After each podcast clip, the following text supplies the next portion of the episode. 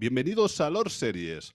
Hoy vamos a hablar de series y películas que son adaptaciones de videojuegos. El ser humano lleva décadas disfrutando de los videojuegos. Desde el Pong al Fortnite hemos podido conocer juegos realmente buenos como el Diablo. Menudo vicio tenía ese juego. Pero la verdad es que yo no soy experto en el tema, ya que hoy en día pues juego poco. Eso sí, hoy me acompañan en el programa tres de los gamers más famosos del multiverso. En primer lugar tenemos a Dani Kratos, que parece que viene con muchas ganas de guerra. Hola Dani, ¿cómo estás? Muy buenas, Julio. Pues aquí estamos nuevamente. Muchas gracias por invitarme nuevamente al que es realmente mi hobby más fuerte, que son eh, los videojuegos. Antes de que des paso a los eh, a tus demás invitados, me gustaría decirte que hoy va a ser un poco especial y voy a tener tres criterios muy claros. Eh, solo rapidito. Mm, básicamente son todos muy malas películas, muy malas, y voy a tener tres, tres clases. Una que va a ser mala, muy mala, y la otra puta mierda. Es simplemente eso, quería decirlo rápido. A de dos o tres, prácticamente va a ser así. Sí, sí, sí, sí, Estoy contigo, estoy contigo. Se salvan algunas, ¿eh? Que hay alguna que... Dos o tres, lo que te he dicho. Yo creo que más de tres ya será difícil. Siempre según mi gusto, ¿eh? Eso por supuesto. Muy bien, muy bien, Dani, Dani. Bueno, vamos a continuar. En segundo lugar nos acompaña Moisés Mario, que viene pisando tan fuerte que parece que vaya en un kart. Hola Moisés, ¿cómo estás? Hola Julio, muchas gracias por invitarme. Bien, bien, estoy bien. Y a ver si hablamos un poco de videojuegos. Genial, genial. Bueno, y en tercer lugar, pero no menos importante, está Francesc Link, que veo que lleva más ritmo que una ocarina del tiempo. Hola Franz, ¿cómo estás? Hola, ¿qué tal? Muy bien, gracias por invitarme. Yo también tengo que decir que hace tiempo que no juego a videojuegos, o sea que lo tengo un poco frío al tema. Pero no, seguro que de lo que vamos a hablar, seguro que has jugado a casi todo. Sí, sí, prácticamente todo. Muy bien, muy bien. Bueno, y en general, ¿qué preferís jugar? ¿Xbox, PlayStation, Switch, PC?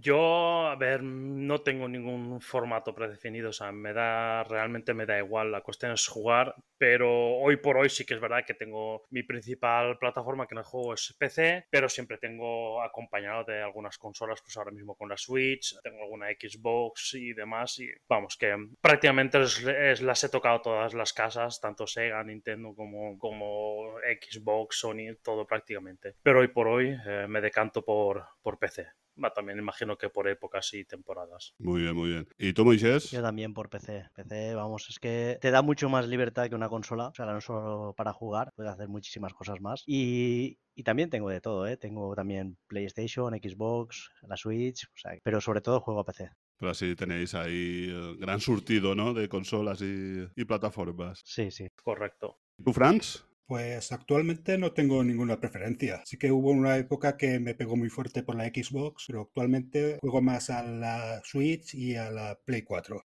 muy bien. Pues eh, había una promoción, no sé si todavía estará vigente, que en Play 4 y Play 5 estaban regalando varios meses de Apple TV Plus, por si te interesaba. Ah, pues sí. Y bueno, ¿y os ha costado mucho diseñar vuestra selección de series y películas? Pues eh, yo eh, me ha costado mucho por la cantidad eh, que hay, esas que hay, hay barbaridades, ya te digo. Lo que me ha costado realmente es sacar alguna buena, eso es lo que realmente me ha costado. Pero hacer listado de películas y, que he visto muchas películas además para, para ahora, para justamente para el podcast y demás, hay muchísimo, hay muchísimo, muchísimo de verdad. y ya te digo, costar me ha costado las buenas, las malas no me ha costado tanto.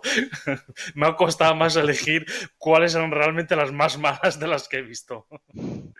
Muy bien, muy bien. ¿Y tú, Moisés? ¿Te ha costado hacer la lista esta de series y películas? No, no me ha costado mucho. Como Dani, puedo decir eso también, que, cuesta ver alguna buena. Sí que, sí que las hay, pero, pero son, son muy escasas.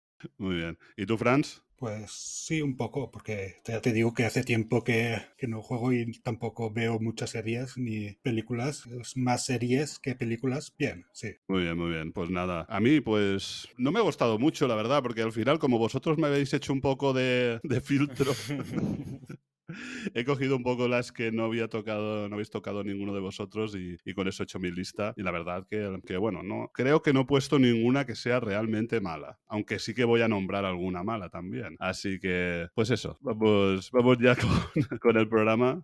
Bueno, la estructura del programa será la siguiente. Por turnos iremos hablando de adaptaciones de videojuegos que nos han gustado o no. Porque, como ya hemos hablado antes, qué difícil parece ser adaptar una serie o película a videojuego. Porque hay cada truñaco que flipas. sí es que es verdad que en animación han acertado más, pero en acción real, vaya tela. Luego mencionaremos por encima alguna más que se nos haya quedado en el tintero. También comentaremos próximos estrenos de adaptaciones y también comentaremos videojuegos que son adaptaciones de series o películas. Si todavía les queda ganas a nuestros invitados, nos comentarán algún videojuego más y finalmente leeremos los comentarios de nuestros oyentes. Ahora ya vamos con las formas de contacto. Podéis contactar con nosotros por Instagram y Facebook en la cuenta Lord Series Podcast y en Twitter desde la cuenta arroba Series Lord. También podéis uniros a nuestro grupo de Telegram Lord Series Podcast o consultar nuestra web lordseries.es, donde podéis ver las series y películas que hablamos en cada programa y la plataforma donde están. También tenéis disponible la playlist en Spotify con las canciones de los programas. Ah, y si queréis echarnos una mano para que todo esto siga funcionando, tenéis el botón azul de iVoox para apoyarnos en nuestra aventura, tal y como ha hecho nuestro oyente Azarello, que desde aquí le mandamos un gran abrazo. También nos podéis apoyar a través de Coffee, que tenéis el enlace en la descripción del audio. Y ahora sí, vamos al lío.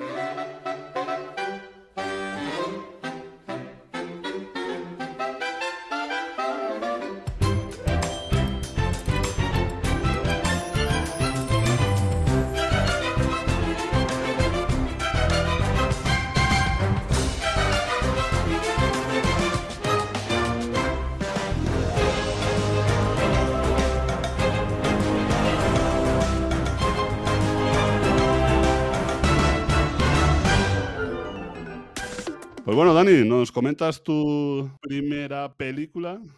Sí, claro. Em, comentar eh, primero antes de, de, aventurarme que un poco así como estabas, eh, ampliar un poco lo que estabas diciendo, que estas adaptaciones que han hecho, que en, animación han hecho alguna cosa mejor que, que, en acción real, es cierto. Y em, posiblemente también sea porque son dos audiovisuales ya más parecidos, ¿verdad? Al menos esa es la sensación que me da a mí. Y em, aun siendo eh, audiovisuales tan parecidos, son tan diferentes al mismo tiempo. Entonces, Um, es siempre muy difícil, o sea, el, el querer eh, adaptar un videojuego, una película, por eso es tan frustrante al final y, y, sale mal, porque es que realmente son, son de tan parecidos que son, son llegan al final hasta ser un poco opuestos. Entonces, eh, nada, simplemente quería comentar eso. Pues eh, nada, sobre, sobre, mi primera película que, os gustaría, que me gustaría comentar. Esta es de las, eh, de las pocas que según mi criterio yo podría decir que, que, se podría salvar, que no es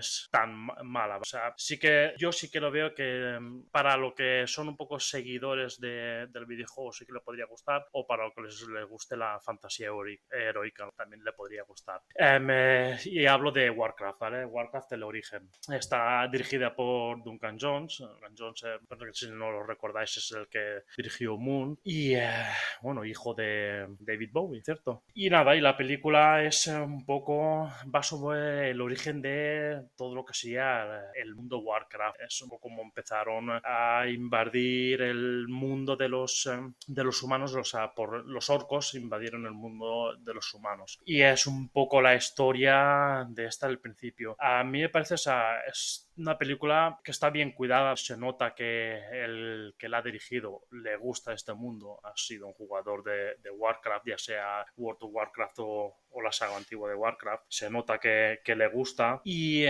hay muchos guiños al videojuego, es un guion, o sea, para mí está bastante bien hecho, bastante fiel al videojuego. Y además que, eh, aunque no seas un fan del videojuego, si te gusta mínimamente un poco la fantasía heroica, te puede entrar muy bien a esta película y la, la puedes disfrutar disfrutar. Mm, sí que hay alguna cosa, algún actor eh, que no lo veo muy bien ahí en su papel, me saca un poco de, del sitio, pero bueno, generalmente la veo una, película que, puede estar bien. Yo son de los de videojuegos las pocas que podría, que podría salvar. Eso sí, si tuviese que poner esta en cualquier otro top que no tuviese que ver con videojuegos, pues posiblemente esta película ni, es que ni la mencionaba. Pero hablando de videojuegos, pues sí que la verdad que puedes pasar un buen rato viéndola. El que la quiera ver está disponible en en Netflix, en Prime, en Sky Showtime. Muy bien, Dani. Y Moisés, ¿tú has visto esta película? Sí, sí, la he visto y, y la verdad es que estoy de acuerdo con Dani. Es una muy buena adaptación. Eh, yo, por ejemplo, a World of Warcraft no he jugado, pero, pero a, los antiguos, a los juegos antiguos de Warcraft sí que he jugado y, y la verdad es que es una película para verla. O sea, para echarle por lo menos un- una oportunidad, darle una oportunidad de verla porque está muy bien. ¿Y tú, Fran, la has visto? Sí que la vi, la vi en el cine, pero no recuerdo mucho. Recuerdo que me gustó, pero no recuerdo mucho de- del argumento ni nada. Pero sí que recuerdo que me gustó, que el juego no lo he jugado. Yo también la vi, la vi con vosotros. Y eh, la verdad es que sí, sí que me gustó. Vamos a ver, como cinematográficamente no es ninguna maravilla, pero sí que es verdad que es una buena adaptación. Yo lo- siempre lo que he dicho es que me ha parecido como una cinemática larga del propio juego. Es, eh, pues eso, yo he jugado Warcraft ah, al- al 1 y al 2 y al 3. A los tres primeros he jugado, más al 2 que a ninguno. Y eh, bueno, jugué en su día y hace mucho, mucho tiempo. Y la verdad es eso, que me parece eso, una, una buena adaptación sin ser una gran película. Porque de, de Duncan Jones sí que me pareció una maravilla Moon, pero esta no, a nivel cinematográfico no me parece tan grande. Así todo, como habéis dicho todos, es una, una buena adaptación. Sí, es casi, estoy de acuerdo con lo que habéis dicho. Y luego también, eh, es verdad que o sea, los eh, grandes fanáticos, los fanáticos puros de, de Warcraft, también eh, tampoco es que a todo el mundo le gustara. Hay muchos que la rechazaron, que no les acabó muy bien la historia, porque hay cosas que sí, que no. Es que, claro, es que Warcraft tiene un lore, eh, un lore propio, o sea, muy, muy trabajado. Entonces, tampoco es que le gustara a todo el mundo. Aún así, sí que se, sí que se ve un cariño por parte del director, como ha dicho Dani, que ha cuidado bastante, eh, o sea, ha mimado bastante lo que es el, argumento y ha intentado meter, no todo el lore, porque eso sería imposible en una película, pero, pero meter bastante lore y meter cosas que, guiños a, la peli- a los juegos y tal. eh, y sí que, sí que veo eso, un parte de, cariño que se ha hecho con una persona que, que le gusta los juegos y que ha intentado adaptarlo lo mejor que ha podido. Sí, sí, sí, estoy de acuerdo. eh. Muy bien, pues bueno, vamos a hablar ahora de un poquito del videojuego. Dani, tú este juego has jugado, ¿no? Sí, o sea, soy un gran amante. A los primeros Warcraft no jugué. Yo he sido de, del World of Warcraft, ¿vale? Del conocido WoW. Y eh, sí, le he echado muchas horas. Me gusta muchísimo. Soy un gran fan. Cierto es que ya llevo unas cuantas expansiones que no lo he jugado, pero prácticamente perfectamente puede estar, no sé si eh, habré estado ocho años perfectamente jugando a este juego, a veces con interrupciones, pero sí, soy un, gran fan. El que le guste lo que es em, juegos masivos, de, pues, vamos, para mi gusto, este es el, el MMO, ¿vale? O sea, que se diría, es, el padre de ellos, para mi gusto, vamos. Yo soy más de la, de la saga antigua, de, la trilogía ante- antigua, y, el que más tiempo le he dedicado pues, al, al, al 3, que hacía como un cambio de, Había un cambio importante, que era como si menos gestión de, de recursos y más de batalla, vas como con un héroe y tal. Y ese es el que más, el que más horas le eché, y me gustó muchísimo, la verdad. Yo he jugado eso, a los tres primeros, eh, sí, yo al segundo y al tercero son los que más he jugado. La verdad que el tercero sí que lo comentas tú, hay como un salto también de- en, en la calidad, en el tema de, de los personajes, de los poderes, un poquito en todo. Y bueno, tengo muy buen recuerdo, toda la saga esta de los zombies y todo eso de, del Warcraft 3. Y tengo buen recuerdo, la verdad que sí, y poco más. Tampoco jugué hace muchos años y no jugué más, no jugué nunca al WoW, pero sí que es algo que igual sí que me hubiera gustado, así como mm, de Blizzard también, como jugué, bueno, al Diablo y al Diablo 2, más de allá ya no he jugado. Y, no sé, sí, un juego que la verdad que eran de los que más me gustaban, que era estrategia y una estrategia así fantástica, y es a lo que más he jugado, eso y aventura gráfica lo que más he jugado. Vamos ya con eh, la serie que nos va a comentar Moisés. Pues vengo a hablar de, de la serie de, de Cuphead, bueno, la serie de videojuego. La serie la, la titulan The Cuphead Show, la serie de Cuphead en España. Inicialmente fue una serie web animada y la desarrollaron para, para Netflix, eh, la desarrolló Dave Watson y tiene tres temporadas. Y la verdad es que es una serie que, vamos a ver, eh, no, es, no es una gran serie y tal, pero es una serie divertida. Yo la vi con, con mis hijas y tal, y con mi mujer, y nos gustó todo. Está, está bien. No sería, no tiene una, una gran carga argumental ni nada, pero bueno, es, una buena adaptación de, de lo que sería el videojuego. Yo he visto capítulos sueltos, no la he visto entera, sí que he visto, pues, no sé, cinco o seis capítulos, porque mi hija sí que estaba viéndola y, eh, pues, en el momento que sí he tenido oportunidad, me he sentado con ella, pues los he visto. Y eh, sí, lo que está diciendo Moisés, eh, prácticamente, pues eso, que no es una gran eh, serie, pero bueno, tiene sus ratitos ahí que te puedes divertir y demás, pasar un rato, y más, pues si quieres ver algo con familia, pues, eh, pues está bien. ¿Y jugar? ¿Habéis jugado a alguien? Jugar no. No, tampoco. No, eh, Vale, pero querías contarnos algo del videojuego, ¿no, Moisés? Sí, eh, el videojuego se caracteriza por eso, es un estilo gráfico visual inspirado en dibujos de la era dorada de, de la animación americana. La historia trata de dos, dos hermanos protagonistas, Hughead y Mugman, que deben de derrotar a varios enemigos y jefes para saldar una deuda que tienen pendiente con el diablo. El estudio desarrollador es MDHR y ha salido para múltiples plataformas. Es curioso porque ha salido incluso para, para Mac OS, que se pueden jugar muy pocos juegos y, y este sí que se puede jugar. Y creo que es como, no lo he, llegado a jugar, pero he visto muchos vídeos, he hablado con mucha gente de este juego y es como que hay, es, es prácticamente jefes finales todo el tiempo. O sea, tienes que ir derrotando jefes finales. Y la verdad es que le tengo ganas de, tengo ganas de hincarle el diente, pero no, no he tenido la oportunidad todavía. Yo sí que lo he jugado y es así, como dices tú, Moisés, es eh, prácticamente eh, jef- jefes finales. No siempre, sí que tiene algunas, eh, algunos, es- como diríamos, stage, pantallas que decíamos antiguamente, ¿vale? Que sí que son pues el típico 2D, que vas desplazándote hacia la derecha y demás. Además, el, eh, por la izquierda te va comiendo poco a poco, o sea que es muy frenético, muy frenético, muy frenético y absurdamente difícil. O sea, es, lo, es dificilísimo. Dificilísimo. ah, Yo creo que es. No, no he jugado los Dark Souls, pero de videojuegos te podría decir que creo que es el más difícil que he jugado. Si puedes jugar dobles, mejor. Esto es un juego para jugar eh, cooperativo muy chulo, muy divertido, muy difícil. Pero si eh, lo juegan dos personas así eh, habilidosas o dijéramos que ya están, se conocen un poco el mundo del videojuego, es para pasárselo muy bien. Yo lo juego con mi hija, a ella le costaba más, ¿vale? Ella aún no es tan habilidosa, pero he pasado muy buenos ratos. Y eh, lo que a nivel visual es que es, brutal, es lo que decías tú, es la era eh, inspirado en la era dorada de, de la animación de los años 50 estadounidenses y es brutal. Eso sí que te digo, la jugabilidad de todo muy frenética.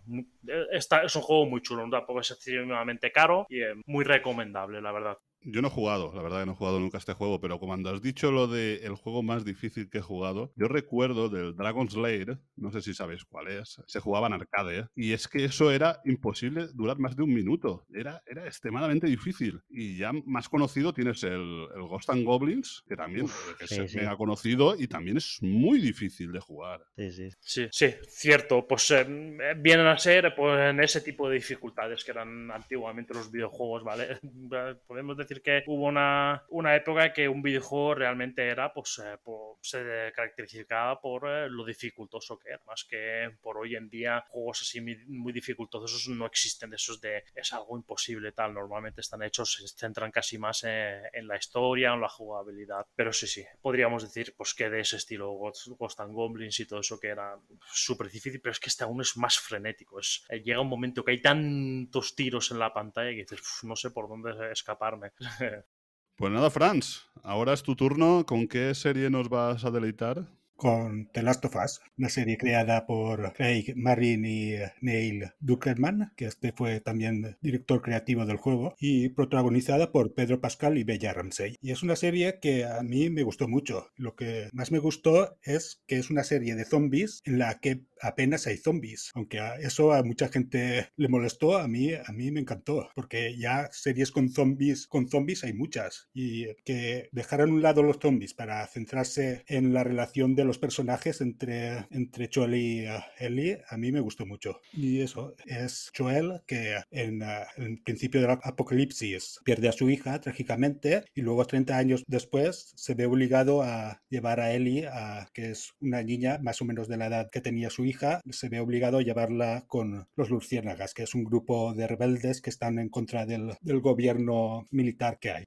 A ver, como serie, me parece que es una serie que está muy bien hecha, está muy bien, muy bien dirigida. Los actores principales son muy buenos, pero, pero tiene como altibajos. Por ejemplo, a mí el segundo capítulo me gustó muchísimo. para mí es el mejor. Me recuerda, me recuerda a Chernobyl, pero bueno, es, para mí es el mejor. Y luego hay capítulos que están bien, pero que no llegan a, impactar tanto como ese capítulo. En global, a ver, en global es una serie que sí que, a mí me gustó, que, la disfruté, pero. Y tiene altibajos. Y luego lo que es la, adaptación al videojuego, la verdad es que está bastante bien hecha, bastante fiel. Lo que es el mundo y los, los infectados o, zombies, como dice Fran, están muy bien hechos. Y lo que más me gusta es, bueno, esto es viene del videojuego, pero, pero es argumento novedoso. O sea, no es una infección que, que, de muertos vivientes ni nada, es una infección por, por hongos, por esporas. Y es, una, es un hongo que realmente existe, que, que se ha demostrado que, infecta a, hormigas y que, hace que su comportamiento no sea el, el que tienen ellas normalmente. Y es, es una cosa muy, para mí, muy novedosa. Sí, también decir que de respecto a la adaptación, igual es demasiado fiel al videojuego, ya que el primer capítulo es casi casi como ver las cinemáticas de, del juego.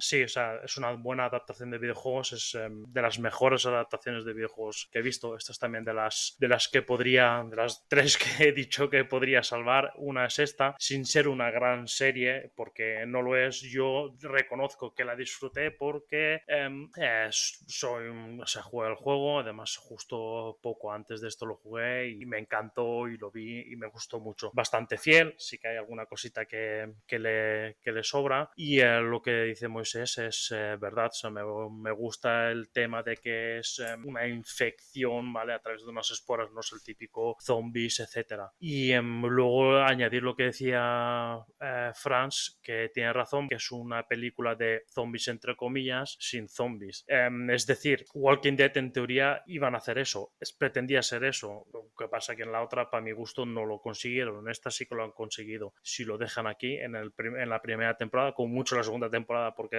se lo adapten al segundo juego, pero que se acabe ahí. Entonces sí que podría ser así. Pero sí, en un principio, em, igual que Walking Dead, eh, la cosa va de, cómo reaccionarían, o sea, cómo sería un, mundo post-apocalíptico, cómo reaccionaría. Entonces em, realmente no va de matar, matar, matarnos, sino sobre la supervivencia. Y en este caso, pues mucho más con la niña, la supervivencia sobre todo de la niña. También tiene una cosa muy interesante, que es el conflicto político que hay entre el gobierno militar y el grupo de rebeldes llamado los Lucianagas. Esto también está muy bien. Correcto, sí, sí, estoy de acuerdo, sí. Pues yo, la verdad es que no he jugado al videojuego y soy de las pocas personas que no me gustó la serie. A ver, se nota que hay una buena producción, que han invertido dinero en ella, hay capítulos muy bien dirigidos, pero no, no es un estilo de serie que me gustaba igual. Igual fue porque esperaba una película de zombies, ¿no? no un drama de personajes. Sí que, para mi opinión, es una trama que le cuesta mucho avanzar y no sé, no, no conecté con ella, no conecté con ella. Ya, ya digo, no me parece una mala serie, pero no me gustó. Yo creo que es porque no has jugado el videojuego. Puede ser, puede ser que sea por eso. Sí, sí, porque al final si juegas al videojuego es como que ya conoces a los personajes, ya conoces ese mundo, estás ya dentro, dentro de ese mundo ya metido. Entonces, em, yo al no jugar es como que, no sé, igual es eso, porque en el videojuego, claro, ahí tienes toda la acción, tienes todos los zombies, tienes, eh, lo vives todo eso y lo bueno de la serie es que te cuenta algo que no te cuenta el mismo videojuego, ¿no? Es un, profundiza más en la relación de ellos. Pero como yo no he jugado el videojuego, es como que mm, no, no, no entro. Empatizas bastante con los, con los personajes. Efectivamente, efectivamente. Sí, eh, em, lo que dices, em, lo bueno de este videojuego es sí que profundiza, la historia que encuentra entre ellos dos, ese rifirrafe todo eso en el videojuego sucede exactamente igual, ¿vale? Por eso lo hace un juego tan característico, tan único, este videojuego, que vamos, es de los mejores videojuegos, vamos, de, de la historia para mí, para mi gusto. Lo bueno del videojuego, que era que en la serie no se puede transmitir, que es lo que decía yo, que lo que me refería yo al principio, que son audiovisuales diferentes, esa trama, esos momentos de peligro, ese miedo, ese terror, esa meterte en un pasillo oscuro, ese que te salga un bicho por un lado o el otro, eso en una serie, en una, en una película, no puedes transmitirlo igual. Sería repetitivo, sería poco, no sé, no, no acabaría. Eso en el videojuego sí esa sensación, sí. Entonces, cierto es que en la serie, pues todo eso lo hay menos. Y estoy de acuerdo contigo. Yo creo que si no hubiese jugado el juego, si viese la serie por sí sola, posiblemente tampoco sería una serie que me gustaría mucho. Yo sé que estoy, esa serie estoy eh, eh, muy viciado por lo de, porque, a ver, porque he jugado el juego. Entonces lo veo con otros ojos. Estoy segurísimo. ¿Y queréis comentar alguna cosilla del videojuego? Aparte de lo que habéis comentado ya, claro. Yo lo que lo acabo de decir, o sea, vamos, a poco más que añadirle. Sí, sí, tú, lo has comentado todos. A mí me gusta, del videojuego me gusta el tema del crafteo, tema de gestión de recursos, o sea, más que de construcción y tal, ¿no? De gestión, pues vas encontrando botellas y vas encontrando cinta aislante, cómo, cómo utilizas todas esas cosas para, para poder crear armas o, mecanismos de, defensa o lo que sea. Eso está muy bien. Luego la historia, o sea, a nivel argumental, este juego se merecía algo así, porque es que a nivel argumental es brutal. Y cuando empecé a jugar el primero, sin saber un poco de qué iba, a los 10 minutos dije, madre mía, qué juego. Y, y también lo que dice Dani, esa sensación de, de, ostras, es que no tengo munición, es que me voy a meter ahí en este túnel oscuro y no sé lo que me voy a encontrar. Esa sensación de angustia es, que es muy difícil, de, es muy complicada de transmitir en, en, en, otra plataforma que no sea una que no sea un videojuego es muy realista, por lo menos en la segunda parte, si tienes tres flechas, ves que el personaje por la espalda hay tres flechas. Si tiene cinco, ves que tiene cinco flechas. Sí, tiene... muy realista. Tiene mucho mimo el videojuego, la verdad es que te acercas a una pared y se apoya con la mano. O sea, tiene unos detalles y un mimo que, que, que son una pasada.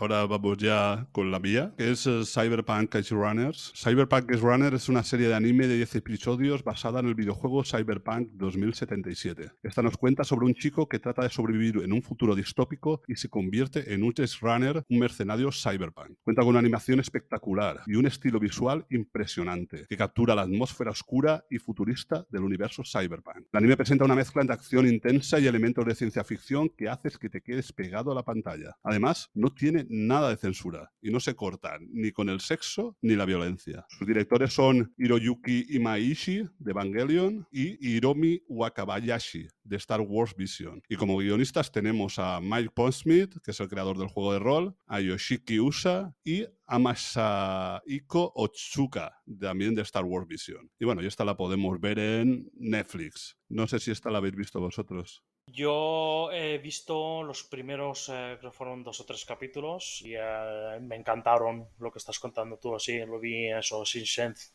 sin eh, censura y muy buena pinta, muy buena pinta. Además me gusta el mundillo cyberpunk y como he jugado el juego, pues, pues más aún. Pero no puedo comentar mucho más porque no la he visto toda, pero lo que he visto, muy de acuerdo con lo que estabas diciendo tú. Sí, la verdad es que para mí fue una de las mejores series del año pasado. Esta sí, esta sí que la he visto y lo que te dices tú, una de las mejores series que he visto en el año, está muy, muy, muy bien. Me gustó mucho. a todos los niveles, a nivel artístico, nivel eh, argumental, o sea, todos. O sea, un serio de. Una acción muy bien hecha. Sí, sí, está muy, muy bien hecha la serie.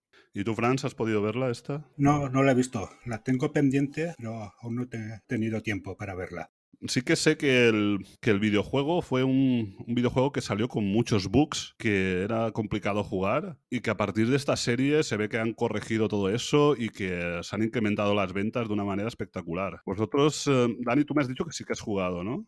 Sí, yo me lo, me lo, pasé. Es cierto, salió con bugs, con ya no solo bugs, problemas de, de, poder jugar realmente ese juego en algunas plataformas. Ya era algo imposible. Creo que, si no recuerdo, ¿cómo es esto? Lo sabes mejor, ¿no? Para PlayStation no se podía ni jugar, ¿no? ¿Era así? Para PlayStation 4, creo. Es que las plataformas antiguas era eso, eso era injugable.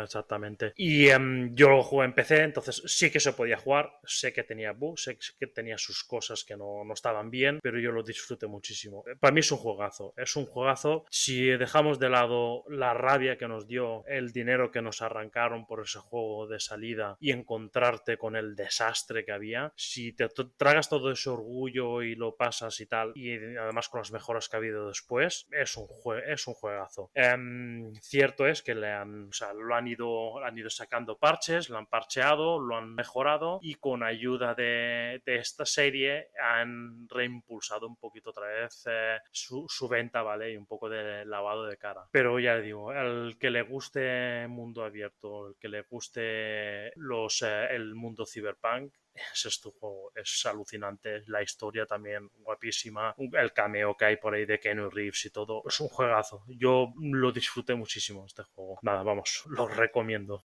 Este juego es uno de, mis pendientes. Eh, lo que sí que tengo que decir es esto que, he comentado Dani, de que salen con bugs, salen rotos. Es una lástima porque está pasando muchísimos juegos. Eh, hay juegos que, salen de, o sea, los sacan de salida y, no están acabados, están rotísimos por todos los lados, todos están llenos de bugs y, y muchas veces dices, pues vale la pena esperarte unos meses, comprártelo ya a un precio reducido y, por lo menos poder jugarlo, porque es que juegos como este, como Battlefield, juegos, pero es que están rotos, es que no, no funcionan nada bien, o sea, es un desastre. Lamentablemente eso se ha convertido hoy en día en, algo habitual, o sea, sacan un juego por hacer, nada más meter el juego, ya tienes eh, nada más entrar, ya tienes 12 gigas de, de, actualización, ya nada más entrar, ya tienes una actualización para arreglar, luego constantemente actualizaciones hasta que van arreglando. Es una lástima que, que, suceda esto y en este juego pues sucedió. Vale la pena lo que dices tú. Para mí siempre vale la pena esperarse unos meses y luego ya comprarse el juego. Sí, al final pasa como un poco como los sistemas operativos, ¿no? Que, siempre sacan el software defectuosa. Dice, yo estuve escuchando que es de las pocas cosas que se venden defectuosas y una de ellas es el software y, eh, y, los videojuegos, ¿no? Que al final que se solucionan los problemas a través del test de calidad que hacen los propios jugadores, los propios que han pagado el juego. Es decir, que están trabajando gratis. Vaya que sí, ¿eh? Vaya que sí. Es una lástima, pero así es, ¿eh? Sí. sí, sí. Yo entiendo de que las empresas pues marcarán sus tiempos y que tendrán prisa y habrán, habrán dicho a tal fecha hay que salir, tiene que sacar el juego esté como esté y a partir de ahí pues nada, lo que lo sufre claro son los, los gamers. Sí, como ahora pueden poner actualizaciones, pues les da un poco igual sacar el juego a medias. Esto, esto parece que, que, sea una cosa de compañías, porque por ejemplo está Bugisoft, que, es, eso es un desastre, sacar los juegos rotos por todos los lados. Y luego hay compañías como Nintendo. Yo, por ejemplo, eh, con la Switch estoy jugando a Luigi's Mansions 3 y es un juego que no he actualizado y es que no tienen un bug. O sea, el juego va perfecto. No, no lo instalé y me pidió una actualización mega... Nada, nada, nada. Puse el juego, lo instalé y a jugar. Y, está terminado, está bien hecho, no tiene ningún problema. Entonces, a ver, no es que sea una cosa generalizada, pero porque hay compañías que hacen las cosas bien. Hacen, hacen las cosas bien, sacan los juegos acabados y la verdad es que se agradece muchísimo.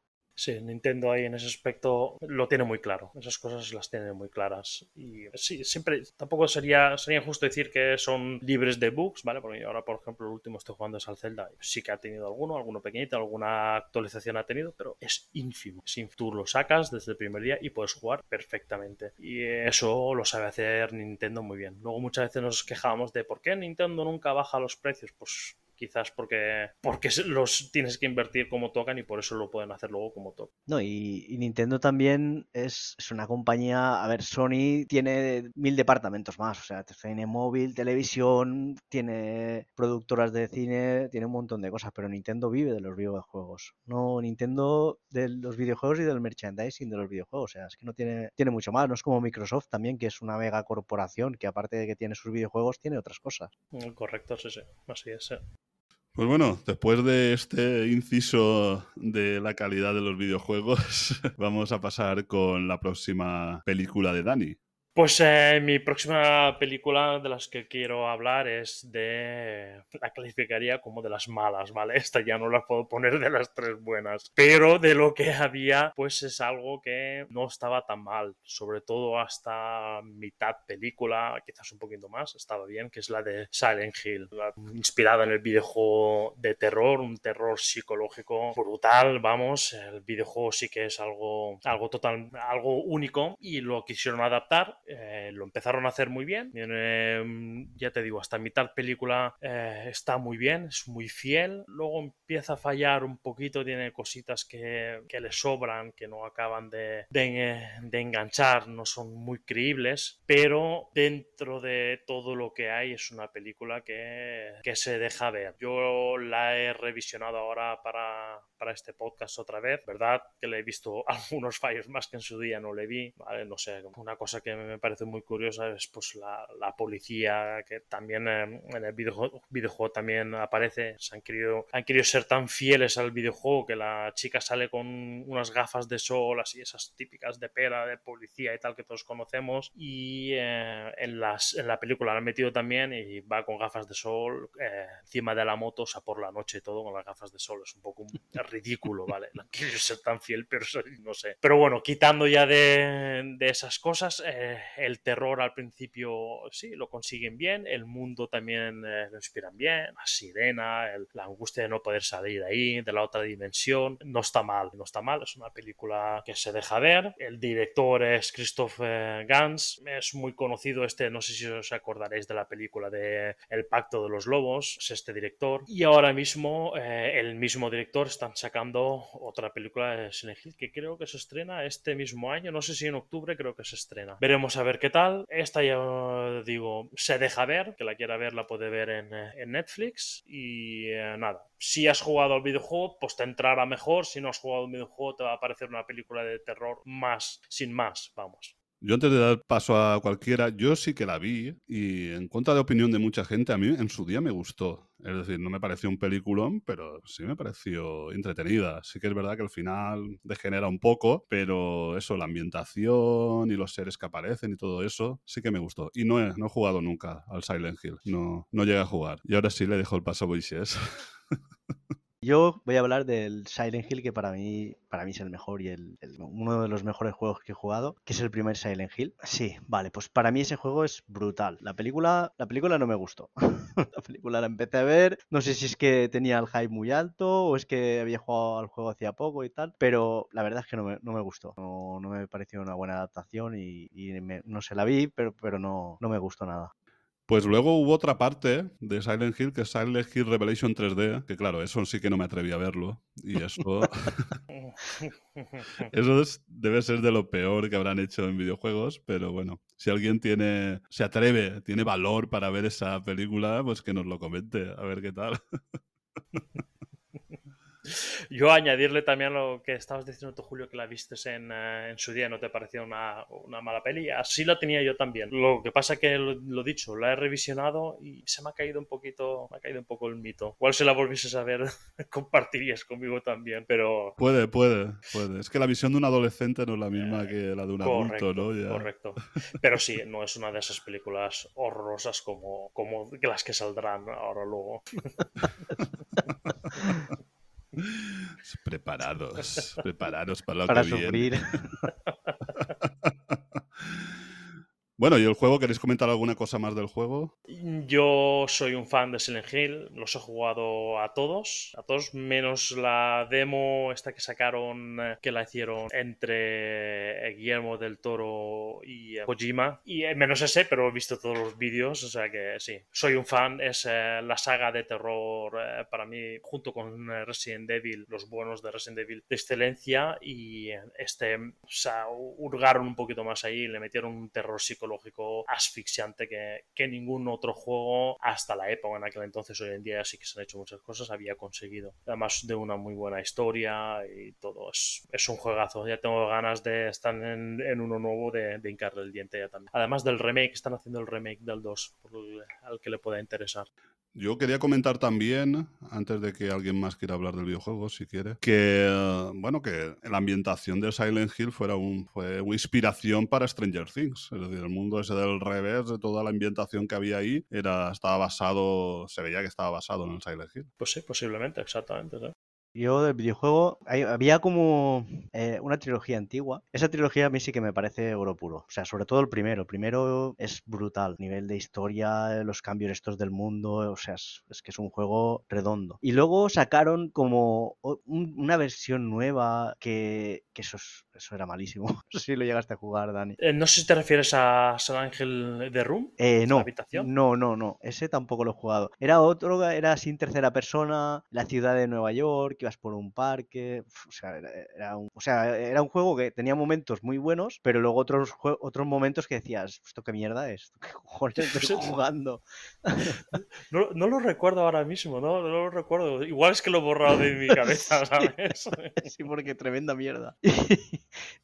Y luego la demo de, de, P- de PT, sí que, de PT, sí, se llamaba así. Sí, PT, sí, Silent Hill Eh, esa sí que jugué y joder, o sea, si hubieran sacado eso, no sé cómo hubiera sido, pero la demo era brutal, ¿eh? La demo acojonaba, pero acojonaba y reía por partes iguales.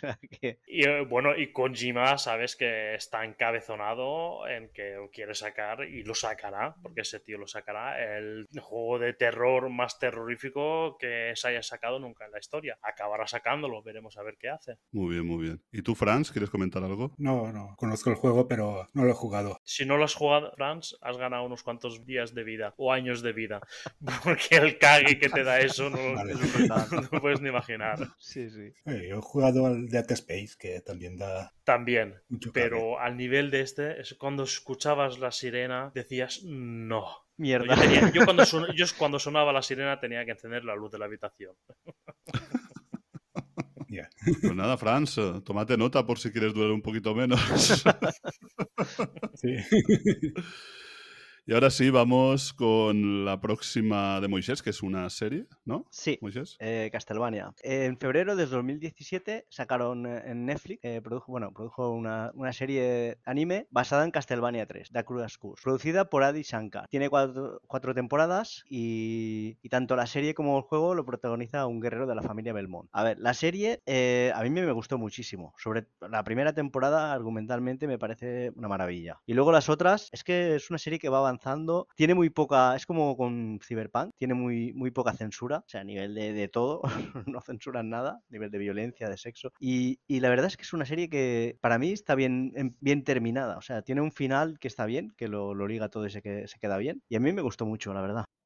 Yo no la he visto, la verdad. No, no he llegado a verla. Sí que sé que es una animación, es, anime, pero es un anime americano, pero y que tiene cuatro temporadas y eso, pero no, no he llegado, no he llegado a verla. No sé si Dani la ha visto. Yo de enterar tampoco, he visto, la empecé a ver unos cuantos capítulos, no me desagradó, no la dejé de ver por ningún motivo de que no me gustara, simplemente pues lo que pasa, te enganchas a otra cosa, ves otra, no tienes tiempo, horas, faltan horas del día, pero la tengo pendiente también, me gustaría verla, vamos, eh, y escuchando a Moisés eh, su opinión, pues claro, me entran, me entran más ganas de verla. Sí, sí, la verdad que la ha puesto muy bien.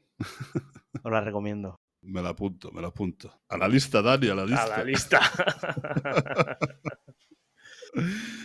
¿Y tú, Franz? ¿La has visto, has oído hablar de ella o algo? Eh, La conozco la serie, pero, pero no la he visto. Jugué al juego en- con la Super Nintendo hace muchos años, pero apenas me acuerdo de nada.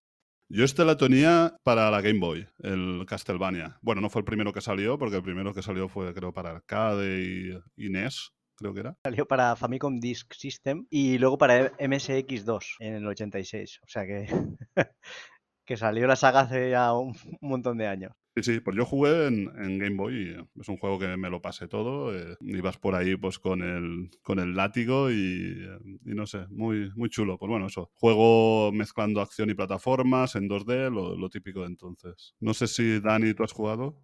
Sí he jugado y eh, no digas lo típico de entonces porque fueron los inventores de en aquel entonces eh, de ese tipo de juego de acción y eh, en 2D y demás. Castlevania fue los primeros que, que lo hicieron. Por eso es una saga tan, reconoci- tan reconocida. Bueno, de hacerlo de esa manera sí, pero había en juegos ya anteriores. Ahí tenías, por ejemplo, el Contra, pasa que era más eh, de, de disparos y tal. Sí, Pero, pero bueno, de la manera que estaba hecho, así con creando escenarios, historias y tal. correcto. Es que este además eh, tenía la peculiaridad de que sí que tenías que, volver para entrar en la puerta y no sé qué. Entonces era, bueno, a, lo mejor me he pasado diciendo que eres el primero, pero vamos, de los primeros eh, seguro. Además la forma que el- con lo que le hicieron, lo del látigo, el mundo este vampiros, Drácula y demás, mm, sí, me gusta muchísimo. He jugado a muchos, no he jugado a todos, eh, me he jugado a muchos. Del primero que jugué fue en la NES y eh, sí, también jugado alguno en la Game Boy, Game Boy Advance, los que sacaron no hace mucho también para la Xbox, no sé si era para la Xbox 360 o para, o para la One, ya creo que la 360 también jugué. Sí, llevo toda la vida tocando un poco lo que es el, mundo Castlevania, sí. Incluso algún que otro cómic también me he leído. Me gustaría comentar el. He jugado, sí, jugué. Bueno, yo jugando desde Super Nintendo o Nintendo a Castlevania, pero me gustaría comentar el reboot este que se hizo hace unos años, que lo hizo un estudio español, Mercury Stream, creo que era. Sí, correcto, sí, sí. Y la verdad es que jugué el primero. El segundo no llegué a jugarlo, pero el primero, la verdad es que me gustó. Fue un cambio de, total del juego. Fue así como más como un God of War o algo así, pero, pero estaba muy, muy chulo. Sí, sí, los puristas no lo, no lo, no lo, no lo recibieron tan bien como estás comentando tú, pero yo estoy muy de acuerdo. A mí me gustó, me gustó muchísimo. Me ha pasado igual que a ti. Eh, jugué el primero, mm, eh, además lo compré en el Game Fest que hicieron en Madrid y todo, me lo compré allí. Y el segundo no lo he jugado, pero a mí me gustó muchísimo, me gustó muchísimo los puzzles y tal, pero sé que los puristas eh, lo rechazan. Pues nada, vamos ya con la serie que nos trae Franz. Franz, ¿cuál, ¿de qué serie nos vas a hablar ahora? De Witcher, una serie que va de un brujo, Gerald de Rivia, que es protagonizado por, por Henry Calvin. Henry, Cavill, el, super, el, antiguo Superman.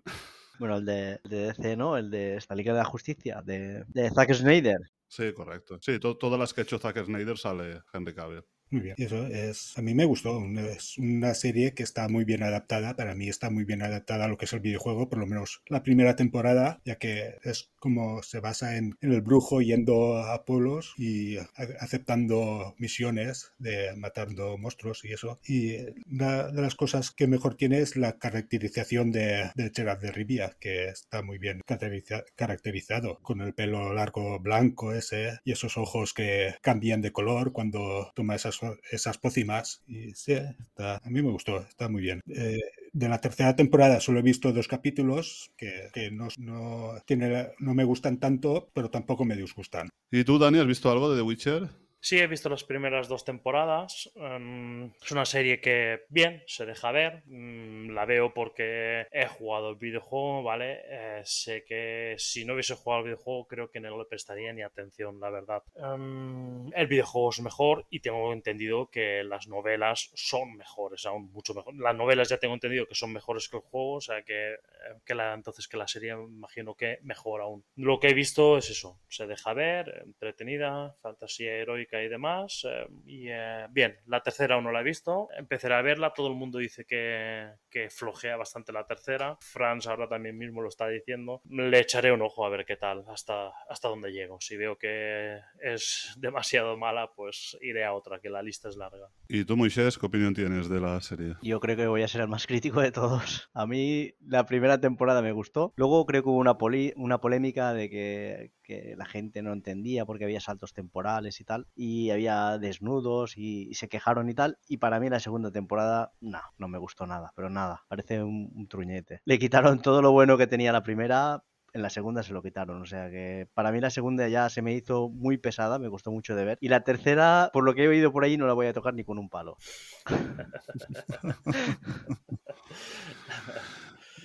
Bueno, viene mi opinión. Mi opinión es que yo vi la primera temporada, me pareció una serie entretenida, no mala, la verdad que no me pareció tampoco algo malo, pero bueno, entretenido. Donde efectivamente, como dice Moisés, el tema de las líneas temporales me parecía como algo interesante, incluso algo que le era un valor añadido para la serie. Los efectos especiales eran un poquito así como así, no eran muy allá, pero bueno, es algo que se perdonaba. Al final es una serie de, aventuras, una serie de aventuras que está bastante bien hecha y eh, sí que me gustó, se me quedó, es decir, me apetecía ver una segunda temporada pesar de, que la calidad no era, no era muy grande. Pero sí que es verdad que, tal y como ha dicho Moisés, en la segunda temporada, mm, bueno, en la primera temporada hubo, muchas quejas de varias cosas, una de ellas del tema de las líneas temporales, que, la gente se liaba, que no entendía en qué línea estaba. Entonces se hizo una transformación ahí de todas las quejas que hubo con respecto a la primera temporada y se hizo algo como más eh, para un público general creo yo. Entonces, para mí la serie perdió, perdió mucho. No es que la considera, que no la considero que fuera mala, mala, es decir, que, quisiera arrancarme los ojos, pero sí, sí que, sí que se notó el cambio, por lo menos el cambio de calidad para mi gusto. Es decir, que me gustó bastante menos que la primera. Y me atreví con la tercera, me atreví con el primer capítulo, 30 minutos, y no dije, esto no, no, no es para mí, no es para mí. Y por lo que he estado escuchando por ahí, se ve que el Henry Cavill cada vez sale menos, con el tema de que van a cambiarlo. Henry Cavill deja la serie en la temporada 3, en la temporada 4 ya es otro actor diferente. Hay rumores de que era por si, porque lo que estaban haciendo en la serie no cada vez se parecía menos al videojuego, pero bueno, realmente no se sabe por qué, por qué lo de la salida de, de Henry Cavill. Pero bueno, sea como sea, realmente con esos 30 minutos ya dejó de gustarme, es como como, que ha tomado un rumbo la serie que ya ha dejado de interesarme. Mm, me estáis quitando las ganas de ver la tercera, vamos. si, ya la, si ya la tengo así, una serie así en, la cuerda floja, pues ya vamos, ya me lo estáis dejando a huevos. Em, respecto a los desnudos que habías dicho tú, Moisés, que la gente se quejaba porque había desnudos, pues si viesen el, o sea, el videojuego, de los pocos videojuegos que es así de explícito, el libro ya me dicen que es, eh, vamos, es, es aún mucho más. Yo la serie, no sé no estoy seguro de 100%, pero creo que fue una adaptación sobre el libro, porque estaba implicado el, el autor del libro y tal. Sí, es que es eso, es que muchas veces lo tenemos como una adaptación del videojuego, videojuego, pero es que realmente el videojuego es una adaptación ya de un, de un, eh, de un libro, de una novela, de varias novelas. Se me ha olvidado comentar que el argumento principal de la serie es que un imperio quiere, quiere apoderarse de una princesa que se llama Ciri, que tiene como un poder secreto, por eso la quieren. Bueno, y del videojuego que me comentáis, porque este también parece ser que sea uno de los videojuegos como que más gustan o como de los mejores videojuegos o algo así, ¿no? Porque yo no he jugado, pero comentadme vosotros. Puta maravilla. Para mí está en mi top 3 de los mejores videojuegos. Bueno, Dani, comenta un poquito más, ¿no? Sí, yo voy a desarrollar un poco mi, puta maravilla. La, la P, ¿qué significa? Puta. Pues, eh, a ver, es un videojuego que tiene esa historia, es eh, fantástica, tiene, puedes hacer una libertad enorme, unos, eh, unos mapas enormes, es RPG, o sea, subir habilidades, tienes muchas formas de afrontar los combates, ya sea con, con qué tipos de magias, con qué tipos de ataques, tienes armas especiales para licántropos, armas para humanos, magias que va mejor para brujas, para depende de qué tipo de, de, monstruo o bicho te vayas a enfrentar, tienes que ver, tienes tus em, diferentes posibilidades, la libertad de, ya te digo, como estábamos diciendo, de sexo, sexo explícito, o sea, pues puedes eh, intentar em, pues, ligarte a una para intentar acostarte, pues es que puedes hacer muchísimas cosas, puedes intervenir con muchas cosas, hay muchos secretos por ahí y además es de estos juegos que dicen, te sacan, tanto que estábamos criticando antes, estos te sacan un DLC, ¿vale? El que no conozca lo que es un DLC, pues sería una expansión de un videojuego que normalmente, desgraciadamente, desgraciadamente es normalmente, lo venden como una expansión, te cobran mucho dinero para una poca mierda, hablando claro. Este no, este te cobra algo, pero te saca otro juego, te saca otras 20, te añade otras 20 horas, otras buenas 20 horas con otra historia ampliada y muy bien hecho. Es el mismo estudio que antes estábamos hablando de Cyberpunk, ¿vale? CD Projekt. Lo hicieron muy mal con, eh, con eh, Cyberpunk, por eso la gente está tan cabreada con Cyberpunk, porque venía de, de una saga de juegos, de una trilogía de esa de Witcher, de tres partes, tan bien hechos, que todo el mundo tenía tantas expectativas que todo el mundo se llevó un chasco tan, tan grande. Por eso está tan caro a la gente con Cyberpunk. The Witcher es todo lo contrario. Una cosa, o sea, es el gusto por hacer un buen juego. Yo jugué muy poco el 1, el 2 me lo he pasado entero, el 2 me flipó y el 3 lo tengo empezado pero no lo tengo terminado. Es uno de estos que, voy a ver si voy a ir terminando juegos. Y el 3, lo que me explotó la cabeza es que tú vas, por ejemplo, por un pueblo y ves un, un cartel con una misión secundaria que dices, nada, esto es una misión secundaria, será ir aquí, hacer cualquier tontería y te echas sus 5, 6, 7 horas jugándola con una, una, trama y una historia que dices, joder, esto es una secundaria, tío. O sea, es que es, está curradísimo. Y la verdad es que, que es lo que ha dicho Dani, una puta maravilla. ¿Y tú, Francesc, quieres comentar algo? Sí, también he jugado el 3 y eso, una puta maravilla. Ya está, está en mi top 3 de los mejores juegos. Lo que dice Moisés, tiene misiones secundarias que son la hostia.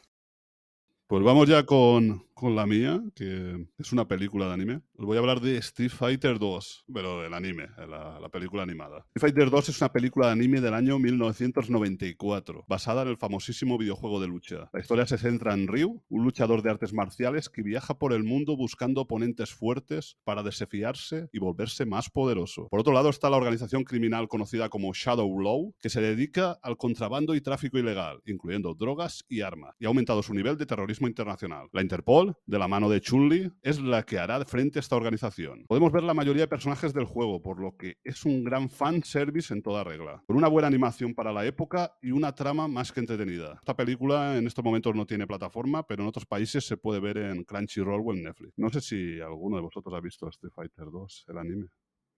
Yo el anime nunca, no lo había visto nunca. Yo es que creo que después de la película de acción real eh, ya le he tenido miedo a todo lo de Street Fighter y ya no me quería aventurar con nada más.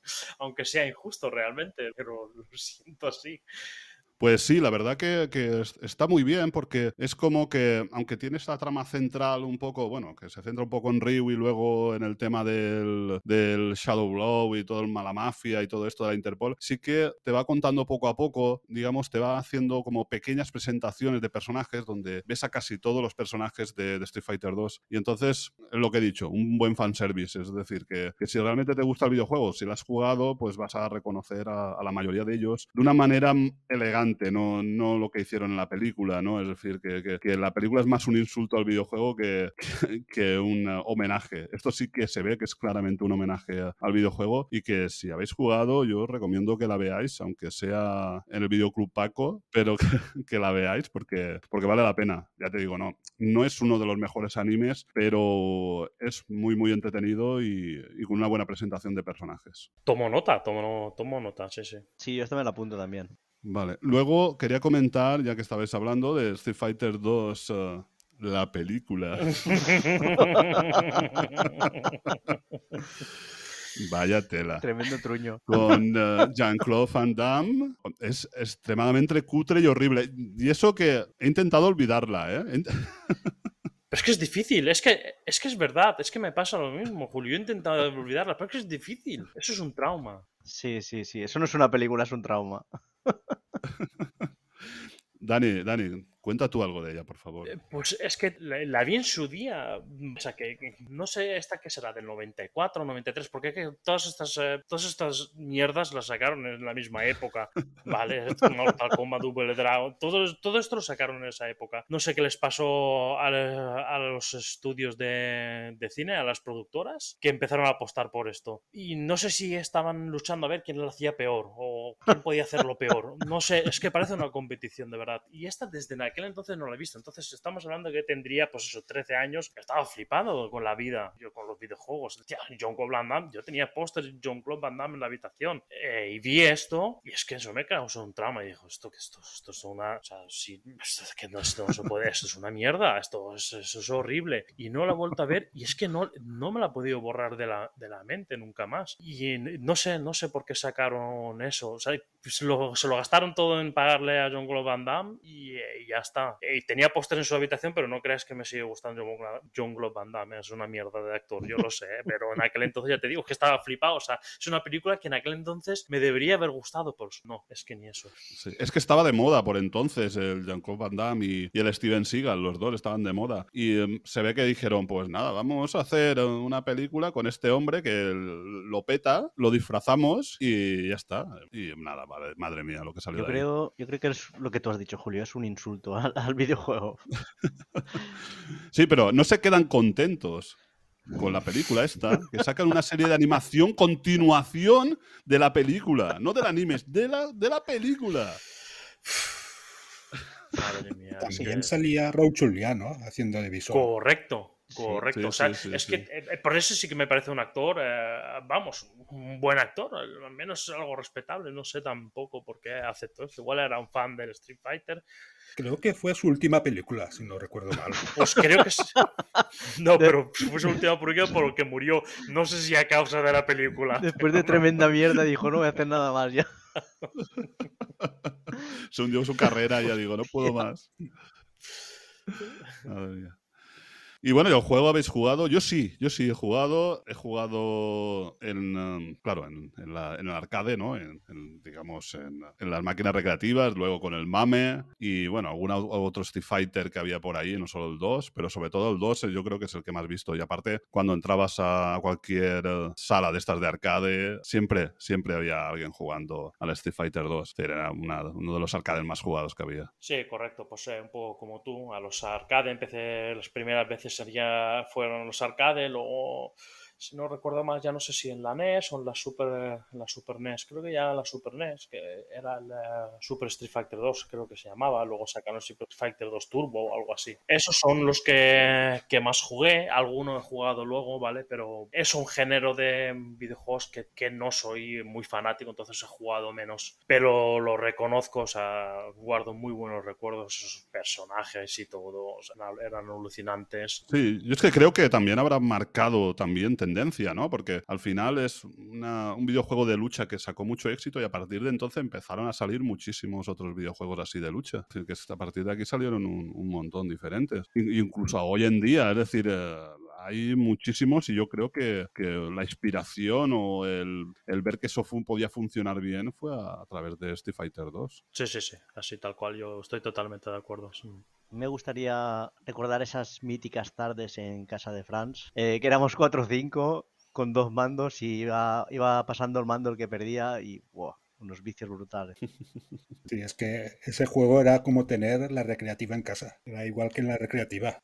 Correcto. Entonces era esa época era súper raro que un juego de consola fuese tan parecido a, a la versión de, de recreativa. Sí, sí, no sé, es una de las cosas que empezó a, reunir a, los niños, ya no fuera en la calle, sino en casa. Míticas tardes, como has dicho tú, Moisés, yo las tuve también, no con vosotros, pero las tuve también, y sí, efectivamente, pasándonos el mando y, los personajes y haciendo los combos y los trucos. Y, y además, em, cualquier persona hoy en día escucha cualquier frase, cualquier Hayuken, y directamente sabe Street Fighter, directamente, o cualquier sonido, el- la forma de decir KO, cuando morían, los chillidos, todo eso a la mente nos viene directamente. O sea que esto ha sido es historia del videojuego Street Fighter. Por eso, no sé cómo se atrevieron a hacer esta película.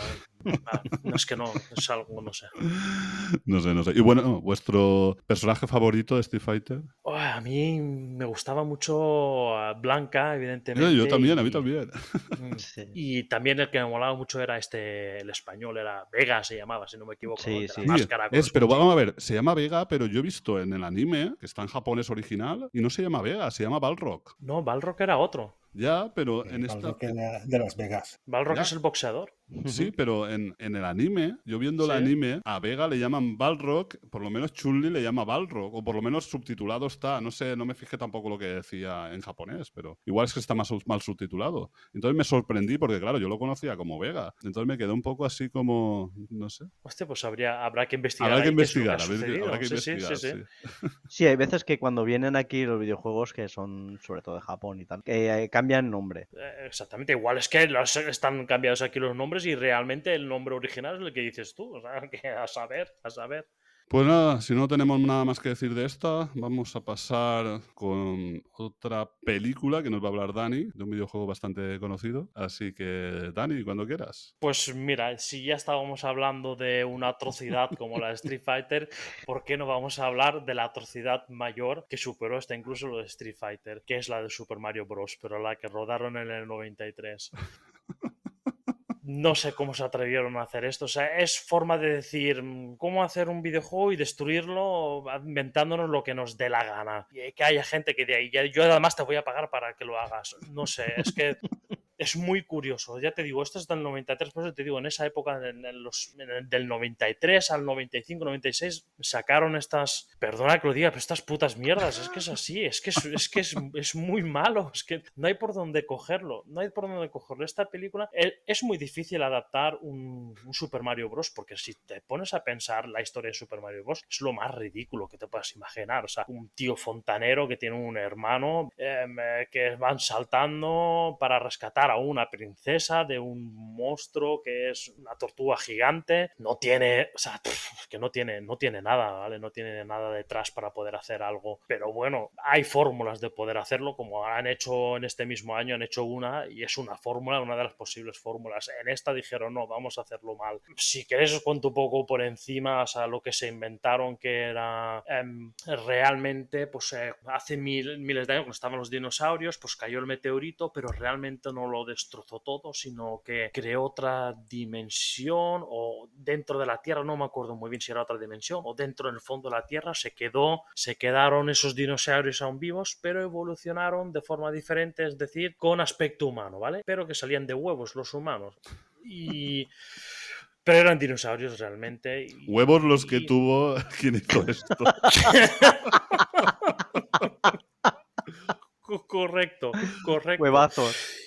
Huevazos, pero gordos, vamos. O sea, vamos, a dos manos, para cogerlos a dos manos. Y nada, y ahí pues salió el malo. El malo es, eh, es eh, Koopa, que Koopa realmente son los las, eh, las tortuguitas estas pequeñitas, ayudantes de Bowser, ¿vale? Bowser no, no sale, son esas y los, eh, los tupas, ¿vale? Los, eh, las setas estas malas marrones son también humanos y los meten las cabezas en... porque tienen un arma para poder trasladarlo al pasado, para crearlo en su forma original y le meten la cabeza ahí dentro, se le quedan cuerpos gigantes y cabezas pequeñitas, yo que sé, una serie de mierdas o sea, las armas esas que gastaban para hacer, trasladarlos al pasado para que se creen como eran antiguamente, y eso son los bazocas esos que sacaron en la Super Nintendo, no sé si os acordáis cómo era, para jugar a la Super Nintendo, pues es inspirado en esa.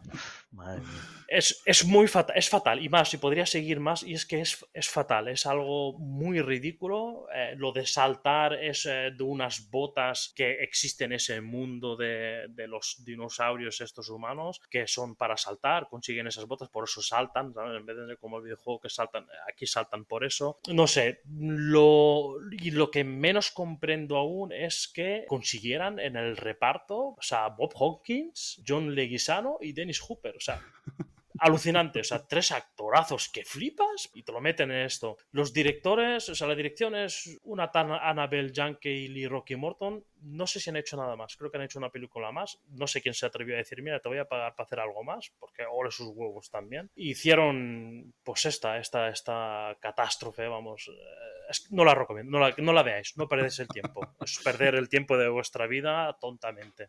Es que aparece hasta un Velociraptor. Sí, Sí, pero tú sabes quién es el Velociraptor. ¿Quién? Gracias por recordarme. Yo sí. No me joda, no me yo joda. sí. ¿Sí? Sí, sí. Sus huevos. Sí. es que es. Es que es horrible. Es, es horrible por donde, por, donde lo, por donde la cojas. Es, es- no, no sé, no sé cómo se atrevieron a hacer eso. Y que. Pero es que otra cosa que me sorprende es que Miyamoto estuviese detrás. O sea, que diese su aprobación a hacer, hacer esta mierda. No lo, no lo entiendo. Yo tampoco. Pero sí que es verdad que dice que está considerada como una de las peores películas de la historia. Eh, Y me lo creo.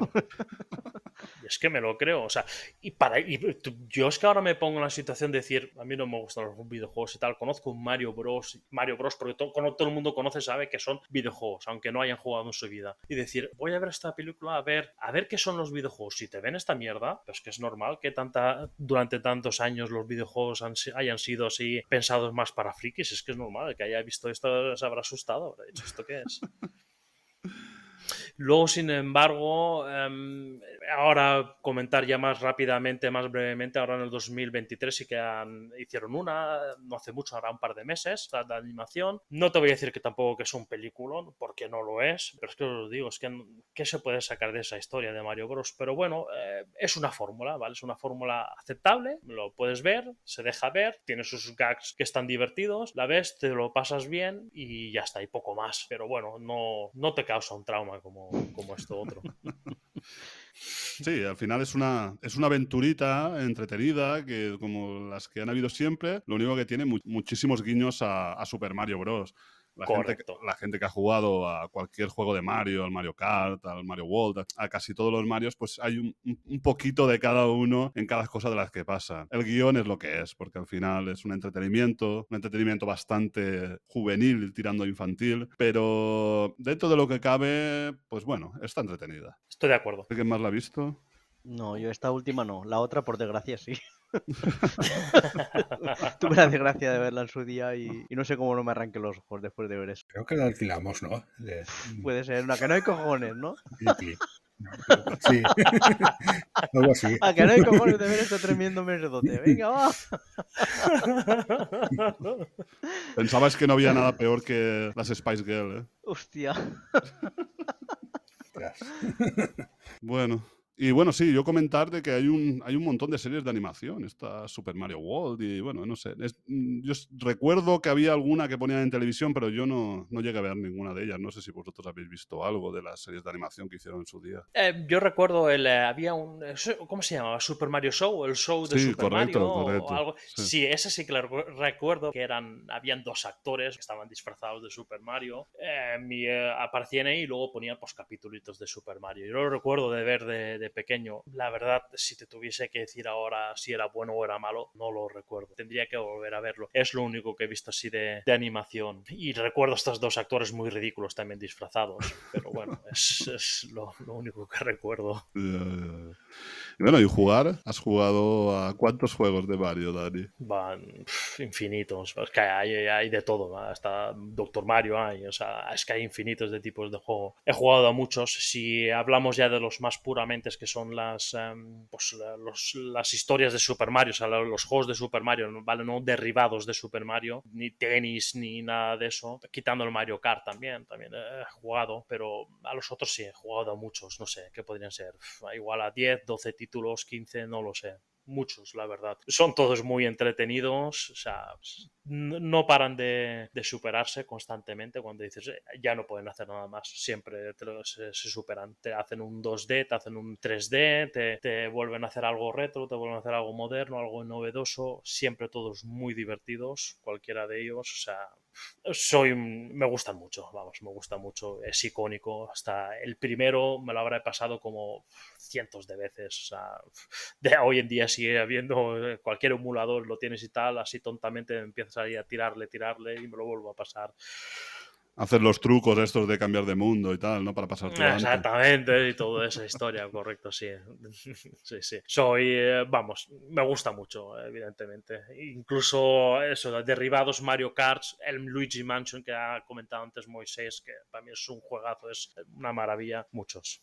Yo creo que el primero que jugué fue el de Game Boy, el Super Mario Land. Y, y sí, la verdad que, que jugué mucho a ese. Y luego el que más he jugado después es el de Wii, el Super Mario, el New Super Mario Bros. Exacto. Que fue la primera vez que se podían jugar cuatro jugadores a la vez. Y la verdad que es muy divertido, un poco caótico, pero muy divertido jugar con cuatro personas. Divertidísimo. Yo de eso lo han hecho un rem- lo han re- o sea, no remake, no, simplemente, bueno, sí, eh, un reboot, vamos, lo han hecho ahora. También está la Switch y lo tengo todo. Es una maravilla. Ese, el de la el de la Wii es, es buenísimo. Es que es la posibilidad de poder jugar cuatro y todos. Se hace muy divertido. He jugado infinidad de juegos de Mario en muchas plataformas. Bueno, de Nintendo, claro. Exacto.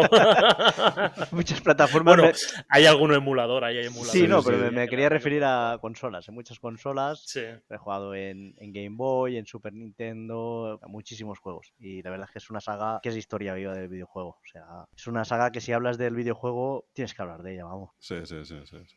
Así es, así es.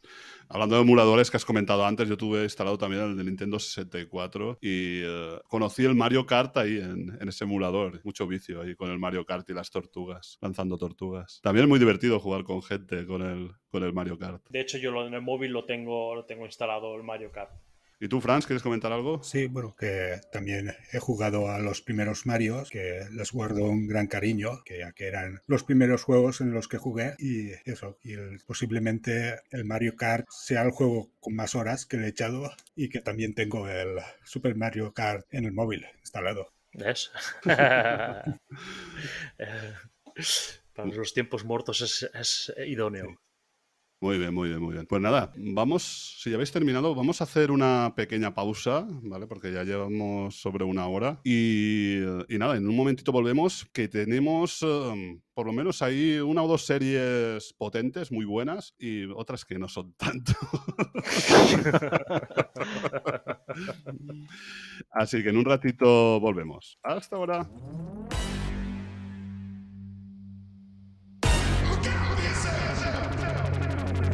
Up to the sounds of the silence that allows for my mind to run around with my ear up to the ground. I'm searching to behold the stories that I told when my back is to the world that was smiling when I turned.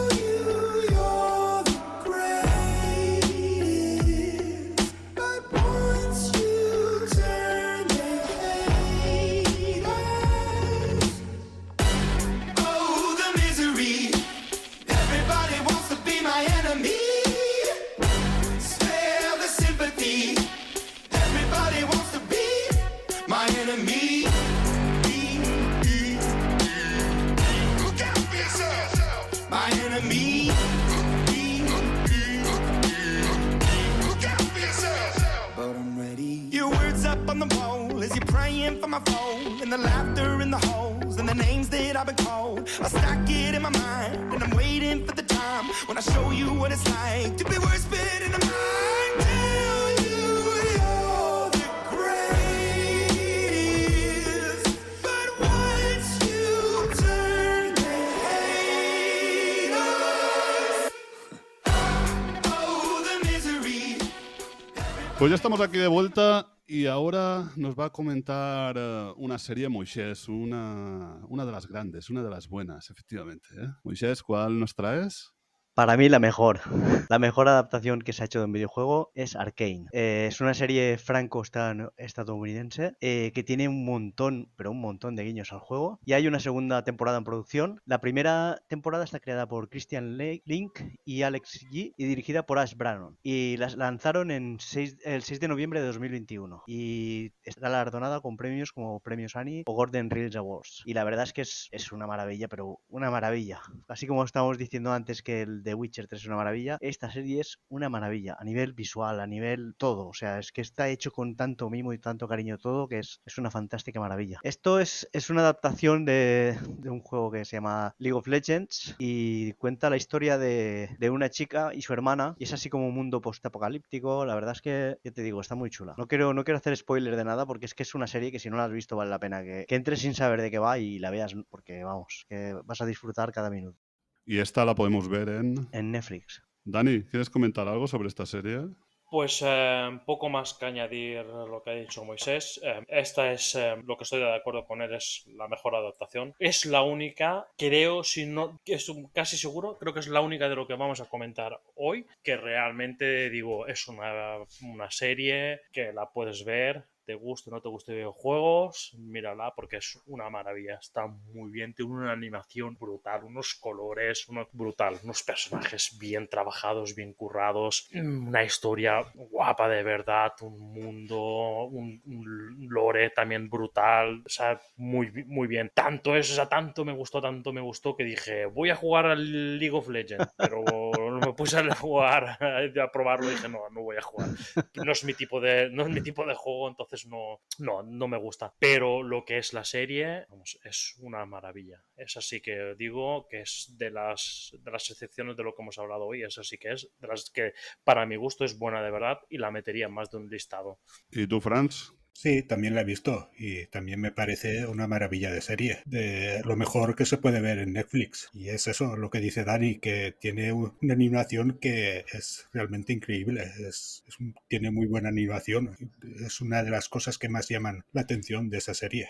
Sí, yo, para mí fue personalmente la mejor, eh, la mejor serie del año 2021. Es decir, no, no de animación, no basada en nada, sino la mejor serie del 2021. Y posiblemente una de las mejores series que tiene Netflix. La animación, lo que habéis dicho vosotros, es maravillosa. Es una animación en lo que llaman 2,5D, ¿no? Es una animación en 2D, pero que está hecho de tal manera que da una sensación de realismo, donde es que, aunque no te gustara la trama, nada más por el tema visual ya es, ya es increíble, ya es maravilloso estar viendo la serie. Podías hacer pausa en cualquier momento de la serie y es que eso te serviría para, para salvar pantalla. Es decir, es, es una fotografía de animación preciosa. Hagas en el momento que hagas esa pausa en, en la propia serie. Y nada, para además, pues eso, enriquecido de una trama y un lore, lo que habéis dicho vosotros. Es que es algo increíble. Yo quedé alucinadísimo con esta serie, prendadísimo, y ya te digo que, que es, que es de, lo, de lo mejorcito. En animación, en animación. Ya comenté hace poco que, que vi la nueva de Spider-Man y los 10 primeros minutos me parecieron algo flipante, pero es que Arkane no solamente tiene animación, que es buenísima, sino es que también tiene una trama, una trama que le acompaña, que es algo que, que, que bueno, a mí me encantó. Yo no, no, puedo decir más porque, tal como han dicho mis compañeros, es buenísima, es buenísima y quien no la ha visto, que la vea, que se ponga Netflix o la vea de donde quiera, me da igual si no tiene Netflix, porque es es súper, súper recomendable. Totalmente de acuerdo. Y luego no sé si alguien además de Dani ha jugado al juego, o que alguien quiere hablar, o tú, Moisés, hablar un poco del juego. Yo he salido escaldado de League of Legends. Es, es el juego, que es un juego que, que está como, es considerado uno de los deportes electrónicos más grandes del mundo. Eh, tiene final, o sea, campeonatos mundiales con 44 y 45 millones de espectadores. O sea, es que esto es espectacular. Pero a nivel de jugar, es un juego gratuito, puede jugar cualquiera. Jugué, he jugado muy poco, la verdad. Pero no, no, no me gustó mucho el juego, la temática y tal. Más que la temática, la mecánica del juego. Pues nada, pues vamos ya con eh, una película que nos va a contar ahora Franz. Bueno, se trata de Assassin's Creed. Y he de decir que fui a verlo al cine y me dormí. me dormí. me despertaban los ruidos que hacían porque hace a veces hacía ruidos de una película de acción, ¿no? Y tiene sus ruidos de vez en cuando, pero me, me dormía, me dormía. Y no me gustó, no me gustó mucho. No me gustó la adaptación que hicieron. Contó un poco la trama, que es la de un hombre llamado Callum Lynch, que a través de una máquina que se llama Nimus, eh, explora los recuerdos de, de su antepasado, Tala Aguilar, miembro de una secta de asesinos, eh, que es- se desarrolla durante la Inquisición española. Y esto lo hace para adquirir, para adquirir sus habilidades de lucha. No sé, a mí me pareció un poco aburrida la película. Todo lo contrario del juego, que me pareció una maravilla. Muy bien, muy bien. No sé si alguien más ha visto Assassin's Creed. Desgraciadamente sí. Es, pues roza de los tres niveles que te he dicho, para mí roza la puta mierda. Digamos que es de las muy malas. No va a ser de las malas, de las muy malas. Es que es muy mala. Es muy mala. O sea, a ver, em, el videojuego, normalmente la trama, no sé, el 90%, vosotros lo sabréis, Moisés y Franz también que habéis jugado, el 90% es dentro del el, de Animus, eh, es- estás el 90% es dentro, ¿vale? Y aquí es, es al revés, el 90% es fuera y dentro muy poco. Y es que lo, lo trasladan al final al mundo real, todas las luchas y todo eso. No sé, es que no, es, es un sinsentido. eh, pff, para mí no vale, no vale nada, es que no vale nada, es que no, es perder el tiempo con esa película. ¿Y tú, Moisés? Yo igual, igual de puta mierda para mí que para Dani. Es que no, no me gustó nada, pero nada, nada, nada. La vi y dije, menuda mierda película, ¿cómo cojones hacen esto?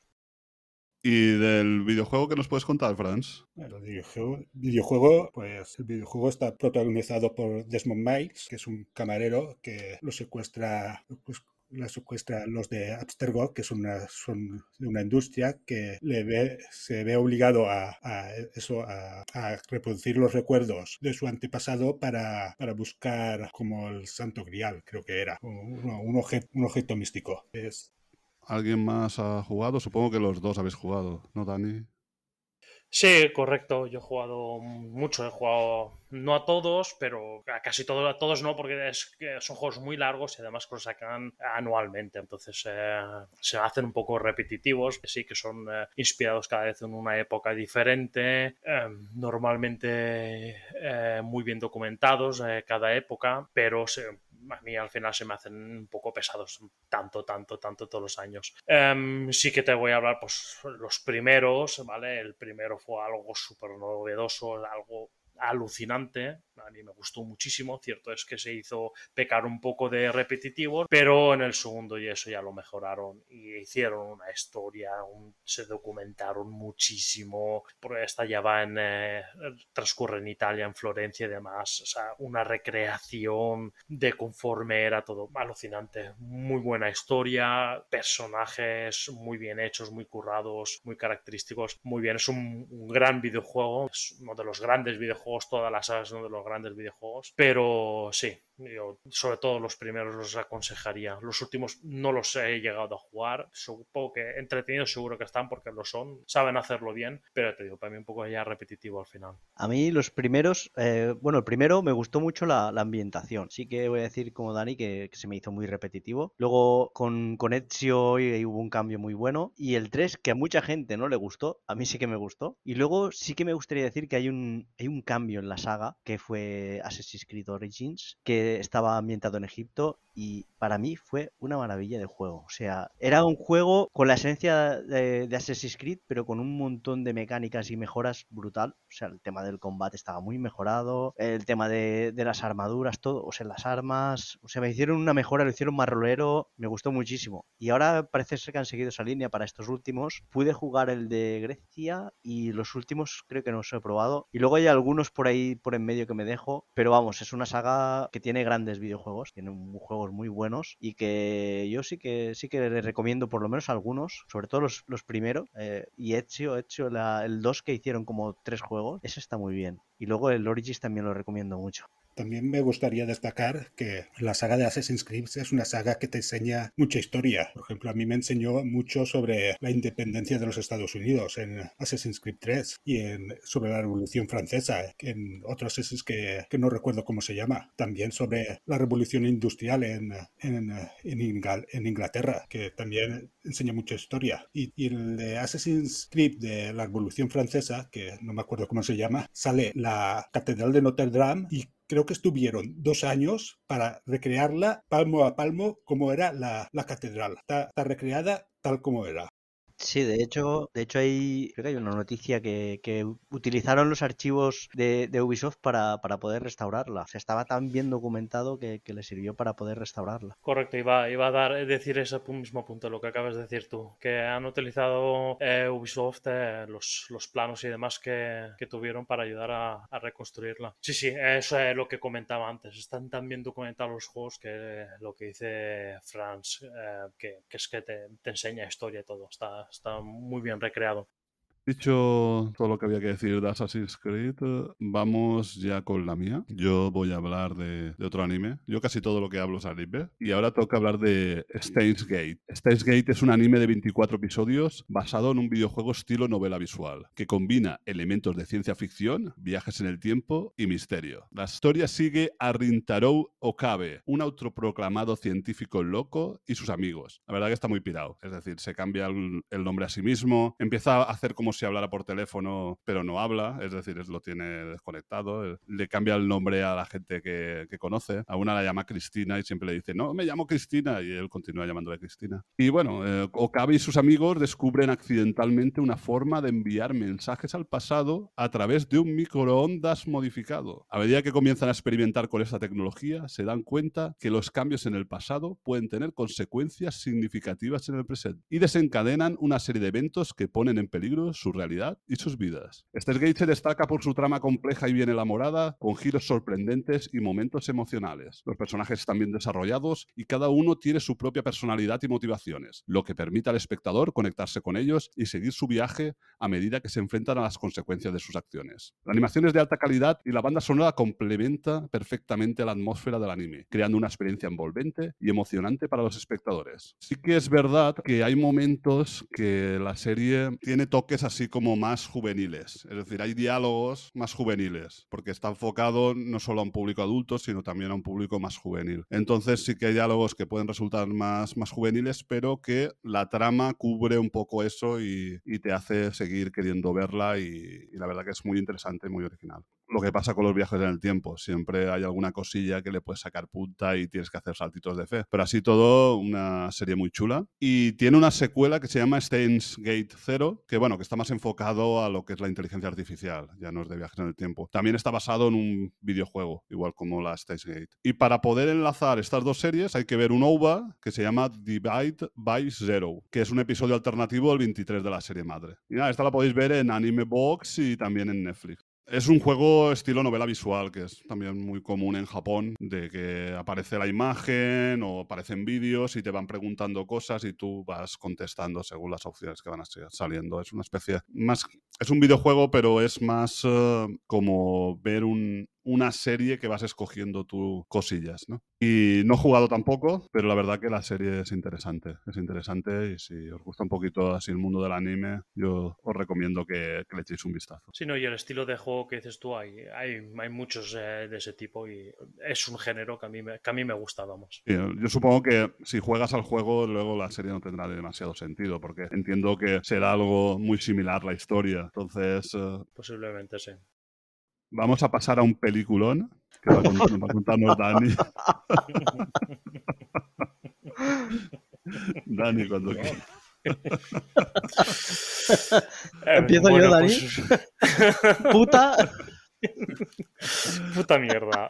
Así de claro. Esto es. Eh, eh, volvemos otra vez al, eh, a los 95, 93, lo que decía. No sé, pues otra de estas auténticas maravillas que dijeron: Street Fighter es mala. Pues vamos a ver si podemos hacerla más mala aún. Vamos a hacer lo mismo, pero tan siquiera con un solo actor bueno. Y sacaron pues Mortal Kombat. Y esto pues es, yo creo que de las que he comentado yo, es que la de Super Mario superar eso es difícil, ¿vale? Pero es que esta es mala en todos los, en todos los aspectos. En la historia, en los actores, en la forma de, actuar, en la banda sonora, en los efectos especiales, o sea, el CGI que se utilizó, en el vestuario, todo, todo. Es que no hay eh, los escenarios, o sea, es que no hay, no hay nada, no hay ni una sola cosa, ni una sola cosa que destacaría bien de esta película. Es que desde, desde los créditos iniciales ya, los, ni los... Ah, sí, mentira, hay, por no decir que no hay ni una sola cosa que destacaría, la verdad que eh, Goro, que eso está hecho con animatronic, en aquella entonces la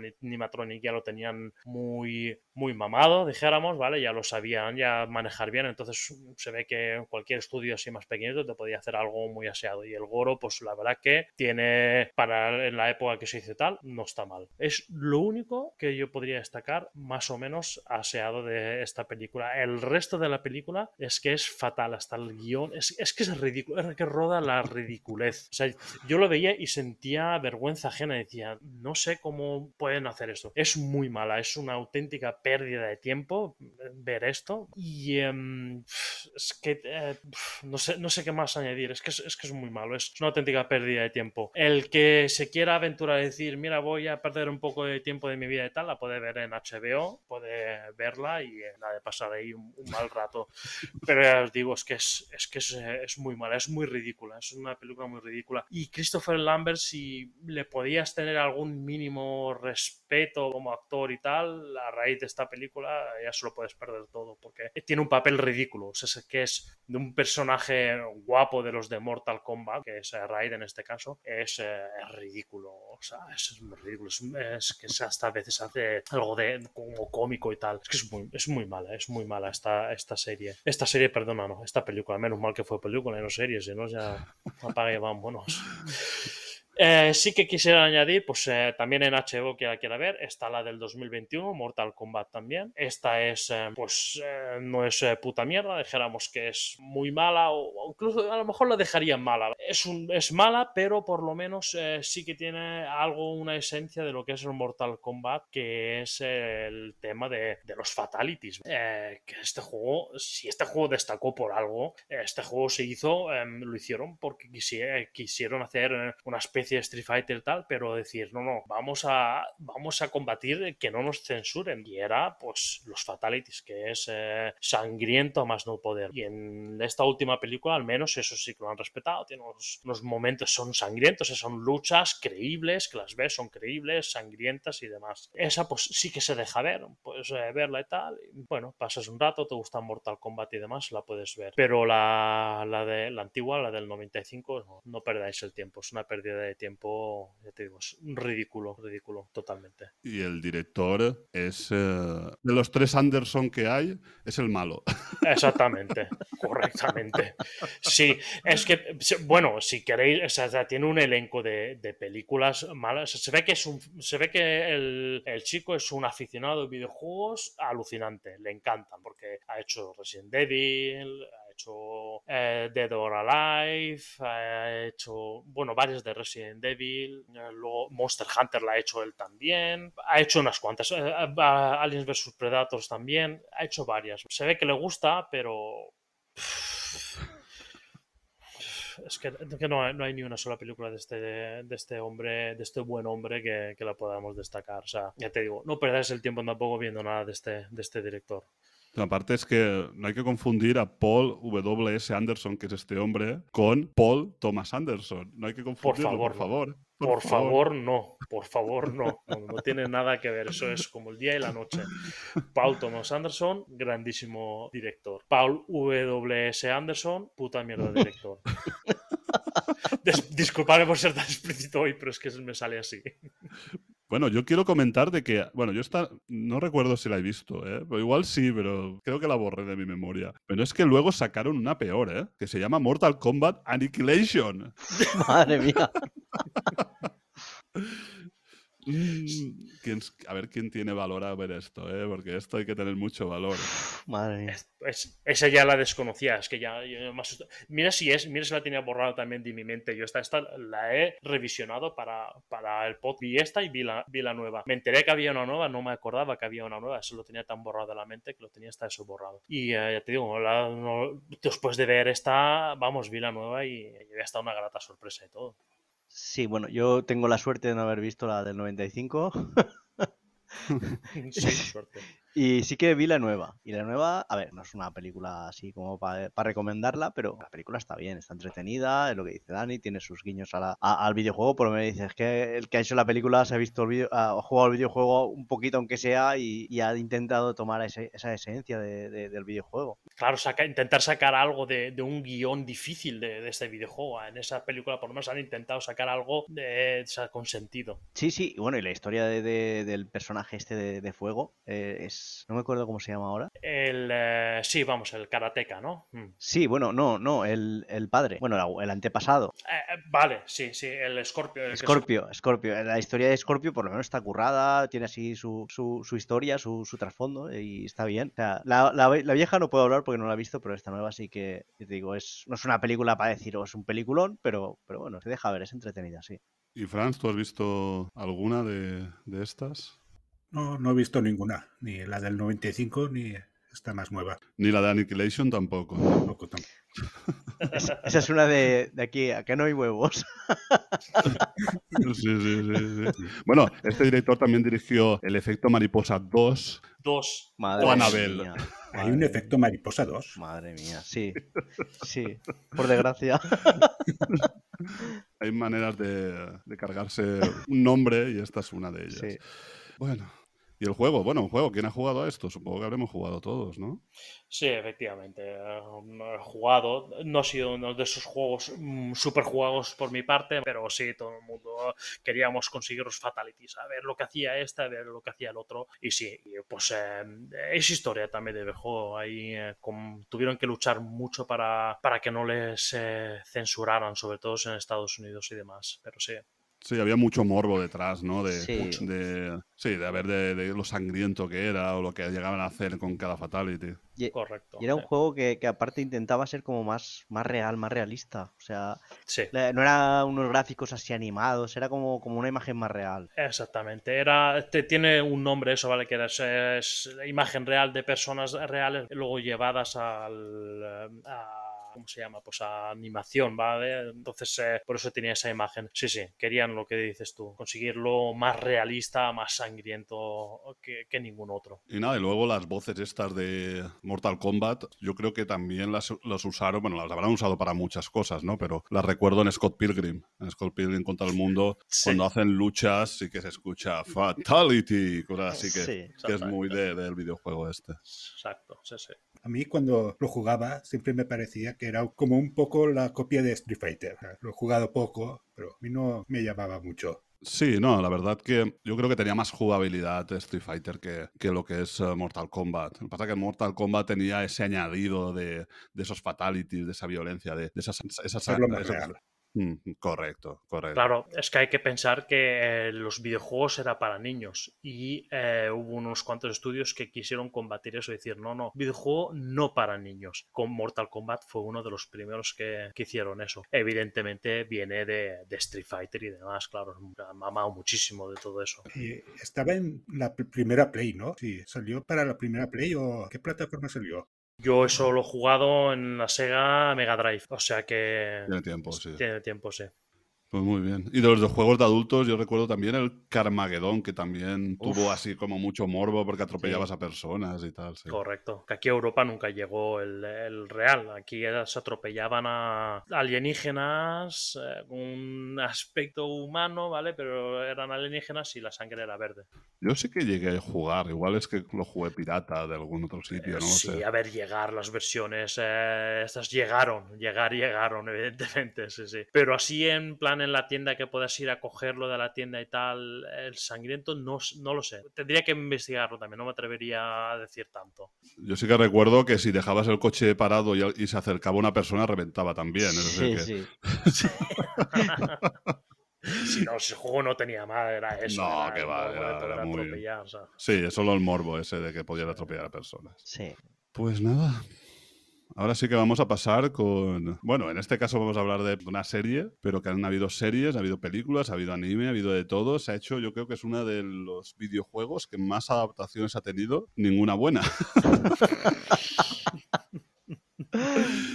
Así que, Moisés, dale.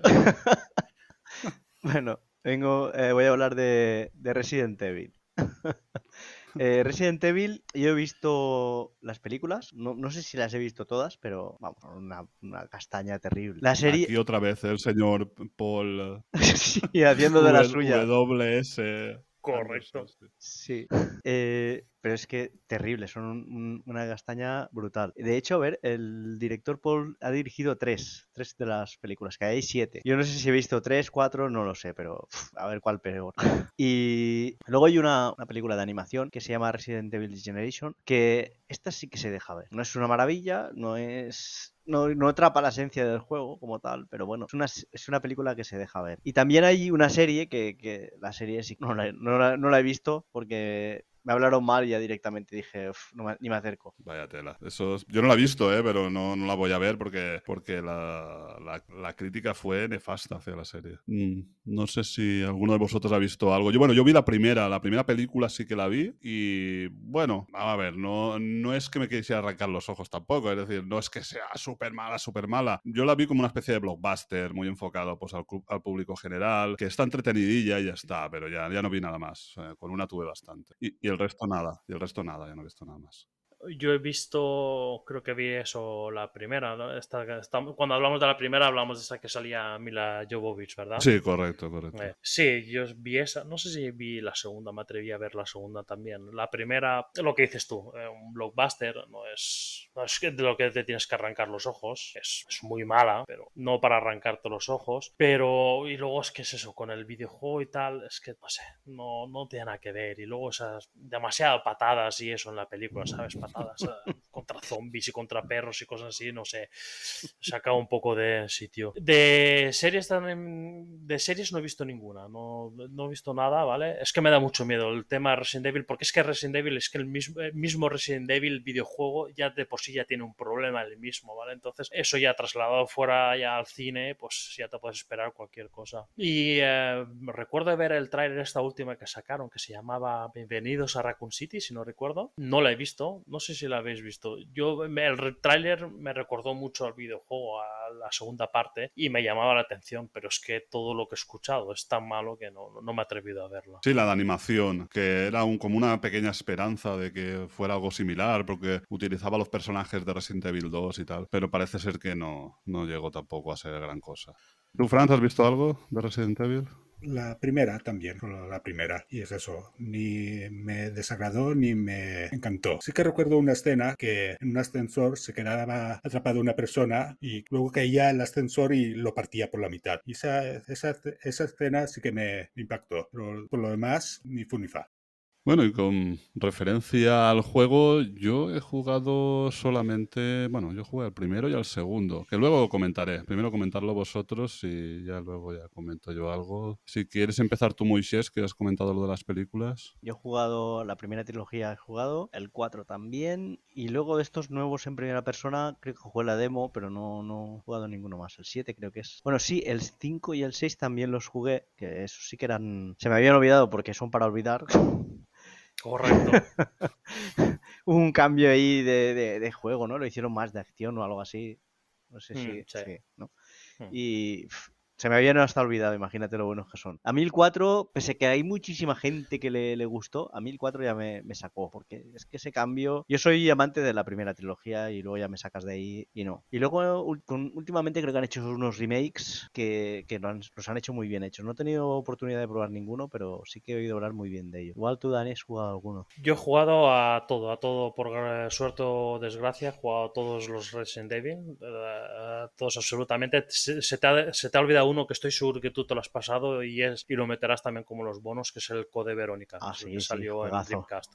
Exactamente. Entonces, em, sí, eh, de acuerdo contigo, el 4 me pasa como a ti. Eh, yo sé que hay gente muy, muy seguidora del 4. A mí me sacó también del sitio, no me gustó. El 5 lo empeoró, siendo un juego que jugar cooperativo con un amigo te lo puedes pasar muy bien. El 6 lo mismo, eh, peor aún. O sea, ya con la historia ya se, se- no sé, se drogaron y sacaron una historia que destrozaron totalmente todo Resident Evil. Y, em, eh, pero jugando cooperativo, pues también te puedes, también puede ser eh, entretenido. Y luego estos dos últimos, que es el, el Village y el, em, y el anterior, no me acuerdo, bueno, el 7 y el 8, em, están muy bien también, me gustan, son en primera persona, son diferentes, pero bueno, el 7 mejor que el 8, el 8 hay alguna cosita que vuelve a estar un poco que me saca un poco el sitio, pero son buenos juegos, sobre todo el 7, con el 7 se han, se han reencontrado, dijeron, apostaron otra vez por, eh, por los Resident eh, clásicos y, eh, y- y muy bien, me gustó mucho. El 8 bien también, poquito menos, pero bien también.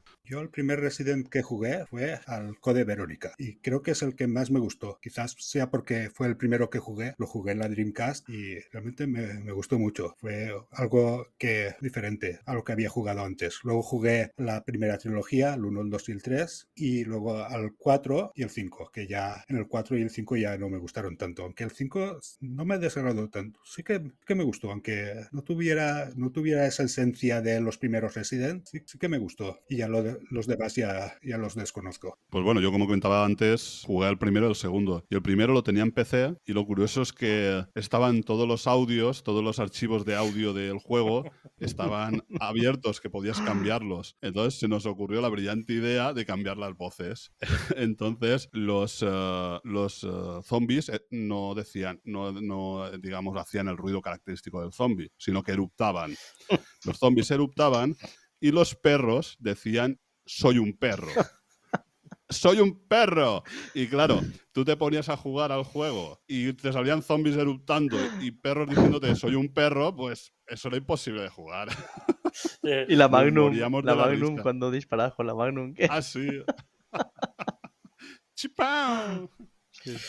sí, sí, Ah, sí. ah. Eso Sí, se convirtió en un juego de risa, se un juego de terror se convirtió en un juego de risa. Sí, así es, así es. Por lo que, por, mi parte, la verdad es que ya no tengo nada más que contar. Bueno, sí que la verdad que lo que jugué me gustaron. Me gustó más el, Resident Evil 2 que el 1 y, y poco más que decir. A mí el 1 es que me flipó. El 1 creo que fue el primer juego que jugué de PlayStation. O sea, venía, veníamos de Nintendo y de repente PlayStation y ves Resident Evil y dices, madre mía, ¿esto qué es? Y flipé muchísimo. Era, era como lo que estaba comentando Dani. Ese era un juego orientado para adultos. O sea, venías de, de un mundo de, de juegos de niños y llegabas a esto y era un juego para adultos. Y dices, madre mía. Por cierto, se me ha olvidado comentarte antes que estabas eh, diciendo también los remakes y tal. También he jugado al 1 y al 2 de los remakes, he jugado también. Faltan el 3 y el 4 por probarlos. Los remakes, muy chulos, muy chulos, muy bien. El primero es más como, como el otro, ¿vale? Hay algún cambio, pero el 2 sí que es, es un remake, o sea, es muchas cosas nuevas, muchísimas, y muy currados, muy, muy bien, muy bien. Pues Ale, vamos a pasar a la próxima, que la voy a comentar yo, que es una película. Está bien, esa película está bien. vamos a tener un respiro, un pequeño respiro aquí. Bueno, la película que, que voy a hablar yo ahora es Tetris. Tetris es una película basada en la historia real del videojuego más famoso del mundo, que cuenta cómo se creó en la Unión Soviética cómo se difundió por el mundo y cómo se desató una batalla legal por los derechos de autor. La película tiene un ritmo ágil, un excelente reparto con Taron Egerton en la cabeza, bueno, que sale en, en Blackbird, es- os suena, ¿no? Sí. Sí. Y una banda sonora muy pegadiza. Me ha parecido muy interesante conocer los detalles de la historia, que tiene momentos de humor, drama y suspense. Está dirigida por John S. Baird y escrita por Noah Pink, que lo conocemos del Alienista o de Master of Sex. Me parece una película muy entretenida y que nos muestra una Rusia al final de su era comunista, con una lucha de los derechos de autor y con una trama inventada de espionaje que le da dinamismo a la historia. Está en Apple TV Plus y la verdad que está muy bien. Me, me gustó. Es una, una película que está bien producida, bien dirigida y, y también bien actuada. Y eso, es muy curiosa también porque conoces todo el tema de la historia, como el creador que crea un videojuego pero que luego no puede cobrar porque está en un país comunista. Entonces está, está todo muy chulo. Si, si tenéis oportunidad de verla, la tenéis en Apple TV y vale la pena, vale la pena. Supongo que no la habrá visto nadie, ¿no? Yo no, yo no la he visto, la tengo pendiente, la quiero ver, tengo un- me ha llamado desde el primer momento que supe de ella y tengo muchas ganas de verla y conforme la, la pintas tú, pues, pues con más ganas aún, evidentemente. Yo tampoco la he visto y la tengo también ahí en el punto de mira. Ga- Ganas porque es un, es un videojuego que también es, es historia. es uno de, de los, de los más históricos que hay. De... Tú, Franz, tampoco lo has visto, ¿no? tampoco lo he visto. Bueno, y comentar sobre el videojuego, bueno, es eh, ar- eh, súper conocido. Es decir, yo supongo que habrá muy poca gente que no conozca el Tetris. Y que, bueno, yo lo conocí, no sé cuándo lo conocí, porque al final estaban también las maquinitas estas que eran solo de Tetris, ¿no? Que no, no, no dependías de ninguna otra consola. Pero yo lo tuve en mi Game Boy. En mi Game Boy, cuando lo vendían, el juego que regalaban era el Tetris. Y bueno, jugué muchísimo al Tetris, me lo pasé todo, el- viendo los rusos bailar y al final el cohete salir y tal. Y, y la verdad que sí. Y también recuerdo ir a los recreativos y siempre, el arcade siempre estaba ocupado, siempre. Siempre había, normalmente eran mujeres, normalmente había una chica jugando al Tetris, casi siempre. Y luego marcó también un hito, ¿no? Porque la cantidad de juegos similares que salieron después de este, pero, pero muchísimos, muchísimos, hasta hoy en día, que por ejemplo el, Candy Crush es, es uno, que es también herencia del propio Tetris. Así es, así es. Yo también, como tú, eh, la tenía en la Game Boy, eh, la primera Game Boy, la FAT esa, que era en, en ese color verde. Sin luz. Exactamente, sin luz. Y también a ese le eché muchísimas, muchísimas, muchísimas horas. Sí, en algún arcade, como dices tú, también, efectivamente.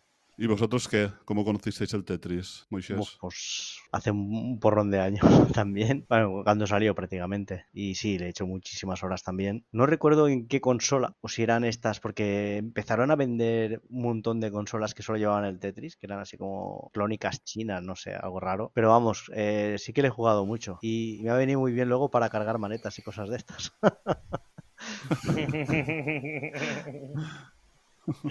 Sí, sí, es lo típico, ¿no? De he jugado mucho al Sí, Tetris, no sí. colocarlo todo. Correcto, correcto. Sí, sí, siempre, cualquier momento que tengas que ordenar alguna cosa, siempre tienes que decir, esto es como jugar al Tetris. Sí. Eso se ha quedado, se ha quedado ¿no? en, la, en la jerga diaria casi. Hay un guiño en Los Simpsons que, que tiene que cargar el coche Homer y, y suena como la música del Tetris. Va poniéndolos a todos ahí. tin. Y se sientan así eh, con la forma de una figura de Tetris y todo, sí, correcto. sí, sí. Sí, sí, sí. Pues en la película sabréis por qué se llama Tetris. Bueno, hay muchas cosillas curiosas sobre ella. ¿Y tú, eh, Franz, cómo conociste el videojuego? ¿O Pues, ¿Recuerdas? Por la Game Boy. Compré la Game Boy y venía el juego. Jugué muchísimo. Hasta hoy en día lo juego en la Switch, al Tetris 99, que es en línea con 98 jugadores más. Ostras, sí, sí, sí. Yo me, me ha venido a la cabeza no que estuviera ocupada la máquina por una persona, es que había muchas veces estaba por dos, es decir, que porque era, era un eh, juego competitivo Correcto. donde, Sí, sí, sí, donde iban jugando uno contra el otro y depende cómo iba ganando, pues le ponía más ladrillos al otro. Y, y ahora sí, ahora me ha venido a la cabeza. Exacto, ¿eh? Pues esto contamos del Tetris y ya pasamos a otro peliculón de Dani. Han tocado Me todos los estoy buenos, ¿eh? cubriendo- Me estoy cubriendo de gloria hoy, ¿eh? Pues la película irresistible que vais a tener muchas ganas de ver se llama Double Dragon. Es otra puta mierda, ¿vale? Otra pérdida de tiempo, ¿vale? Es un no- 89 minutos de pérdida de tiempo de tu vida. Es otra, pues en el- esta la hicieron también en el 94, como os comentaba. No sé qué le pasó en esos años, que apostaron por, todo, por todas estas bazofias. El que la quiera ver la puede ver en Prime Video y en Flixolé. ¿Qué eh, contar de esta película? Pues que no tiene nada que ver con el videojuego. Eh, te esperas ver eh, pues bofetadas, claro, y más en esa época. Dices, wow, karatecas, o sea, esto era uno de mis juegos preferidos, que como jugaba yo un cooperativo con un muy buen amigo que tenía, y esto era una maravilla para mí. Y dije, pues en la película, pues, pues nada, bofetadas, ¿no? Pues lo que te esperabas de pues un Karate Kid y demás, pero nada que ver con la realidad. Es, es ridículo, es, eh, tiene mucha, mucha comedia por el medio, o sea, cómicos por el medio, sin sentido, un, CGI ridiculísimo, o sea, vamos, que hoy en día yo creo, bueno, hoy en día está claro que no, ¿no? Pero que en aquel entonces, es que, no sé, currándotelo un poquito más, podías hacer algo medianamente mejor que lo que hicieron ahí. Actores también eh, malos, o sea, no sé, es, eh, es un, sin, un sinsentido de película que no tiene, no tiene por dónde cogerla, es que no, ni, tiene gracia, ni tiene acción, es que no sé, es, es una auténtica pérdida, una auténtica pérdida de tiempo, no desaconsejable totalmente, o sea que el que quiera perder el tiempo ahí las, las puede ver en las plataformas que he dicho, pero desaconsejable. Muy bien. ¿Alguien más ha visto esto? Por suerte no. No, yo tampoco. Vamos a comentar el videojuego. Si quieres, Dani. Pues el videojuego era pues los típicos eh, videojuegos. eh, se me ha ido ahora la palabra. Por hack and slash, no sé si ya era en aquel entonces hack and slash, pero bueno, los típicos que tú vas en una pantalla 2D o un falso 3D, ¿vale? Que te podías mover a veces. Bueno, este creo que solo era 2D, el, el Double Dragon. El 2 es el que podía ya desplazar. Es verdad, era el 2, ya, exactamente. El primero no, era 2D y nada, y era pues eh, simplemente pues una, un, dos, dos personajes, uno vestido en azul, el otro vestido en rojo, era cooperativo y nada, ibas eh, pues luchando contra los enemigos que te iban apareciendo, tanto a veces por la izquierda como por la derecha, y pues cada tipología de enemigo pues tenía sus ataques y tenías que combatirlo. Y tú tenías pues tus dos o tres truquitos también y demás, y era un cooperativo que, que triunfó mucho en la época y era, era un muy buen juego, tan, tan buen juego y triunfó tanto que decidieron hacer hasta una película también de esto, lamentablemente. Y el juego, muy bien, yo lo jugué, recuerdo, en la Nintendo, creo que era la Nintendo, y luego no sé si en la Super Nintendo o en la Mega Drive, no lo recuerdo, y en recreativa, mucho. Este sé que jugué muchísimo en recreativa, muchísimo, muchísimo. Creo que es el juego que más dinero me he gastado en recreativa. ¿Y tú, eh, Moisés? Yo este, este en recreativa, este en consola creo que no he llegado a jugar. Recreativa sí que le, le he viciado barbaridades. Y encima era un juego que podías jugar con, con, otro amigo, y entonces era ese pique de intentar pasárselo, coger una tarde, pillarte ahí tu dinerito, irte a los recreativos y, y a ver si te lo pasabas en una tarde. ¿Y tú, Franz? Y también en recreativa, ya los recreativos y jugar al Double Dragon. Pues yo jugaba en PC. Bueno, jugaba al 2, al 2, al 2 en PC. Y empecé el que tenía yo, mi Astra 512 de, del año Catapum. y la verdad que sí, que era. Yo creo que también fue, si no el primero de los primeros juegos de ese estilo, ¿no? De, de lucha callejera con, con, monstruo final y todo eso. Yo creo que fue también de los primeros. Y a partir de ahí sacaron, empezaron a salir un, un montón más. Sí, correcto. Yo no recuerdo uno que es anterior a este, es decir, yo sí que recuerdo este y anterior no recuerdo ninguno. Luego sí, luego posterior sí, hay, hay muchísimos. Uh, había, era, era Final Fight, que había uno que ya era de tres personajes, podía jugar con tres, que también de arcade. Correcto, sí. Eh, sí, hay, hay, muchos. Ahora mismo no se me ocurren los nombres. No hace mucho me he pasado uno con mi hija y todo, que han hecho un remake y tal. Ahora no recuerdo cómo se llamaba, pero. Cadillacs y dinosaurios también, que sacaron, sacaron luego una serie también sí, de, de animación. Sí, correcto, sí, sí, sí, sí. Así que eso, pues sí, la verdad que jugué bastante y también ha sido algo que, que a mí me marcó también y después he visto tanto, tanto que ha salido después a partir de este porque también fue un videojuego de mucho éxito, lo que has dicho tú, tanto éxito que hicieron una película, bueno, un lo que sea. Exacto. un esto, un esto. un esto.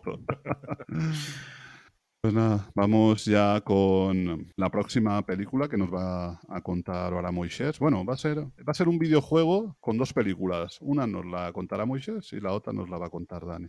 Yo voy a hablar de Final Fantasy Advent Children. Eh, es una película del 2005 que continúa los acontecimientos del juego Final Fantasy VII. Eh, aquí en España la, sacó Sony Pictures y está dirigida por Tetsuya Nomura y Takeshi Nozue. A mí esta peli, la verdad es que sí que sí que me gustó. O sea, no era una película así de decir, guau, qué película y tal, pero, pero es una película que, que se deja ver, que está bien y a mí esta sí que me gustó.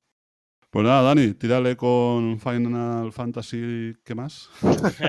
la fuerza del interior. Eh, esta la sacaron en el 2001, ¿vale? Eh, esta película, de, eh, o sea, lo que tenía de peculiar en aquel entonces era la animación, era la animación que tenía. Era algo brutal, el pelo de la chica, las facciones que se veían, las manchitas en la cara, no sé qué. Hoy en día la ves y dices, madre mía, esto me siento yo en ordenador y hago algo mejor casi, ¿no? Es exagerado, ¿no? Está claro. Pero en aquel entonces es, esa la estrenaron en el cine con, con, esa, con esa, vamos, con, con esa atracción, ¿vale? Eh, la película, bueno, no es, una, no es ningún peliculón, la verdad. Eh, además, tiene que ver un poco con Final Fantasy, ¿vale? Porque es así muy futurista, muy eh, eh, espacial, ¿vale? Dijéramos. Entonces te sacaba un poco de lo que es eh, los Final Fantasy que estamos, que estamos acostumbrados a, a, jugar. Entonces no acabó de triunfar, no es una película que triunfó. A mí ya te digo, tampoco es que me, que me enamorara muchísimo, pero bueno, un fanático del Final Fantasy y tal, pues bueno, le guardo un buen recuerdo. No la he vuelto a ver desde que la vi en cine, porque la quería ver ahora para el podcast nuevamente, pero no está en ninguna plataforma, solo estaba en alquiler y eh, ya no me daba tiempo para, para poder verla también, ya tantas películas que he visto no me daba ya tiempo. La historia estaba un poco, pues, eh, pues es, como os he dicho, es futurista, ¿vale? En 2070, con una amenaza extraterrestre y demás, pues la lucha contra ellos y demás, y como siempre, pues hay siempre detrás algo de, algo de magia, algo místico, del Final Fantasy y tal, pero no es muy una película muy Final Fantasy. Sé que no triunfó mucho porque la gente no, no, no la acabó de, gustar. El director es Hironobu Sakaguchi y eh, Motonori Sakagibara. De estos eh, directores eh, sí que vi de Sakaguchi, sí que vi que sacaron algo de, de Blue Dragon, que también es de, de un videojuego de, de, Akira Toriyama, es el creador de Akira Toriyama, y él hizo algo también. He visto algún capítulo por ahí también, pero poco más. Y del otro director y así que no, no he visto absolutamente nada. Y eh, poco más que, que comentar sobre la película. Vale, yo esta sí que la vi en su momento y es lo que tú dices, era como un boom en el tema de la animación, porque era una animación realística, ¿no? Correcto. Es decir, se parece mucho a una persona, es casi como ver a personas, eh, no se puede distinguir bien, ¿no? Si es una persona o no. Y lo que dices tú ahora, lo ves ahora y ya no es tan realista, ¿no? Pero para aquel entonces era muy revolucionario animación. Y sí, a mí me gustó, eso sí, sí, es lo que tú dices, no es un peliculón, pero, pero es una trama así entretenida y nada, tengo buen recuerdo, pero tampoco recuerdo que eso, que, me flipara ni nada. No sé si alguien más vio esta. Sí, esta también la he visto. Esta, pues es eso, eh, la vimos todos, yo creo que la vimos todos por el hito de, gráficamente, cómo se veía todo técnicamente y, yo creo que, igual que vosotros, o sea, me gustó, pero no, no fue una película así que flipara tampoco. Estuvo bien, entretenida, vamos. ¿Y Moisés, has jugado a, al juego, alguno de los Final Fantasy? Sí, he jugado muchos, pero como el 7 ninguno. Eh, me recuerdo ese Final Fantasy 7 en PlayStation 1, que eran un montón de discos, y ese juego, vamos, para mí fue uno de los mejores juegos que he jugado en mi vida. Me flipé muchísimo con ese juego, me enganché muchísimo, y luego sí que he visto que hay barbaridades de, o sea, juegos de, Final Fantasy se han hecho de, RPG tácticos, de acción, eh, MMO, musicales, de carreras, se han hecho de todo. Estuve viendo y dije, madre mía, si, si han sacado juegos de Final Fantasy. A esto sí que no he jugado, yo he jugado lo que sería la, la saga principal. Y luego jugué el 13, que el 13 creo que fue mi último Final Fantasy y ese ya sí que no me gustó. Yo, pues, eh, un poco como tú. El 7 es eh, lo que dices tú, más lo recuerdo en la PlayStation 1, con creo que eran tres discos que estabas comentando tú. Y mm, eso es, uno de los mejores juegos de la historia. Es algo magnífico, brutal. La historia, o sea, genial. Tengo ganas de jugar el, el remake que han hecho ahora. No lo he jugado aún, lo tengo ahí pendiente para jugarlo. Y sí, y luego sí, he jugado al 8, al 9, al 10. em, yo creo que el último, no sé si fue el 13, no me acuerdo. La, creo que la protagonista era Lightning, si no recuerdo mal, esta del pelo rosa. Que sacaron una segunda parte y jugué la segunda parte, exactamente, y ahí dije hasta aquí. Y de ahí ya no he jugado más. No te puedo decir si son buenos, si son malos, no lo sé. Yo sé que Final Fantasy tiene muchos seguidores y es un, es un campo muy peliagudo, pero no los he jugado. Este último, a ver qué tal también. Igual lo pruebo, no lo sé. ¿Y tú, Franz, has jugado alguno? Sí, he jugado al 13 y a mí me gustó. Quizás sea porque no jugué al 7, pero a mí el 13 sí que me gustó. Recuerdo especialmente los animales estos que salían, chocobos, y me hacían mucha gracia. Animales esos. Sí, sí, claro, eso es que es un animal, es, eh, es el animal eh, por excelencia de los Final Fantasy y los chocobos, claro que sí. Era un eh, de esto de para, para trasladarte también de un sitio a otro, encima de los chocobos, eh, ibas más rápido, claro. Sí, Una sí. montura. Una Era montura, eh. como un medio de transporte. Exacto, sí, sí. Pues si no hay nada más que comentar, lo dejamos aquí. Bueno, este Final Fantasy. Todavía tenemos aquí cosillas para contar. Ahora me toca a mí. Yo voy a hablar de eh, otro anime, un anime que se llama Nier Automata versión 1.1a. Esta serie es una adaptación del videojuego de acción y rol del mismo nombre, creado por Yokotaro. En la serie también participa como guionista este creador. Y el estudio encargado de la animación es A1 Pictures, conocido por sus trabajos pues, en 86, en Licorice Recoil o en Mashle, entre otros. Mashle es un anime estrenado este año, que es una parodia de Harry Potter y la verdad que es muy divertido. Vamos ya otra vez con Nier Automata. Nier Automata nos cuenta la historia de 2B y 9S, dos androides, que luchan contra las máquinas que han invadido la Tierra en nombre de la humanidad, que ésta se ha refugiado en la Luna. Sin embargo, pronto descubrirán que las cosas no son tan simples como parecen y que hay secretos y verdades ocultas detrás de esta guerra. Explora temas como la existencia, la identidad, la libertad y el destino con una narrativa compleja y emotiva. La serie tiene 12 capítulos y tiene muy buena animación, aunque sí que es verdad que las escenas que cambian de animación por CGI, la verdad que no, no me gusta. Es algo que no... Me ha pasado en otras series también, eso que hacen que es animación y te ponen ahí CGI y no, no, a mí no, es- me, me molesta un poco, ¿no? Es o veo CGI o veo animación, pero la mezcla, si no está muy, muy bien hecha, no, no me convence. Aparte de eso, es una buena serie. A mí, yo la estoy disfrutando. La verdad que tiene 12 capítulos, pero hubo una parada, emitieron 8 y ahora van a, han puesto, creo que hoy mismo ponen el resto de episodios que quedaban que no estaba completa. Y bueno, la podéis ver en Crunchyroll. No sé si conocíais algo de este videojuego. Sí, sí, por supuesto, lo conozco, em, no lo he jugado, lo tengo, tengo, es más, lo tengo comprado, lo quiero jugar, le tengo muchas ganas y igual la serie que estás comentando tú también tengo entendido de que, de que es muy buena y tengo ganas de hincarle el diente tanto al videojuego, a las dos partes que hay, bueno, creo que son dos partes si no me equivoco, y a, la serie también. Yo lo tengo en lista de espera, tanto el videojuego como la serie. A mí me, con los videojuegos me está pasando como con las series, que tengo ahí una lista enorme para ir jugando cosas. Y, y con las series igual. Y lo tengo pues ahí, apuntar las, tanto la serie como el videojuego, porque la serie no sabía yo nada, pero después de haberte oído sí que quiero verla. Sí, la verdad es que es eso, que es un- más profundo de lo que parece, porque al principio es eso, parece que sea algo como así de acción, pero luego tiene más miga. Ah, Exactamente, el juego tengo entendido eso, que no es un juego así de acción, pim pam, no, no, que tiene una historia detrás eh, muy currada. Muy bien, pues ahora vamos con una película que nos va a comentar Moisés. Películas Prince of Persia estrenó en 2010. Está escrita por Jordan Mesher, Boaz Yakin y Doug Miro y, y Carlo Bernard. Dirigida por Mike Newell y producida por Jerry Bruckheimer, el de ¿es CSI, sí, el de CSI. Y nada, está protagonizada por Jake Gyllenhaal como príncipe de Stan y, y la película es que película la verdad es que es una buena es una buena película de aventuras. A mí me entretuvo bastante. Es una película que está producida por Walt Disney y como curiosidad quería decir que Alanis Morissette compuso el tema, tema de la película. Y la verdad es que, yo te digo, es una película, pues eso, es una película de aventuras, no tampoco creo que aspira más. Es una adaptación correcta, está hecha sobre las arenas del tiempo, que, fue como la, segunda trilogía que sacaron del juego. Había primero unos juegos y luego sacaron una trilogía que, que sacó Ubisoft y está basada en, la, en, el primer juego, las arenas del tiempo. Y, y, como película de entretenimiento, ya te digo, es una película que, se, que se deja ver y está bastante bien. Yo no la he visto, no la he visto. No sé si alguien más la ha visto.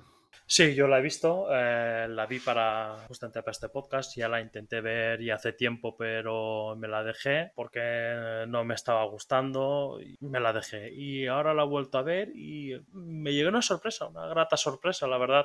Te digo, para mí sigue siendo una película mala, pero para ser una adaptación del juego y demás, lo que está diciendo Moisés, estoy de acuerdo, es una adaptación correcta de, del juego, es que no hay más, la verdad no le puedes sacar mucho, mucho más a esto. En el juego todo eso, pues eh, sí, tiene una jugabilidad muy chula, muy currada, pero trasladarlo a una película, pues no tiene mucho más. Y sí, es una aventurilla y tal, que la verdad que yo la estaba viendo así muy escéptico, con mucho miedo, y me llevó una grata sorpresa y dije, bueno, pues mira, no, no lo he pasado mal ni nada, o sea que se, se me hizo hasta, bueno, se me hizo ameno verla y tal, y eh, bien, una buena aventurilla, la verdad. ¿Y tú, Franz?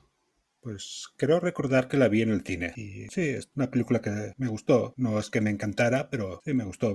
Una película entretenida. Bueno, yo he comentado antes, no, no la vi en su día, pero sí que jugar jugaba con mi PC. PC que era en blanco y negro, era en, en monocromo y era un juego que era que se cargaba con dos disquets de, de 5 un cuarto, que eran de los grandotes, que eso igual no ha conocido casi nadie. Tenía que poner primero el primer disco número uno, cargaba, ponía el otro. Y para mí la animación era flipante del videojuego. Es decir, bueno, es ese movimiento cuando se colgaba de algún sitio y cuando subía y todo eso. Antes, claro, en PC, que era de los primeros PCs que habían, eso era imposible, es decir, ver eso. Y para mí, para mí era alucinante jugar al Prince of Persia. Y jugué mucho, mucho y durante muchas pantallas pantallas y, y, tal, y eso, de, al principio no tienes espada, luego con la espada, todo, todo el tema de, de Prince of Persia, y ya a videojuegos modernos de Prince of Persia, ya en consola y todo eso, ya no he jugado nada, pero el primer Prince of Persia que jugué en PC, ya te digo, para mí fue un, una bonita experiencia en su día. Sí, yo a ese que tú estás diciendo, yo no jugué, sí que lo he escuchado, te he escuchado hablar a ti, he escuchado hablar a mi cuñado, incluso a mi mujer que tenía jugado, yo no los llegué a jugar, sé que triunfaron mucho, una, una, saga que triunfó muchísimo y yo ya jugué pues a los, a los modernos, ¿vale? Los que salieron eh, ya pues creo que fue en Play 1, Play 2 y demás. Esos eh, tres sí que sí que jugar y esos estaban muy guapos, muy entretenidos, el, el, tema ese de poder tirar atrás y tal, porque era con las arenas del tiempo y todo eso, estaba, estaba, está curioso, sí.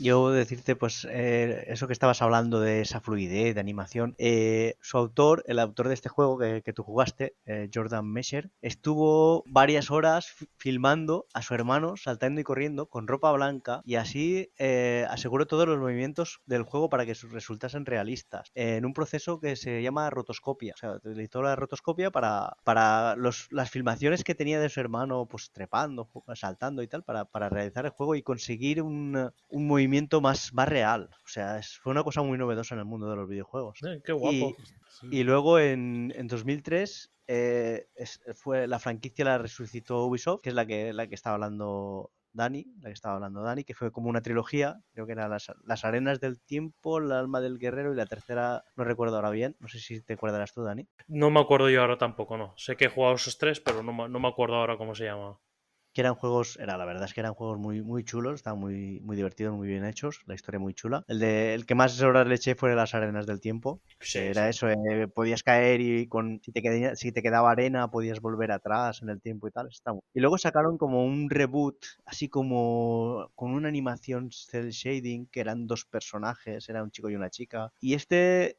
tuvo más mala acogida, pero yo lo jugué y la verdad es que me lo pasé muy bien. Y... No sé si yo ahora sí se lo jugué yo también. No, no lo recuerdo. Me suena lo que me estás contando, pero no, no ahora no lo recuerdo. Fue muy criticado porque como que se salió un poco de todo esto, de, de la trilogía anterior, pero vamos, eh, la verdad es que fue un juego divertido. ¿Y tú, Franz? ¿Has jugado al Prince of Persia? Creo que lo jugué en la Game Boy. Puede ser que saliera para la Game Boy. Seguro, no, salió para casi todo. Sí, creo que está para móviles, o sea, la trilogía esta de, de Ubisoft creo que está para móviles.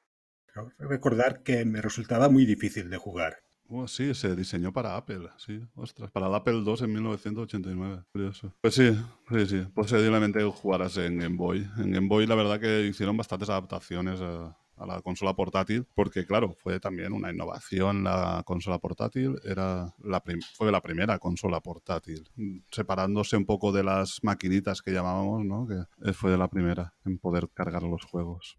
Sí que había un Prince of Persia en la Game Boy, ¿eh? tanto en la Game Boy como en la Game Boy Advance. Y lo duras que eran las Game Boys, ¿eh? Bueno, Sí. Sí, sí, sí, sí, sí, sí, sí. Yo me compré la lamparita para arriba, para la luz. Sí, Ah, sí, sí, sí, sí, sí, sí, para poder ver, claro, no, es que no podías jugar si no había luz. Creo que había esta lupa, ¿no? Había lupa, sí. correcto, sí, sí. Sí, sí, sí. Sí, eh, sacaron un mogollón de accesorios, porque claro, si querías ahí tenerlo, lo que pasa que conforme fueron sacando otras Game Boy, los, la hubieron, porque después sacó, sacaron la que había- tenía luz ya propia, la, la Game Boy. Correcto. Y ya con, exacto. ya con la color ya pues ya tenía color y tal. Entonces, bueno. Y fueron ahí cambiando cosillas. Y... Yo solo tuve la primera, ¿eh? la Game Boy original. Yo también, fue la primera. Pues eh, no sé si hemos dicho dónde, dónde se podía ver la de Prince of Persia, las arenas del tiempo. Eh, creo que no. Prince of Persia se puede ver en Disney Plus. Pues Dani, no sé, al final eh, tienes otra película. Dentro de lo que cabe, no es, no es de sacarse los ojos, ¿eh? No es... eh, No, No, exactamente. Esta la calificaríamos en mis tres niveles que he dicho al principio de muy mala. Vale, lo dejaríamos ahí. Vale. Es- Voy a hablaros de, de Lara Croft Tomb Raider, la- las que hizo. Voy a hablaros de la primera. Luego hizo una trilogía en total, vamos, que le hice esta de Angelina Jolie, ¿vale? Que la viste por la trama. Cierto es que yo en aquel entonces era un eh, muy fan de, de Angelina Jolie, ¿vale?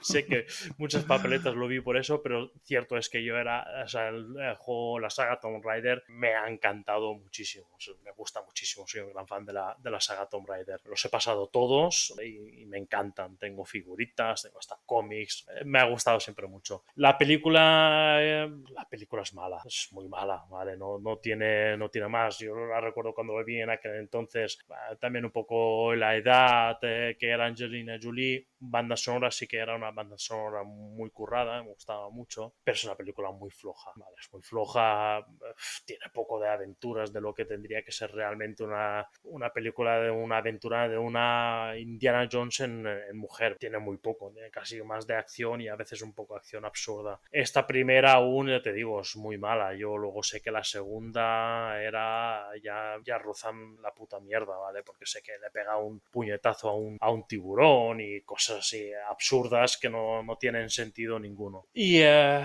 y bien, ya te digo, em, la película bien se deja ver.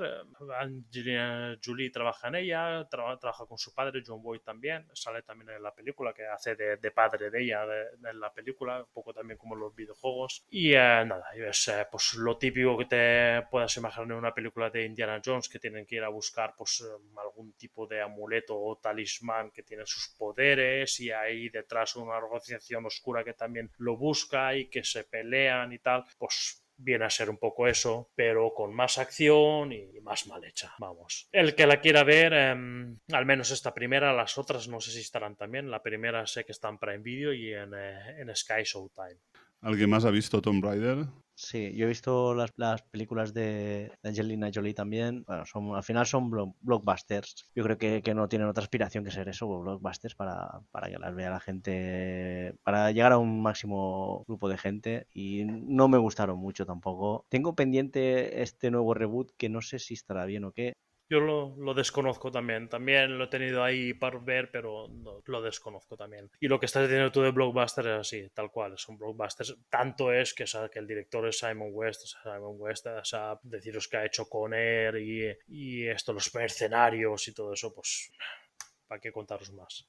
Sí, sí. Sí, blockbusters todo. Sí, sí. O sea que vamos, es que tampoco. Cuando vi el tráiler ya, ya sabía de qué iba a ir la cosa, ¿no? Yo no fui a verla con mucha expectativa y no, la verdad es que no. No son películas, bueno, para como mucho para pasar el rato, pero vamos, no, no se pasan demasiado. Son bastante flojillas. ¿Y tú, Franz?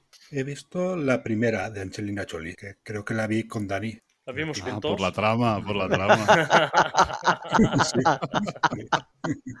Exactamente. Sí, por la yo sé que no la vi solo, yo sé que fui a verla con más gente, pero no me acordaba con quién era. o Ya sé con quién fui a verla. Sí, la vi sin haber jugado el juego y a mí no me desagradó, que tampoco me flipara, pero sin haber jugado el juego. Luego jugué a otro posterior de Tomb Raider, el primero que sacaron para el Xbox. Recuerdo que me gustó mucho, eh, me impresionó algunas escenas que realmente te hacían sentir la aventura de- de la- del protagonista. Eh, Estás hablando ya del videojuego, ¿no? Sí, sí, vamos, Sí, sí. eh, Y más de estos, este último, ese que estás diciendo tú, que estás comentando tú, es, es una, eso es una maravilla. O sea, yo he jugado a todos los Tomb Raider, ya te digo, los he jugado a absolutamente todos y em, los antiguos eran, era una forma nueva, plataformas, pero plataformas de escalar plataformas, o sea, no plataformas de saltar y tal, era diferente. Era el 3D, personaje, me imaginé, era todo triangular, ¿vale? O sea, los pechos eran dos triángulos, eran dos pirámides, o sea, y era todo así, era impresionante, guapo. Los, los más malos que te podían salir por ahí eran algún animal salvaje, los tenías que matar con las pistolas. Y luego empezaron a meter un poquito más de acción, eh, incluso algo de sigilo en alguno de ellos. Y eh, ya hasta que pararon y ya sí volvieron otra vez con la saga esta que has comentado tú, Franz, que eso ya sí que son, tanto eso como el Shadow of Tomb Raider son, son una maravilla, sobre todo el que tú has comentado. Pues muy bien, yo no he jugado. No he jugado Tomb Raider. Si he jugado, habré jugado algún ratito en la consola de Dani, pero, pero no creo que haya jugado. Por la trama. Por la trama, sí, por la trama. Y por el, y por el póster que tenías en la habitación. Así que, bueno, supongo que ya se ha comentado todo. Vamos con ya la, la última de, de los videojuegos, de las adaptaciones a videojuegos, eh, antes de hacer esa pequeña pausa. Y la voy a comentar yo, y es un anime, es una serie de anime, que se llama Ark Knights.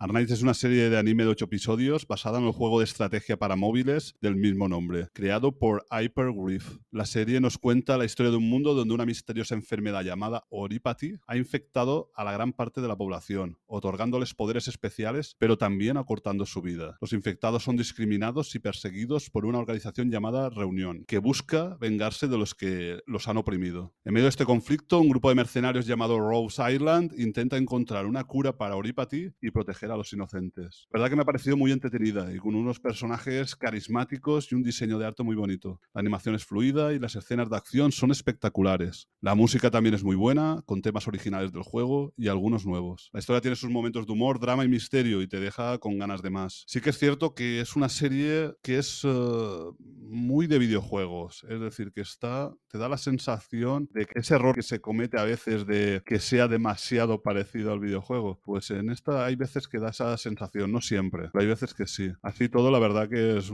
está chula, tiene bastante acción, está bastante entretenida. Y con referencia al videojuego, pues me lo instalé por curiosidad y la verdad que es eso, es, eh, es un juego de estrategia, de, de mover personajes, de que sí que he jugado mucho ese tipo de juegos, pero ahora, ahora estos momentos no. Y no sé, entretenida y, y está chula, ¿no? no es una mala serie de anime.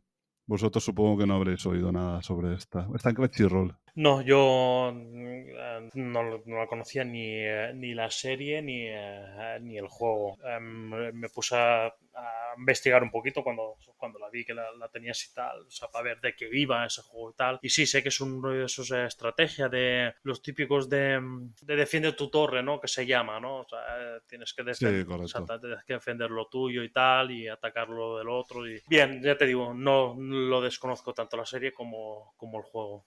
Y este tampoco, tampoco lo, he jugado nada. O sea, ni, he visto el juego, ni desconocía. Me voy a apuntar la serie, porque la serie sí que me, has convencido para verla, pero, pero el videojuego no soy muy de estrategia y menos en móvil. Pero bueno, yo soy más de jugar en, con, con PC y tal, más que con móvil. Con móvil sí que he jugado algún, alguna joyita y tal, pero poco.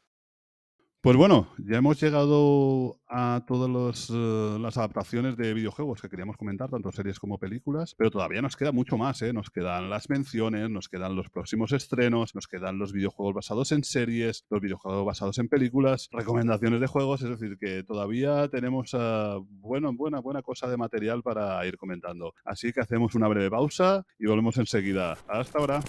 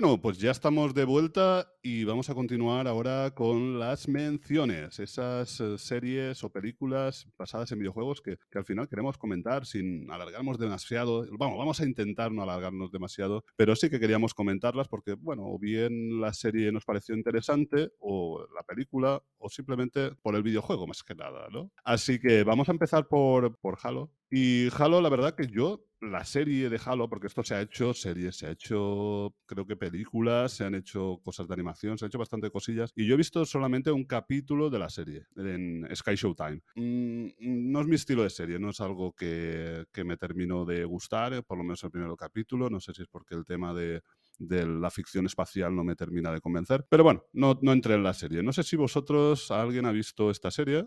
Yo eh, empecé a verla. Soy un seguidor de, la saga Halo, de los videojuegos, ¿vale? Los he jugado a prácticamente todos, menos estos así de que eran así de estrategia y tal, que eran un poco eh, diferentes a lo que es la historia principal. Y eh, la empecé a ver y me parecía bien, parecía que está, podía estar bien, podía hacer una cosita bien, pero a mí me sacó mucho del... me quedé fuera de juego cuando vi que se quita el protagonista se quita el casco o sea es que en los videojuegos en la vida se ha quitado el casco es que yo de hecho a día de hoy nadie realmente sabía si es persona o es robot realmente no se sabe. Y en la serie sí la primera de cambios pim pam pero luego me han contado que luego media serie se tira sin casco. Entonces a mí eso me dejó fuera de juego y no no pude seguirla vamos ¿Y alguien más ha visto algo de, o la serie o algo, algún tipo de ficción basada en este videojuego? Yo he visto algún corto, algún, algún corto, alguna, algún tráiler y alguna cosilla, pero la serie esta no la he visto. Pero vamos, después de lo que ha dicho Dani, si tenía miedo de verla, creo que no la voy a ver. Yo no sé si a lo mejor luego la serie, omitiendo ese, ese punto que he dicho yo, pueda estar bien. No lo sé, no lo sé porque no la he visto. Pero el que haya jugado un poco al juego es que le va a dejar, eh, no sé, yo me quedé un poco desencajado cuando vi, cuando vi eso. Y luego sé que se han sacado muchos, hace varios mangas, eh, bueno, mangas, mentira, o sea, animes, o sea, de animación, mejor dicho, pero no he visto ninguno. Sé que hay varios y tengo entendido que mejores que la serie, pero no, no he visto nada más aparte de esto. ¿Y podrías comentar un poquito el videojuego? El videojuego es, eh, es espectacular, es de, del género shooter, lo que sería de estos de típicos de primera persona, de que vas, eh, vas eh, consiguiendo armas y demás y, y matando al enemigo. Em, sí que tiene una peculiaridad de que es muy frenético, ¿vale? Muchos saltos, eh, me- está inspirado en, eh, en el espacio, en un futuro y demás. Y la saga está, está muy chula, es una de las grandes sagas de, de videojuegos, es una de las franquicias de, de Microsoft, ¿de acuerdo? Entonces, em, el que lo haya jugado, además, eh, el, online destaca mucho, ha tenido, hay muchos torneos y demás, el online es un juego que ha destacado mucho. Últimamente sí que parece que está ya un poco más, a lo mejor de, capa caída, ¿no? Tam- tampoco eso, tampoco sería justo de capa caída, pero no tanto como en su época, que sí que fue uno de los online eh, por excelencia. Sí que me gustaría añadir que a mí lo, que más me gusta es, son los juegos que hizo Bungie en su día, sobre todo el, el que hizo de despedida, el, el Reach, que para mí ese es el mejor Halo que hay. Bueno, eso sería cuestión de opiniones, pero vamos, que he jugado los tres primeros, en el 3 me lo pasé muy bien, creo que lo jugamos cooperativo Franz y yo, ¿no, Franz? Sí, sí. Estamos jugando lo cooperativo y, y el Reach es que, hasta- o sea, hasta el final es épico, el juego es brutal y la, y la campaña, ya te digo, es, es una, una gozada. Y estos últimos creo que está haciendo los 3-4-3 y no sé, eh, no son malos juegos, porque son juegazos, pero no sé, la, la esencia de Bungie ya no, ya no está ahí. Sí, puede, puede que tengas razón, que posiblemente los de Mungi fueron los mejores. No te podrías discutir, ¿no? Pero eran muy buenos. El 4, no sé si lo has llegado a jugar, también es espectacular también. Pero posiblemente lo que digas tú, el Reach, la verdad que llegó a un punto álgido muy brutal. Bungie, yo creo que los de Bungie, a mí personalmente también me Sí, fueron sus creadores también, claro. Ya, Exacto. Y vamos a pasar a mencionar a Sonic, que es un videojuego muy famoso, que también ha tenido adaptación. Es, un, digamos, el icono de, de Sega. Y que, bueno, yo sí que jugué en su día al videojuego. Yo, bueno, yo creo que la mayoría de nuestra época habrá jugado a Sonic. Pero sí que no he visto nada, ni de películas, ni de animación, ni nada. No sé si alguno de vosotros ha visto algo. Sí, yo he visto las, eh, las dos eh, partes que han sacado, las he visto, ¿vale? Villano haciendo, esto Jim Carrey haciendo de villano. Las películas, pues bien, o sea, correctas eh, simplemente, no, no, no tiene más, o sea, pasa un poco como lo que hablamos sobre Mario, ¿no? O sea, ¿qué le puedes sacar realmente de historia a esto? Pues poco. Y esto, pues, bueno, una mezcla así entre animación y acción real. Bien, bueno, lo puedes ver, entretenerte un poco. Yo lo vi así en plan familiar para entretenernos un poco, pero no tiene, no tiene más. Eh, cierto es que menos mal que corrigieron, porque no sé si sabréis que las primeras imágenes que salieron de del Sonic, por lo visto, era, era un disfraz, un hombre disfrazado así con maquillaje y Sí, demás, sí. y era, Vaya, era algo muy ridículo que al final tuvieron que echar atrás porque las primeras imágenes, eso, vamos, fue, fue el, el hazme reír eh, de online y tuvieron que recurar y al final decidieron hacerlo por, por animación. Menos mal, si ya por animación ya queda así un poco justo, pues imagínate con lo otro hubiese quedado, vamos, una de esas espectaculares que he comentado yo antes también. Daba miedo, tío. Primer erizo daba miedo. Sí. ¿Y tú, Moisés? Yo- ¿Quieres comentar algo de Sonic? Sí, yo he visto, a ver, he visto la primera película, la segunda no, no la he visto. Y es eso, es, es entretenimiento familiar. Y he visto algún, alguna serie de dibujos y tal, pero bueno, esto ya es más flojete, es así más para, para niños y tal, y no, no creo que, que, que haya que mencionar mucho. Pero bueno, sí, lo que ha dicho Dani, es una peli, pues eso, entretenida, para verla con familia y, y poco más. ¿Y tú, Franz, has visto Sonic? No, no lo he visto, pero creo que el personaje de Sonic lo crearon para un poco contrarrestar la fama que tenía Mario, que era el rey de los videojuegos. Sí, eh, evidentemente, pues eh, Nintendo, eh, Sega siempre estuvo, casi siempre estuvo a merced de Nintendo. Entonces, Nintendo pues sí que tenía su, su icónico Mario y ellos pues contrataron a, a un genio, que era un genio que estaba ya trabajando en Sega, ¿vale? Pero lo, lo tenían así como, como apartado y pues este, es que ahora no recuerdo el nombre, una pena no recuerdo el nombre, pero eligieron este, ya pertenecía a Sega para hacerlo, porque él ya había hecho algunos diseños y nada, dijeron un poco lo que querían y nada, y al final pues salió el, el erizo este Sonic y con esto intentaron pues eso, contrastar a Mario. Los juegos yo he jugado, evidentemente he jugado muchos, no a todos, pero sí que he jugado muchos y sí, es una de las grandes sagas, es un plataformero frenético rapidez, eh, eh, muy chulo, muy es, brutal. Hoy en día siguen sacando bajo la marca Sega, lamentablemente Sega consolas ya no saca, pero eh, sí que se ha convertido pues, en, en un estudio de videojuegos y sigue sacando sus juegos.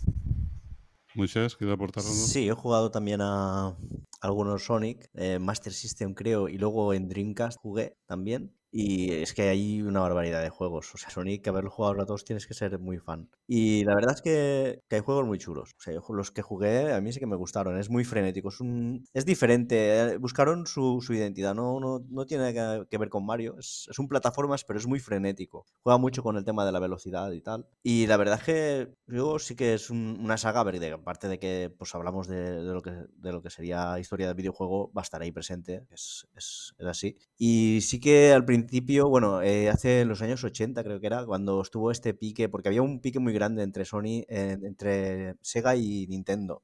Y, y me, y me acuerdo de, de anuncios que, que sacaban y sacaban con, con la pullita a la otra compañía siempre. O sea, había anuncios de estos que salían en las revistas y tal, que, que veías la pullita de Sega a Nintendo o de Nintendo a Sega. Había mucho pique por eso. Y estaba siempre por el... Sacaban el Sonic como diciendo, es que este es mejor que, que el Mario. O el Mario es mejor que el Sonic. Sí, bueno, sí que tiene sus similitudes, hombre. Está claro que tiene personalidad propia, pero sí que tiene porque en caso de Mario recoges monedas, aquí recoges anillos y vas dando saltitos también por ahí, saltando encima de los enemigos. Tiene esas partes que digamos que son similares porque, bueno, es una cosa que le da jugabilidad, pero sí que es cierto que también se diferencian otras, que es lo que hacen, lo hace distintivo, ¿no? A diferencia de Mario. Y bueno, pasamos ya a la próxima mención, que es eh, Alone in the Dark. Yo nunca me atreví, me dio mucho miedo ver esta película, la adaptación, así que no sé si alguien se habrá atrevido a verla. Yo la película no la he visto, no lo mismo que has dicho tú, yo nunca me atreví. Es que además yo tengo un amor-odio con Alone in the Dark que ya me viene desde el videojuego, entonces ya directamente no, no, no lo probé. O sea que no, no puedo comentar nada sobre ella. Vale, no la ha visto nadie, la Yo película. no lo sé con seguridad. Igual la he visto, pero la he olvidado. No, lo sé. Sale Christian Slater de- de- haciendo de este, de, no me acuerdo cómo Es se que no llama, me acuerdo. protagonista. No me acuerdo. A ver si la vi, si no la vi. Si la he visto, me he olvidado. O sea que. Vamos a decir que no la vi. Yo jugué al juego, jugué al primero solo. Al Alone in the Dark 1 El, sí que jugué el bueno. y el bueno. El- era el de PlayStation, ¿no? No, yo lo jugué en PC. Ah, empecé. No, no, eso es mucho más antiguo. El de Ah, PlayStation, vale, vale. fue tu- tu- en PlayStation 2 o 1 o 2 salió un truñote que lo sacaron como que iba a ser ¡buah! y se pegó una hostia brutal porque era una puta mierda. Sí, no creo que. Y luego sacaron uno que, que estabas jugando y decías, ¿esto qué cojones es? Ahora me lo estoy pasando bien, ahora estoy llorando en un rincón. No sé, no- Posiblemente, po- posiblemente sea eso. Pues yo jugué el primero y la verdad que sí que me gustó. Lo jugué con, con Cardona. Hostia, Ostras. Ricardo, ah. Sí, sí. Pues resulta que estábamos jugando y luego cuando empezaba a complicarse algo, que eso, que nos quedábamos un poquito estancados y tal, de repente él eh, lo sacaba y digo, hostia, qué crack, tío. Y siempre lo sacaba él y siempre lo sacaba. Entonces estuve observando y es que él de repente cuando había una dificultad veía como que se iba. Yo digo, pues se irá a beber o yo que sea que se va. No, es que tenía la guía escondida ¡Qué mamón! ¡Qué crack! Y claro, leía qué tenía que hacer y se venía y me decía, "Mm, ya sé lo que hay que hacer. Y eh, Hostia, qué, qué mente, tío. Tú qué mente más privilegiada. Tú diciendo, qué genio que es. sí, sí, sí, yo lo pensaba, lo pensaba. Si no, un crack sí que era mía. Sí, sí. Digo, hasta casi la última, la última parte del juego, que era lo más difícil y tal, y de repente, hostia, qué chungo es esto y tal. Y él se iba y cuando venía, oh, ya, la aspiración, voy, ya sé lo que hay que hacer, tal. Y yo, "Mm, ¿cómo puede ser esto, tío? Increíble, increíble. Así que eso, sí que nos lo pasamos todo, claro. en una tarde, ¿no? Eh, hombre, en una tarde no sé, pero en poco tiempo. Así que sí, jugué y la verdad que está chulo, está chulo. Tiene una historia guay. Y hace muchos años de esto, así que Sí, tampoco bueno. puedo. Es decir, esto que sería en el 96, 97, no sé. Por ahí, Por ahí, muy ahí. antiguo, es antiguo, Sí, antiguo. sí, sí, sí. Y poco más. No sé si alguien quiere comentar algo más de, de Alone in the Dark. Es, un- es una lástima, que- porque es una saga que yo creo que si la tratasen bien, habría algo de potencial ahí. Podrían hacer un buen juego. Sí, sí. Pues eh, la próxima mención es Rampage. No sé si habéis visto a alguien la película de Rampage. No, yo no me he atrevido a ver eso. Vaya tela. Yo sí, por desgracia. Ostras, qué valor. qué Sí, pero que vamos, que le hubieran podido llamar cualquier otro nombre y hacer la peli igual. De, de hecho, no sé qué, sobre qué juego está basado esto. Sobre Rampage. Rampage. No he jugado Rampage, no, desconozco el juego. Sí, yo jugué en PC. Empecé en el, en el Astra, el primero que tuve, el Astra 512, tío. Y era, era de eso, de monstruos. Eran monstruos que se cargaban edificios y se comían personas, básicamente. Pero no. Exacto, era... Tipo, tipo Godzilla, tipo Godzilla, sí. Exactamente, había diferentes monstruos y eso, y era subir un edificio y tenías que conseguir, pues eso, comiéndote las personas, creo que ganabas eh, vida y nada, tenías que romper el edificio. Madre mía, pues no, no tiene nada que ver esto, ¿eh? Yo vi. Yo vi un blockbuster de, de acción de un tío y, que era amigo de un gorila y, y el gorila se hacía gigante o algo así y, y se pegaba con otros bichos, o sea que, uf, imagínate. No, no. Pero se comían a gente. No. Pues, pues vaya, pues vaya. Es la esencia de Rampage, comerse gente. Pues nada, vamos ya al próximo videojuego que es Max Payne. No sé si habéis visto la adaptación de Max Payne. Yo la adaptación no la he visto. Yo sí, yo sí. es que me he comido mucho truco en esta vida.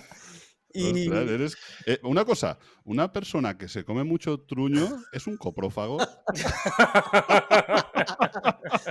por, por ahí van los tiros, pero, pero en el cine.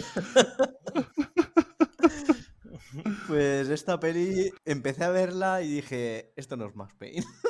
No sé qué cojones es, pero Max Payne no es. De hecho, yo Max Payne eh, empecé a jugar, no, no he jugado todos los juegos, empecé en el 3, eh, creo que era para PlayStation 3. Empecé a jugar en el 3 y luego como me, me flipó tanto, eh, le eché un tiento a los, a los dos primeros. Y claro, los, el cambio es brutal.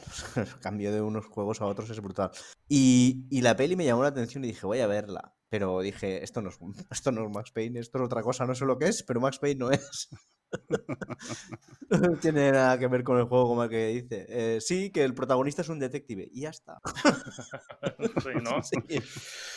Yo, yo quería, quería verla, quería verla ahora para el podcast, pero no, no, no me dio la vida para ello. Y nada, juegos yo igual. Em, eh, yo sí que jugué a los, eh, al primero, lo probé con el primero, con el segundo no me acabaron de entrar. No digo que sean malos juegos, no me entraron a mí simplemente. Tenía lo del tiempo bala y todo eso, eso sí que era muy novedoso en aquel entonces. Y al que sí que me lo jugué y me lo pasé bien, además online y todo, es el 3 y el 3 sí que me gustó mucho. El más purista me dirá, pues el bueno realmente es el 1. No te lo digo, no te digo que no. Pero el 3, Rockstar hi- hizo magia ahí. Sí, sí, correcto. El, el 3 a mí lo que me gustó mucho es que, o sea, pese a que era muy diferente a los, a los dos anteriores, sí que respetaron el tema del tiempo bala, pero la evolución del personaje yo creo que se la curaron mucho porque eh, era como que era un ex, bueno, todavía bebía alcohol y tal, era alcohólico, como dejándoselo, estaba hecho polvo, no sé, era como que, que el personaje había evolucionado de los dos anteriores y eso es- pa- para mí fue un acierto total. Sí,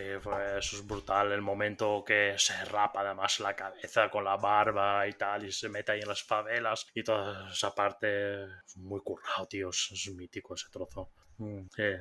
Y ya para terminar las menciones, vamos con Dantes Inferno, que ¿quién va a hablar de Dantes Inferno?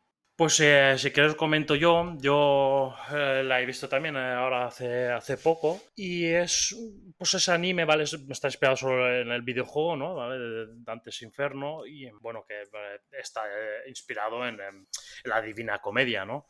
Es la peli bien, está, está correcta, es muy como el juego, la verdad, no tiene, no tiene ninguna novedad, no es ninguna gran maravilla, pero bueno, eh, se deja ver y bien, pues eh, para pasar un rato, si te ha gustado el juego y tal y quieres profundizar un poco, pues bueno, la puedes ver y, y, eh, y- no está mal. Em, sí que lo que está- bien es pues que en cada, en cada pecado cambia el, el personaje, ¿vale? El dibujante y la forma del personaje y tal, y eso me pareció curioso. Eh, No está mal, vamos, se deja ver. Yo veo que es como una adaptación bastante correcta de lo que sería el juego. Pero claro, eh, el juego yo creo que funciona mejor que lo que sería el, anime. Sí, sí, por supuesto. Estoy de acuerdo. Es un juego que estaba muy bien. Es un. Para que se haga a la idea al que no lo ha probado, pues lo que vendría a ser hoy en día un God of War. No tan potente como God of War, evidentemente. Eso son palabras mayores. Pero un juego que era correcto, ¿vale? Em, salió así como un juego no muy conocido y sin embargo, pues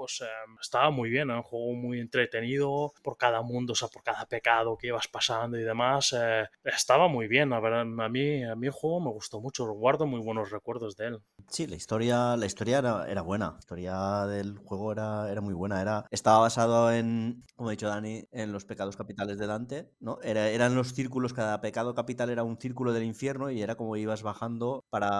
O sea, la historia era de, de un, un cruzado que, que era infiel a su amada y su amada le estaba esperando y el diablo cogía a la amada y se lo llevaba al infierno. Y él como que iba bajando por todos los, los círculos del infierno para recuperar a su amada. Y la verdad es que está bastante bien. Y a nivel, o sea, a nivel eh, visual es, es- es bastante chocante porque, porque ves como, como es grotesco y tal. El tema de, de la escenificación del infierno estuvo muy, muy chula. A mí me gustó mucho. Yo me lo pasé entero y disfruté bastante.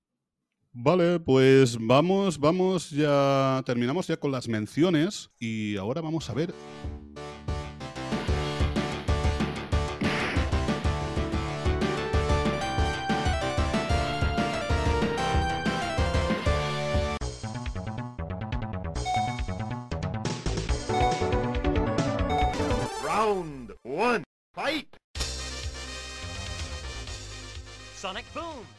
próximos estrenos. Bueno, próximos estrenos, vamos a ver los próximos estrenos que puede que se hagan o no, porque vamos a ver, ahora estamos en medio de una huelga de guionistas y de intérpretes, de actores. Entonces, mm, puede que se retrasen fechas, puede que la producción se quede a medias, entonces vamos a nombrarlos, pero aunque no sabemos con eh, certeza si esto se va a llegar a publicar, si se va a llegar a estrenar o no, exceptuando, claro, los que ya tienen fecha, claro. Entonces, mm, voy a empezar por comentar una, una serie de tres eh, capítulos que está en YouTube, que se llama Overwatch eh, Genesis, que por lo que parece es una especie de presentación al videojuego que sale el 10 de agosto. Entonces, yo he visto, yo nunca he jugado al Overwatch, nunca, porque bueno, yo, yo tema de videojuegos, como he comentado antes, ya es algo que hace tiempo que no toco. Pero la verdad que estos tres capítulos que, podéis ver en YouTube están muy chulos. A mí, a mí la verdad que me ha gustado. Va un poquito así de la inteligencia artificial y tal, y, me ha gustado. No sé si vosotros eh, habéis visto el- estos vídeos o habéis jugado al videojuego, a Overwatch. Yo de vídeos no he visto nada porque es que, eh, como he comentado ya, realmente es que como me da tanto miedo todas las adaptaciones que hacen, entonces es algo que ni siquiera investigo cuando es más huyo cuando veo alguna noticia de que van a sacar algo en película. No sé si va a estar bien, si va a estar mal, puede ser que esté bien. Al juego Overwatch sí que he jugado y eh, bien, es un estilo de juego, eh, una especie de shooter, ¿vale? Pero bueno, más, más eh, moderno, dijéramos. No sabría muy bien ahora cómo explicarlo. No he jugado mucho tampoco por alguna partida, pero no es, no es un género, es un género que yo con los años he, he dejado de tocar más. No, bueno, esto realmente no es una adaptación del videojuego. Esto realmente son tres capítulos para, digamos, presentarnos el próximo videojuego de Overwatch, que sale el 10 de agosto. A ver, sí que es cierto que esto, o sea, mm, no sé si cogerán algo porque aquí detrás está Blizzard eh, también, o sea, eh, Activision lo ha comprado. Blizzard en ese aspecto siempre ha sido unos cracks en haciendo, vídeos, historias para, para los videojuegos. Si están detrás puede haber algo muy guapo, la verdad. Sí, por lo menos los tres capítulos estos están muy chulos. Está Blizzard detrás. Y no sé, yo os aconsejo, si queréis, que verlos. También son tres capítulos, están en YouTube y, están chulos. No sé el videojuego luego cómo estará, pero por lo menos los, los estos tres capítulos que hay están, están chulos. ¿Y tú, Moisés, has jugado a Overwatch? Yo, a ver, voy a hablar primero un poco de lo que he visto de... eh, he visto alguna cinemática, o sea, el juego tiene bastantes cinemáticas presentando a los jugadores. Y cada vez que sacan, por ejemplo, en una temporada nueva y tal, sacan un jugador, suelen meter una cinemática. Y la verdad es que las cinemáticas de, de Blizzard son, son una delicia, como ha dicho Dani. Y de la serie esta sí que no la he visto, no sabía ni siquiera que estaba. Y el juego lo he jugado poco, he jugado poco. Es un hero shooter, que, es, que está muy de moda ahora. Que es como Correcto, que sí. tienes, eh, cada héroe tiene sus habilidades y tal. Y es después hay, hay diferentes modalidades de juego. No me, ha acabado de enganchar. Sí que, que, sí que es un juego que está muy bien hecho, está redondo, o sea, no tiene. No le veo pega ninguna, pero no es, no es mi tipo de juego.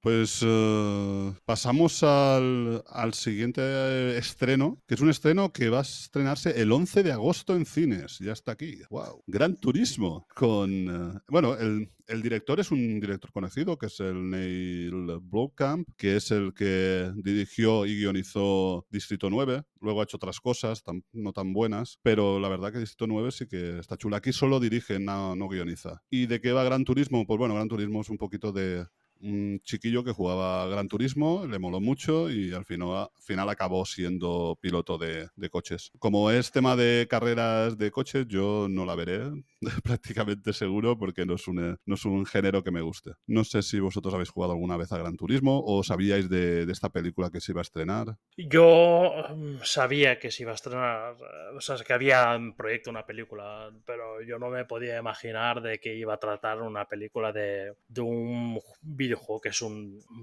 no es un simulador puro y duro, pero es un simulador de, de coches, entonces no sabía yo, que no tiene ninguna historia, el juego es eh, que tú eh, me empiezas, tienes que sacar los carnets para ir eh, pudiendo coger, eh, optar a más coches, a optar a, otros, em, a otras carreras y depende a qué carreras tienes que coger un tipo de coche, no hay más. Entonces no entendía qué podían hacer. Que em, la dirija este en el blog, no sé, me, me extraña mucho. O sea, lo que dices tú, Distrito Nuevo, me parece un- una maravilla y luego ya no sé, no sé, no sé qué puede salir de aquí, la verdad. No me, no me llama mucho. Al juego jugado, sí, hace muchos años, en la Play 1, pero con los años es un género de, ju- de juego que, que he dejado muy de lado, he tocado muy poco. No, no soy amante de los vehículos tampoco, entonces no sé, sé poco. Desde, ya te digo, desde el primer Gran Turismo, Gran Turismo 1 y el 2, ya no, ya no he vuelto a jugar más. Yo todo lo que es simulación de, de conducción y de, de- de tal, soy, soy muy manco, soy manquísimo. De hecho, yo cojo un coche y me voy pegando con los laterales de la carretera y,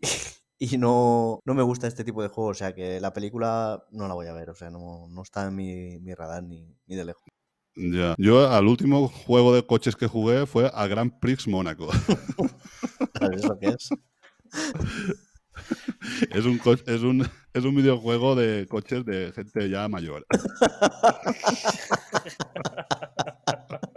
Es que Grand Prix.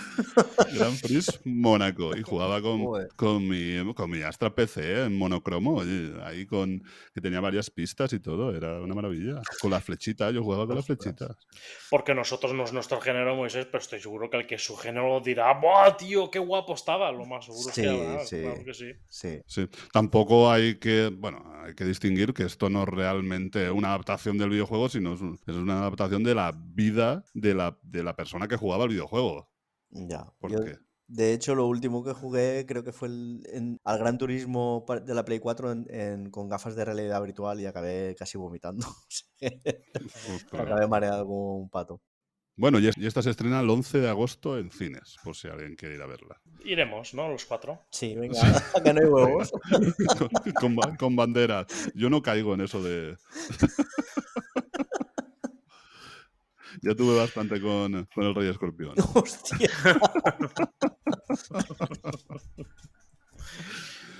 Bueno, vamos a pasar a la siguiente, que es eh, God of War. Pues esta es un proyecto de Prime Video, de Amazon Prime Video, que quiere traer una serie de God of War. Puede ser, puede estar bien o puede que no. Ahí nunca se sabrá. Da miedito porque Amazon cada vez se parece más a Netflix y no sé, es mi sensación, aunque tiene de todo. No sé, vosotros qué opináis? ¿Que, mm, ¿Creéis que se puede hacer una serie buena de God of War?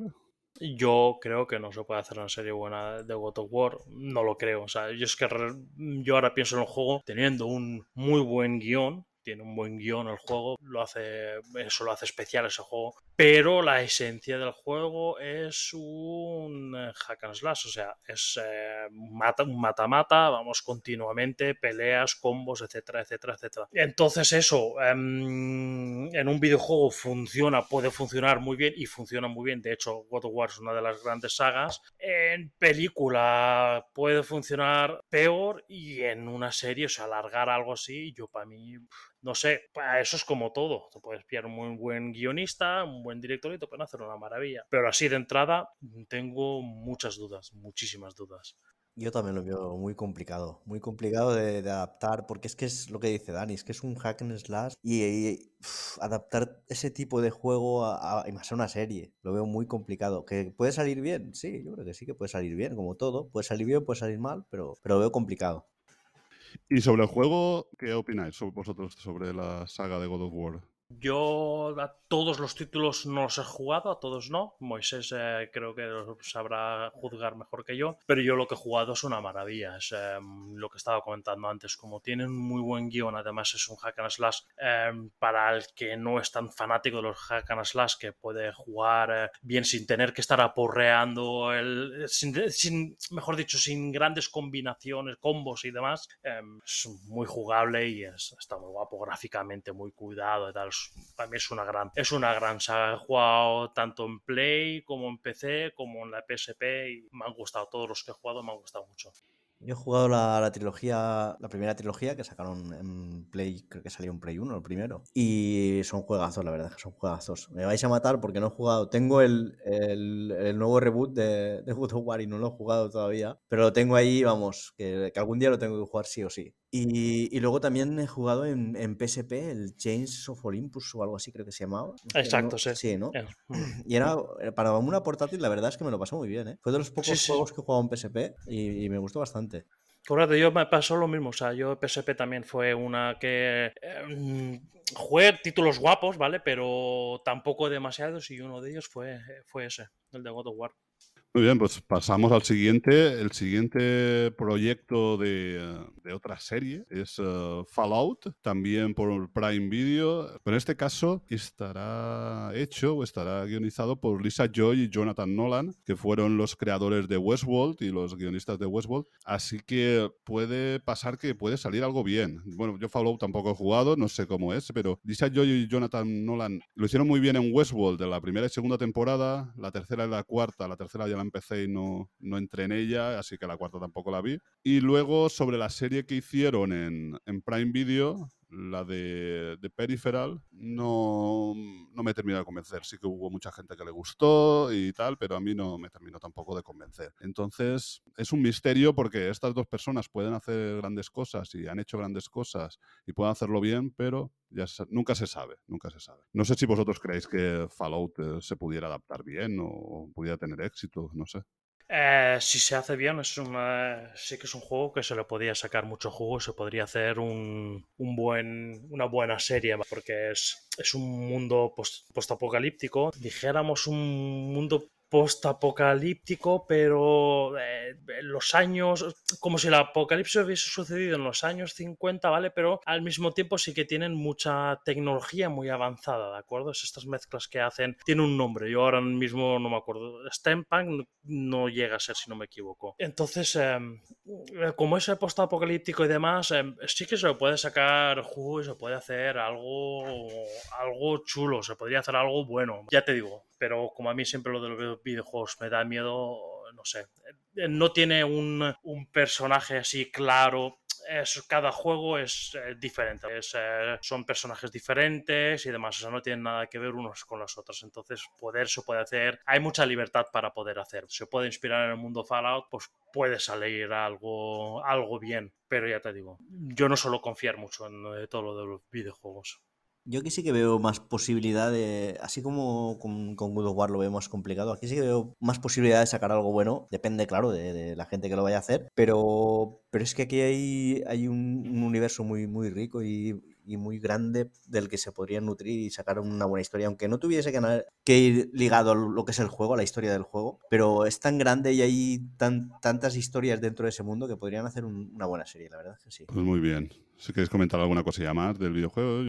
Yo videojuegos soy un gran fan, o sea, me encanta, es, para mí es una maravilla, es una de las grandes maravillas de Bethesda y soy un, gran fan, o sea, le aconsejo a cualquiera que, que, quiera, que quiera jugar a un RPG pero futurista, postapocalíptico, vamos, este, este es tu juego. Yo, yo empecé a jugar en el 3, el 1 y el 2 creo que son más, más así como estrategia, no los he probado. Y el 3 me, me flipó porque encima tengo una anécdota con este juego que es que lo jugué y, y un amigo lo jugó también y luego comentando el juego dijimos, hostia, hemos jugado al mismo juego. O sea, cada uno toma unas decisiones y, y- y como si hubiese jugado un juego muy diferente y a mí el, el 3 me encantó. Luego probé el, el 4 y también me gustó mucho. Y el, el New Vegas, hay mucha gente que, que dice que es el Fallout bueno porque es de Obsidian y tal, pero a mí como que no me de- de enganchar.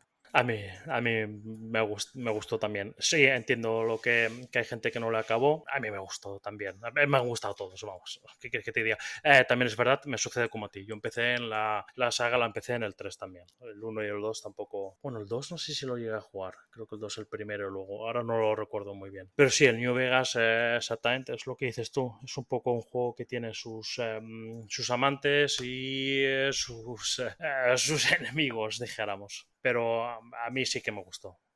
Bueno, vamos a ver ahora otra nueva, otra nueva ficción en producción, en este caso una película, eh, se llama Ghost of Tsushima y es una película que tendrá el director que tiene John Wick, eh, es decir, que su director será el mismo que de John Wick. Yo la verdad es que no soy fan de las películas de John Wick porque a mí las películas de acción no, me, no es un género que me apasione, más que nada por eso, sé que hay mucho fan de John Wick y que le gusta mucho y tal, pero yo no soy. Supongo que este videojuego pues será un videojuego de acción cuando han elegido ese tipo de director. No sé si vosotros lo conocéis. Yo el videojuego no lo conozco, ni eh, vamos, o sea, la adaptación de la película, pues eh, la adaptación del videojuego, pues menos aún. Yo no había, oído- no había oído hablar de, esta adaptación. Sí que he visto que algo del videojuego, no lo he jugado, visto que es así de Japón feudal y tal. No lo he llegado a jugar, eh, hablan muy bien de él, hablan muy bien de ese juego, no lo, no lo he llegado a probar y la verdad es que no sé, no sé esta peli qué tal estará. Vale, pues vamos a la siguiente serie que está en producción, que, se, que es una adaptación del videojuego Horizon. Eh, será una serie de Netflix con el creador de Umbrella Academy. Bueno, yo la serie Umbrella Academy considero que, bueno, mm, está bien, es entretenida, sobre todo por dos personajes. Tampoco es una gran cosa. Yo creo que también ha ido un poquito decayendo conforme han pasado las temporadas. Entonces, no sé, no sé. mm, Puede que, hagan un entretenimiento bueno o no, pero bueno, siendo Netflix me da un poquito también de miedo. Aunque tampoco sé, Horizon tampoco sé de qué se trata. Así que si me podéis ayudar un poquito a ver luz sobre este videojuego, a ver de qué se trata y si se puede hacer algo bien. ¿Y creéis que Netflix puede hacer algo bien sobre esto? Mm, Yo el que mejor podría hablar de eso, yo he jugado algo al videojuego, pero el que mejor, el que más eh, nos podrá dar luz sobre el tema, yo creo que es Moisés, que él sí que sé que ha jugado bastante más. Sí, sí, yo me, me lo he pasado. A ver, el juego es, es una pasada. El juego es como, como una prehistoria en la que los dinosaurios son animales robóticos. O sea, empiezas como, como diciendo, ¿esto qué es? ¿Qué distopía es esta? ¿Qué, cosa más rara? Pero, pero cuando ves, no quiero hacer spoiler de nada porque la verdad es que no, no, no creo que, que- para jugar esto sea haga falta mucho más saber más de- del juego. Pero cuando llegas al final del juego y sabes cómo la, ves cómo la, la historia completa, la verdad es que es una gozada, es una flipada. Y he jugado, hay segunda parte de la que me han hablado maravillas y no lo he podido jugar todavía, pero el juego es una pasada. Que Netflix adapte esto bien, lo veo mal. creo que van a hacer, no sé, igual me equivoco, ojalá me equivoque, pero yo creo que van a hacer algo que no, no va a valer la pena. Espero equivocarme, ojalá. Sí, pues eh, nada, pues yo poco más que añadir a lo que ha dicho Moisés. Yo lo que he jugado, evidentemente, me ha gustado, me ha gustado también. No me lo pasé, no fue el momento de jugar ese juego, no pasa nada, lo tengo ahí pendiente para jugar eh, en otro momento. Mm, que puedan hacer algo bueno esto, inspirándolo en el mundo que está, pues podría hacerse algo bien, pero no sé. Yo no acabo de confiar. Lo primero porque no confío en ninguna adaptación. Segundo, el director de Umbrella Academy, un poco lo que decías tú, Julio. eh, la primera temporada bien, estaba bien, estaba curiosa, entretenida. Segunda flojea y la tercera ya para mí es un poco un sinsentido. Entonces, no sé, no confío mucho tampoco, la verdad. Yo sé que he jugado a Horizon y es un gran juego. Es un juego que desde un principio empatizas mucho con el personaje principal porque empiezas jugando siendo una niña y vas viendo cómo va creciendo poco a poco y eh, hasta que se convierte en adulta y ya empieza como la historia principal y eh, está muy bien. Sí, esa parte la verdad que me gustó muchísimo. Eso sí que es verdad que es una de las cosas que al principio me enganchó mucho, luego cuando ya vino el juego así es cuando me, me sucedió eso, ¿no? Pero cuando lo- al principio lo que dices tú, desde pequeña y demás, eso me enganchó muchísimo al principio. Sí, pero esto ya pasaba con, con Fallout. Fallout creo que empezabas desde el nacimiento, siguiendo el crecimiento del, de- del personaje con los cumpleaños y tal, ¿no? Correcto, sí. En, eh, en uno de ellos, ahora no recuerdo cuál de todos, pero bueno, en uno de ellos o a lo mejor en más. Es que mira, ahora lo tengo un poco distorsionado la, la memoria. Mm. En el, en el 3. Es- En el En el 3. 3 era así, ¿no? Pues sí, sí, sí que es verdad, ahí también sucede eso, está, eso está muy guapo también, sí. Bueno, vamos a la siguiente ficción y en este caso es una adaptación de Death Stranding. Se supone que será una película, es una producción de una película, pero dicen que va a tener un toque artístico, así como cine de autor. No sé, no sé qué puede salir de aquí. ¿Vosotros qué pensáis? ¿Se puede hacer una película adaptando este videojuego? Es muy complicado, es que el juego ya es muy complicado y eh, es que este Kojima ya de por sí es que es muy complicado ya el sí, su mente es muy complicada. Es un eh, creador de videojuegos de, de autor, de hecho Death Stranding es un ju- videojuego de autor, o sea, no a todo el mundo le gusta, es un juego que o a la gente o le flipa o no lo pueden ni ver, o sea, no hay término medio. Que puedan hacer algo de él, de algo bueno de esto. Si ponen algo, lo que estabas comentando tú, algo de enfoque artístico, cine de autor, con Jima detrás, con posiblemente ayuda de su amigo Guillermo del Toro, pueden sacar algo muy guapo, podrían sacar algo muy guapo. Ahora, eh, no sé, yo es que lo mismo, lo, el tema de videojuegos siempre me da mucho miedo. Que lo lleven a pantalla, no sé. Sí, pero está, si está Kojima y Del Toro, lo compra seguro. Eh, Verlo lo vería lo más seguro que sí, segurísimo, segurísimo. Eh, son- vamos, me gustan los dos. En el, el cine no es ningún eh, no es ningún secreto que es un gran admirador de Guillermo del Toro y ¿Ah, sí? Kojima. y Kojima en videojuegos es, eh, vamos, es un gran, un gran creador de videojuegos. Ya me voy a poner a hablar ya directamente del videojuego. Para mí es una obra maestra. O sea, eso es un- algo van a sacar, están haciendo ya la segunda parte. No sé, me da miedo porque el primero es tan bueno que no sé qué van a poder hacer con el segundo. Yo soy un enamorado de Death Stranding, o sea, me encantó, me flipó, me parece una barbaridad. ¿De qué va? Es una cosa muy rara, muy extraña, ya te digo, o conectas o no conectas, o le das su oportunidad o no. Y no es una oportunidad de 5 minutos, no es una oportunidad de 20 euros, es decir, es, es Kojima, em, voto de confianza, vamos a ver qué sacamos de aquí. Mundo post-apocalíptico, ¿vale? Em, está, pues, em, tiene el problema hasta del Death Stranding, que es una especie de lluvia y demás, no quiero profundizar más para no spoilear, y es un vamos, es eh, simplemente tú eres pues como un repartidor, tienes que intentar conectar eh, pues eh, Estados Unidos, ¿vale? Tienes que intentar eh, conectarlo de costa a costa con una red, dijéramos, lo que sería en internet y tú haciendo de repartidor entre medio, de repartidor de paquetes, aquí, llevarlo aquí, de aquí a allá y es así, y así puede parecer una cosa muy ridícula, pero cuando lo te metes en el juego, estás metido dentro, pues es para mí es una maravilla, es una cosa súper real, el personaje reacciona mucho dependiendo del peso que cargues, si te vas hacia la izquierda, si te vas hacia la derecha, si cargas delante, si cargas te lo tienes que repartir bien, tienes que estudiarte mucho las rutas que quieres hacer, por dónde, ayudarte de cosas, etcétera, etcétera, etcétera. Para mí, ya te digo, es una obra maestra, es un juego, o sea, tienes que saber, eh, mira, voy a, voy a ver eh, Kojima, es el primer videojuego que realmente hace, haciendo lo que él le da la gana, ¿vale? Eh, Sony Studio le dijo, em, le sacó de Konami y tal, dijo, toma, ahí tienes, haz lo que tú quieras y adelante. Y mí hizo una maravilla. Si le dejan hacer lo mismo en cine, puede salir algo muy guapo. Pues muy bien, pues eh, vamos con la siguiente, que sería una serie, en este caso, de, de Peacock, que es eh, una adaptación de Twisted Metal, que bueno, que parece ser que este proyecto lleve a cabo una serie de acción y comedia, pero bueno, no se sabe bien. No sé si vosotros conocéis este videojuego. Yo sé que es un juego de conducción y como ya he dicho, con yo y la conducción estamos un poco peleados, no, no lo he jugado tampoco. Pues no sé si yo veré esto. Que también tema de sistema de coches, de acción y todo eso, no, no es una cosa que tampoco que me atraiga mucho. Es como, por lo que yo tengo entendido, es como un, como un Mortal Kombat, pero de coches. No sé cómo decírtelo, era así como más violento y tal, pero no, no.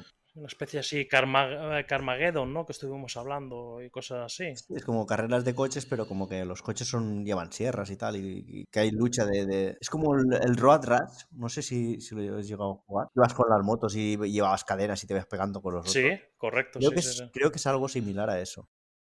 Pues bien, pues vamos con el siguiente, que es una película de Netflix, eso ya da un poco de miedo, y es una adaptación del Gears of War. ¿Qué pensáis vosotros? ¿Que se puede, Netflix puede hacer algo bueno de, este videojuego o, o no? Miedo. Mie- miedo, miedo, evidentemente miedo. A ver, em, ya el, el juego es un poco lo que decimos muchas veces, ¿no? En videojuego esto puede funcionar muy bien. Podría funcionar bien en cine también. porque Tendrías que hacer algo con un buen director detrás y demás. Se podría hacer algo bueno, aunque sea algo de acción. eh, como, no sé, Star Street Supers también, por ejemplo, es algo de acción, pero te has podido sacar algo bueno y de aliens y demás. De esto podrías intentar sacar algo bueno. Em, yo lo dudo, lo dudo porque en videojuegos es muy difícil que saquen algo bueno. Netflix detrás, yo no soy tan anti-Netflix a lo mejor como vosotros, no soy tan escéptico en ese aspecto, pero sé que van a ir por el tema mainstream, por lo tanto dudo que lo saquen bueno. Vale, ¿y eh, queréis comentar alguna cosilla más del juego? Yo, más, mm, voy a hacer un monotema yo, ¿no? Pero soy un fanático de la saga Gears of War, es una de mis eh, sagas preferidas. Es, eh, eh, yo creo que es, hablando de toda la época de, que llevo yo jugando videojuegos, yo creo que es la saga que más he disfrutado, que más he disfrutado con amigos, jugando online, tanto jugando en cooperativo como disfrutando el modo historia yo solo. Para mí es la saga, si yo hablo de videojuegos, a mí la primera saga que me viene prácticamente a mí personalmente siempre a la cabeza es eh, Gears of War. Mm, yo soy enamorado, me encanta, lo quiero tener así en la cabeza como lo tengo, porque ya de por sí después de la primera trilogía ya solo están haciendo que cosas para mi punto de vista bastante malillas. La quiero guardar así y no quiero saber nada ni de películas ni nada, la verdad.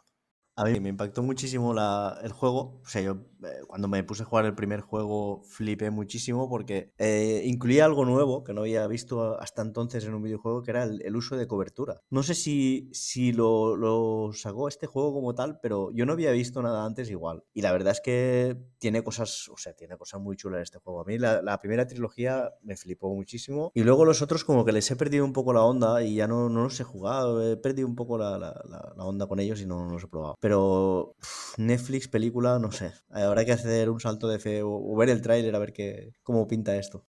Pero comparto contigo que yo en su época tampoco vi lo de las coberturas, no había visto nunca nada y además es de esos juegos que a mí me vendieron una consola, ¿vale? Yo probé el juego y dije, quiero esa consola, que solo en Xbox, en Xbox 360 y me la compré por ese juego. Eh, Lo de las coberturas y demás que dices tú, no sé si antes sacaron, puede que antes sacaran alguno, yo no lo recuerdo ahora mismo, pero puede que sí, pero con esa facilidad, esa fluidez, fluidez que y, eh, podías conseguir una, una cobertura, moverte a la izquierda, a la derecha, por arriba, disparar sin apuntar. Eso, como en Gears of War, yo hasta en aquel entonces no lo había visto nunca. Sí, tenía cosas muy chulas como que se destruían las coberturas, eh, lo- el tema de la recarga. Correcto, que se te Eh, encasquillaba o la sí, recarga sí. perfecta. Sí, sí. sí, o, o la motosierra en el arma, o sea, hay cosas muy chulas. Sí, sí.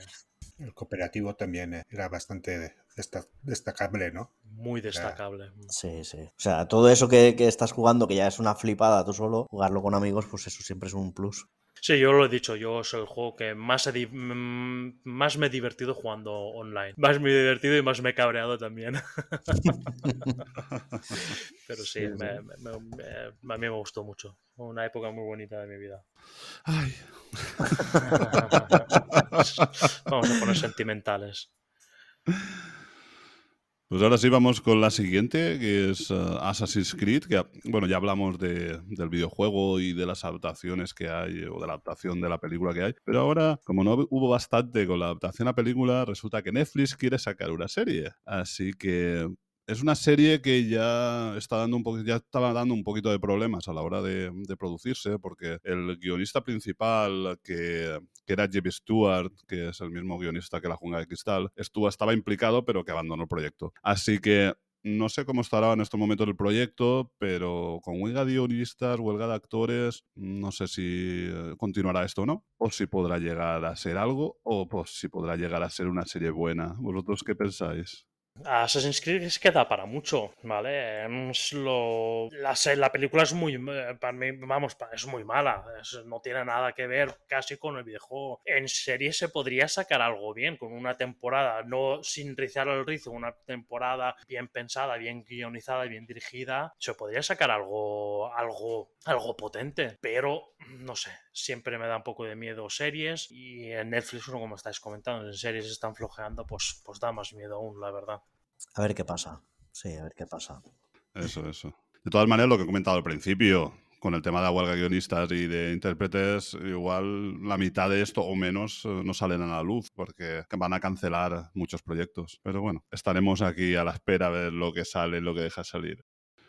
Pues ya continuamos y ahora vamos con una serie que va a estar producida por AMC, los encargados de toda la saga de Walking Dead, y es la adaptación del videojuego Alan Wake. Mm, ¿Vosotros creéis que AMC, AMC la verdad es que ha sacado buenas series, bueno, tiene de todo, ¿no? Pero sí que mm, hay algunas series que ha de- destacado por su calidad. ¿Creéis que AMC podría producir una, una buena adaptación de Alan Wake? Yo creo que sí, sí que se podría. De hecho, hay una serie de Alan Wake, el mismo videojuego contiene una, una serie. O sea, lo sacaban al mes o entre capítulo capítulo. O sea, que sí que se podría sacar algo bueno porque da para una historia, para una historia guapa. Si es lo que lo de siempre, si está bien guionizada y bien dirigida, puedes sacar algo bueno, ¿por qué no? Sí, sí, me parece que sí. Es que es un, un videojuego como, como que muy cinematográfico, creo yo. Es- de hecho, parece una adaptación de una novela de Stephen King. Y yo creo que sí, que, habría posibilidad, bastante posibilidades. Yo me acuerdo que este videojuego me lo regalasteis vosotros por un cumpleaños y tengo mucho cariño, me gustó mucho. ¿Y crees que se podía adaptar esto a, a una serie? Sí, sí, la historia es muy buena. Es un escritor que se queda bloqueado y eh, se va a una cabaña como de retiro para ver si, si des- se desbloquea y ahí empieza a tener pesadillas. Sí, sí, es que tiene mucho, el videojuego tiene, tiene así estructura de, de, de- serie ya, o sea, de, película, lo que decías, Moisés, es muy cinematográfico. Entonces, sí que podría tener una buena adaptación, pero claro, eso es como todo, o sea, si hacen un Walking Dead, pues, pues para mí no va a ser una buena adaptación, la verdad. Pero si hacen, eh, ahora mismo, pues no recuerdo qué he visto de AMC, pero sé que he visto cosas buenas de AMC, pues posiblemente sí que se podría hacer algo bueno, sí. ¿Y del videojuego queréis comentar alguna cosilla? Yo que es un survival horror, la historia pues es lo que ha contado Franz y em, sí, pues, para mí es un, gran juego, es una gran saga, Remedy hizo ahí un gran trabajo y soy un fan, vamos, a mí me gusta muchísimo, me gustó muchísimo, de hecho están eh, em, haciendo la segunda parte y le tengo muchísimas ganas, muchísimas. También una cosa que me llamaba mucho la atención era la forma de matar a los enemigos, que no, no solo consistía en pegarles tiros y matarlos, sino primero que los tenías que iluminar con una linterna, quitarles como la oscuridad y luego ya los, los tenías que pegar tiros para matarlos. Sí, sí, correcto, exactamente. Era un survival horror, pero sí con algo más de acción, como estabas comentando tú. Pero sí, sí, era de una forma diferente, eso estaba guay, eso. Yo poco más que añadir, sí, la verdad es que a mí me gustó mucho también. Pues muy bien, vamos ya con la siguiente. En este caso es una película, también producida por Netflix. Netflix está que se sale con las adaptaciones. Y en este caso quiere adaptar, o está adaptando, o tiene en proyecto Bioshock. Mm, ¿Qué pensáis? ¿Esto se puede adaptar como película? ¿Lo veis posible? El videojuego tiene, me pasa, para mi gusto pasa un poco como Alan Wake, tiene, tiene un guion para poder hacer una película guapa, chula, de verdad. Eh, no sé, lo que pasa siempre, le tengo, le tengo miedo a las adaptaciones, pero ya te digo, si es por historia, por historia tiene una historia para hacerla de película muy guapa, la verdad. Ya lo creo, ya lo creo. La verdad es que sí. ¿Y del videojuego? ¿Me podéis comentar un poquito, si queréis? Para mí es una, una obra maestra, una maravilla, sobre todo el primero y el tercero, que lo, lo crea el, el mismo, es el mismo creador, el segundo no, el segundo le quisieron sacar ahí eh, más jugo, ¿vale? Quisieron sacarle dinerito, entonces un poco absurdo, es un poco más de lo mismo, pero el uno el tres sí que son del mismo creador y están, están muy guapos, pero sobre todo si me quedo unos, con uno es con el primero y es, vamos, es una de mis sagas favoritas. Eh, como estaba contando, el Gears of War era, era para mí la número uno. Esta posiblemente es, podría ser perfectamente la número dos. A mí me encanta, soy un, un enamorado. Me gusta muchísimo. Mm, Es que, no sé, trata un poco, pues, em, una persona que está harto de entrar en el sistema que tenemos establecido y eh, mm, es un poco, pues, em, anárquico y se crea su propia ciudad, ¿vale? una, ciudad subterránea llama- llamada Rupture. Y ahí, pues, pasa, pues, como en todas las, eh, como todas las civilizaciones, eh, en principio puede ser todo muy bonito, muy anárquico y todo eso, pero están sus reglas y están los que están a favor y los en contra y etcétera, etcétera. Y pues eso al final se genera pues como una guerra civil y, y demás. Muy chula la historia, muy chulo el videojuego, muy guapo. A mí, eh, a mí me gustó muchísimo.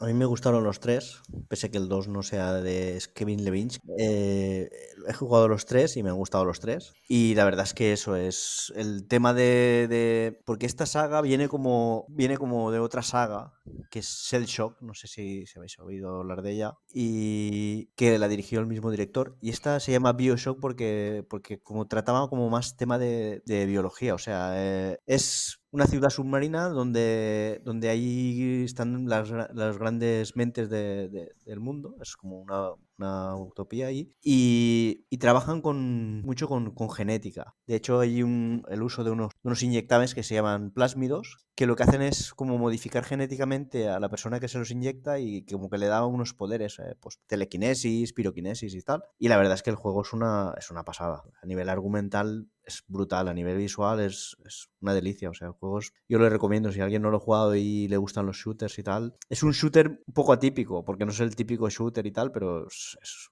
una, una maravilla. Y la adaptación, pues a ver, la, la historia es buenísima. o sea, y respecto a la adaptación al cine, yo creo que, que- hay un, guion buenísimo para, adaptar, pero claro, esto ya, claro, como siempre, depende de, quién lo adapte y cómo lo haga, pero sí que hay posibilidades de que salga algo bueno de aquí. Yo también he jugado los tres. Lo- Los dos primeros, como habéis dicho, estaban ambientados en una ciudad submarina y el tercero estaba ambientado en una ciudad en el cielo, en el aire. También era muy chulo el ir saltando de un sitio a otro y engancharse a una especie de raíles que te conducían de un sitio a otro. Muy bien, muy bien. Pues nada, si no hay nada más que añadir de Bioshock, vamos a pasar con la siguiente, la siguiente saga, que es eh, Metal Gear Solid, que en este caso es una adaptación en, en película, como película. Hay una cosa que me gusta, que es que Oscar Isaac eh, estará como Solid Snake, porque a mí Oscar Isaac me parece un grandísimo actor, pero no tiene nada que ver, es decir, que al final puede ser una película, puede ser mala, teniendo buenos actores. Así que, ¿y vosotros qué pensáis? ¿Confiáis de que se puede hacer algo bueno de, de Metal Gear Solid eh, como película? Estoy de acuerdo contigo que Oscar Isaac es, eh, es un gran actor. Me gusta mucho también. Es buenísimo. Como Solid Snake, pues me mola ver, verlo como Solid Snake. Pero yo personalmente creo que Metal Gear es una de esas sagas que convertirlas a, a adaptarla a cine yo creo que no va a funcionar. Yo creo que un videojuego funciona muy bien. En película yo creo que no, que no lo veo complicado. No lo veo, no sé, no, no, no sabría cómo explicarlo, pero no lo veo muy bien, eh, muy buena para adaptarla a la pantalla. Em, esta es de Kojima, ¿vale? Historia muy, muy currada también, muy guapa, pero ya te digo, yo creo que para adaptarla en cine, a mí me parece que no, que no va a funcionar. Eso es mi opinión. Yo lo veo muy complicado también, la verdad. Porque como ha dicho Dani, Kojima es como un mundo aparte y, hacer una buena película de, de esto uf, es muy complicado. Y sobre el videojuego, ¿me podéis comentar un poquito?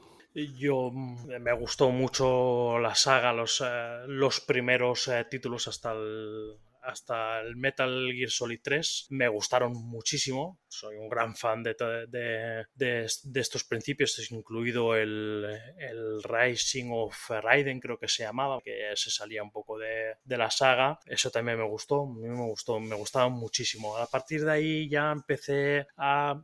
ya no me acababa demasiado. Sobre todo destacable el primero. El primero es... eh, A partir de ahí han, han mamado muchísimos, muchísimos videojuegos. El tema del espionaje y demás. Sonidos incluso que hoy en día se pueden ver en, en TikToks y demás que dices, hostia, ese sonido, ese sonido está sacado del videojuego. Luego, genialidades de Kojima como dejar el- los mandos tenían eh, vibración, ¿vale? Era se sacó en la Play 1, eh, la vibración de los mandos era una novedad y nada, el, eh, el villano tenía varios villanos y tal, uno de ellos era Psicomantis que te decía pon el mando sobre, la sobre el suelo, sobre la mesa y verás cómo te lo hago mover y él era simplemente una chorrada, simplemente tú lo dejabas, le decías, sí, ya lo he hecho, y emitía pues unos, eh, unos impulsos para que vibrara y de esa vibración se movía el mando, ¿no? Era una chorrada, pero en aquel entonces era muy novedoso, eso no lo había hecho nadie, eso son genialidades de Kojima y es una genialidad, eso fue impresionante y la historia, todo, muy guapo, muy guapo. En el videojuego, ya te digo, funciona muy bien y no sé, a mí es una saga que me gusta mucho. Ya los nuevos, ya no sé, no sé si Moisés y Franz los habrán jugado. Yo he jugado hasta el 4 o el 5, lo empecé, pero no, no lo terminé. Y la, primera trilogía es que. bestial. Sí, lo que, y respecto a lo que comentabas de la vibración, es que, claro, te pilla de niño en una tecnología relativamente nueva y te pasa esto. O que, por ejemplo, creo que Psicomantis, creo que era también que como que desconectaba la señal de vídeo. No sé si te acordás que salía ahí como. Sí, que y, se había desconectado. y además te decía, además si no te recuerdo mal, te decía, claro, que era simplemente te leía la tarjeta de memoria, pero él te decía, ah, vale, veo que has jugado a no sé qué juego y a no sé cuánto, ¿vale? Y simplemente lo que hacía era que te, que te leía la tarjeta de memoria y dices, hostia, ¿cómo lo ha hecho? ¿Sabe que ha jugado esto? ¿Qué, qué pasa? ¿Eh? Era, es lo que dices tú, era todo novedad, las tarjetas de memoria, todo eso era nuevo también. Hasta en sí. aquel entonces, eh, pocas consolas habían que podías guardar partidas y demás. Y eh, eran unas cosas, genialidades que dices, Buah, esto lo consiguió en esta primera así. Y luego dices tú, creo que desconectaba la tele o alguna cosa así también rara. Sí, sí, o sea, te explotaba. Es que estás jugando y te explotaba la cabeza y decías, ¿cómo puede ser esto? sí, sí. Tengo muy buenos recuerdos de esos juegos. Pues nada, y ahora sí vamos a pasar a la siguiente serie, que bueno, es una nueva temporada, en este caso de Castlevania, que hemos hablado ya en un inicio. En este caso se va a llamar Castlevania Nocturno y esta se va a estrenar el 28 de septiembre. Así que, Moisés, tú que seguías Castlevania, ya sabes que tienes un... Miedo me da porque estirar tanto el chicle ya yo creo que con lo que hicieron ya lo, lo hubieran podido dejar. la cosa está bien. Y estirar más el chicle, yo creo que al final, no sé. Ojalá me equivoque, ojalá me equivoque, pero yo creo que no, no, no, no le doy mucha fe a esto. Luego también está en producción Sonic 3, que bueno, que también hemos hablado de la saga de Sonic, de las dos anteriores. Y claro, la esperadísima, súper esperadísima Arcane, temporada 2, que ya se vio un cartel que ponía este año no se estrenará, es decir, que era, se supone que era para el año que viene. Con la huelga guionistas y tal, mm, no sé cuándo podrá ser, pero bueno, seguro que la disfrutamos. Arcane, la, la primera temporada, creo que tardaron seis años a hacerla. Así que, bueno, que tarden lo que quieran, pero que saquen algo bueno, de calidad. Pues terminamos la sección. Terminamos la sección de próximos estrenos, que la verdad que hay un montón de cosas en producción. A ver si hay alguna cosilla de calidad que salga dentro de poquito. Y ahora ya pasamos a la sección de videojuegos basados en series, bueno, y videojuegos basados en películas.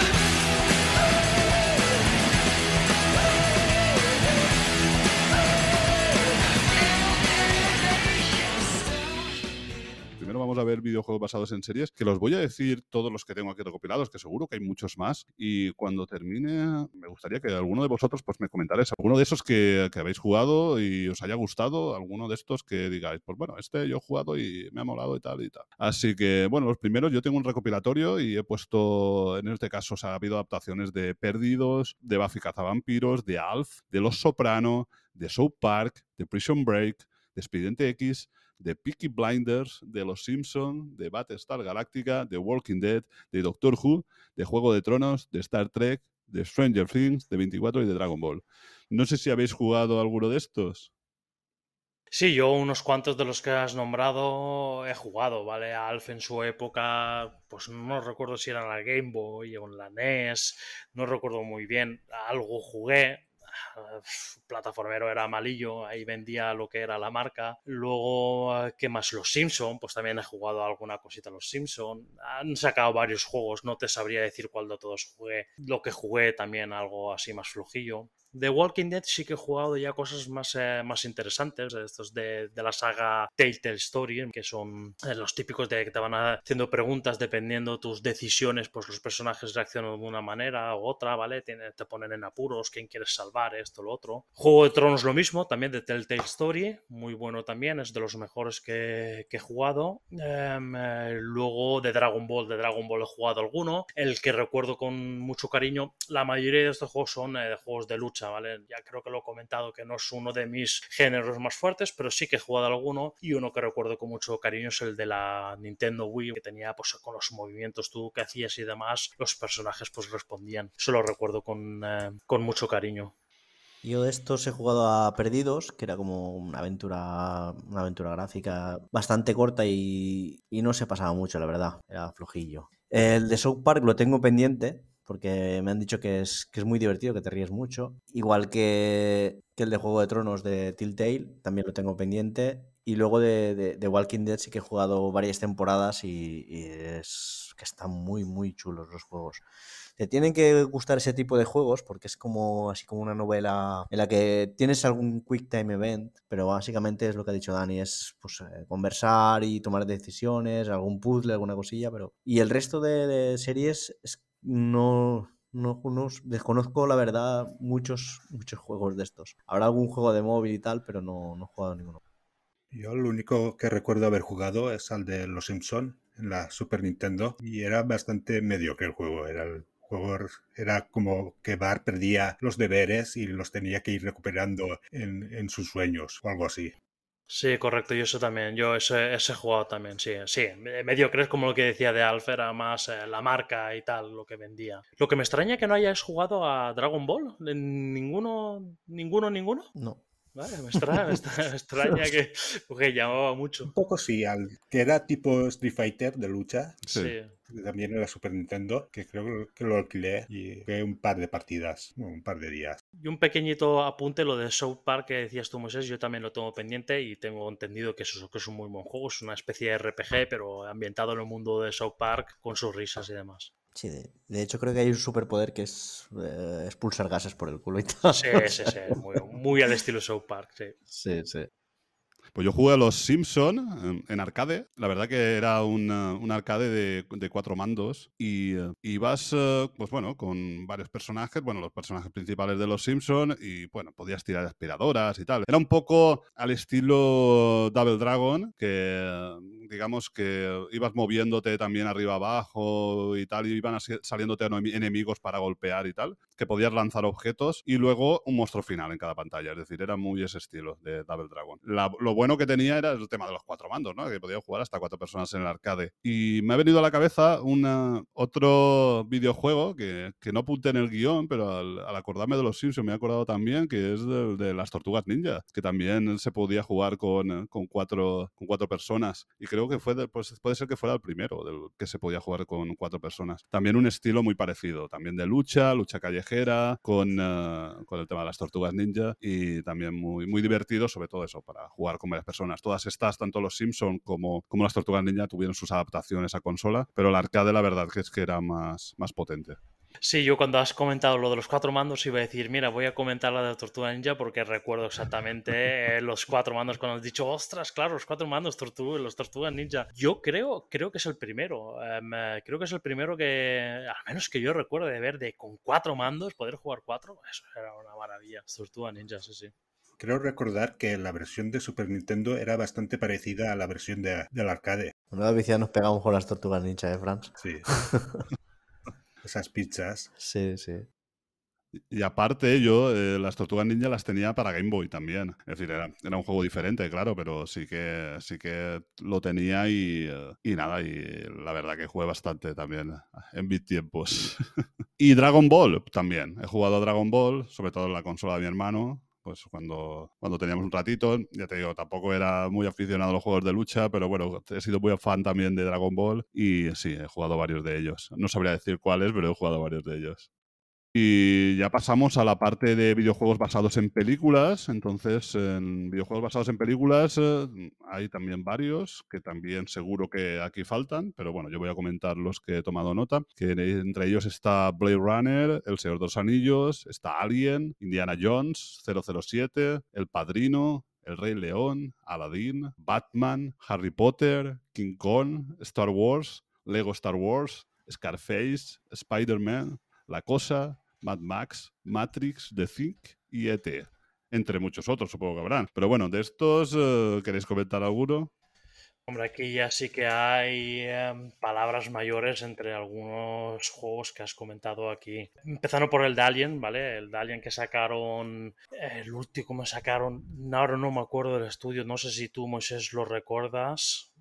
Eh, creo. A ver, el estudio no lo sé. El juego creo que era el, el Insolation, ¿te refieres? Sí, correcto, ese, el, el Insolation me Mm, refería, ¿Es- exactamente. ¿Es, Frictional Games? No estoy seguro 100%. Mm, Que me suena, me suena que sí, pero bueno, el Insolation era exactamente. Eso es un survival horror, eso es un muy buen juego. Luego de, no, cómo no hablar del Indiana Jones de, de LucasArts, de- del juego de los, eh, de los 90, creo que era del 94, 93. Eso, el que era el Indiana Jones, eh, creo que sea Fate of Atlantis, si no, me, si no recuerdo mal. Eso era una maravilla de, de juego, era una aventura gráfica, ¿vale? Que en aquel entonces eh, pues empezaron los eh, Monkey Island y demás y todos empezaron a seguirlo un poco y este es uno de los grandes juegos, para mí de los grandísimos. 007 GoldenEye de la Nintendo 64, otro gran juego, otra maravilla también. Empezaron ahí un poco con los online, los shooter online eh, de consolas y tal, empezó ahí, pegó muy fuerte también ahí. Batman, la saga de Batman, estas últimas que están sacando Rocksteady y demás, otra gran maravilla de juego. Harry Potter, este último Harry Potter,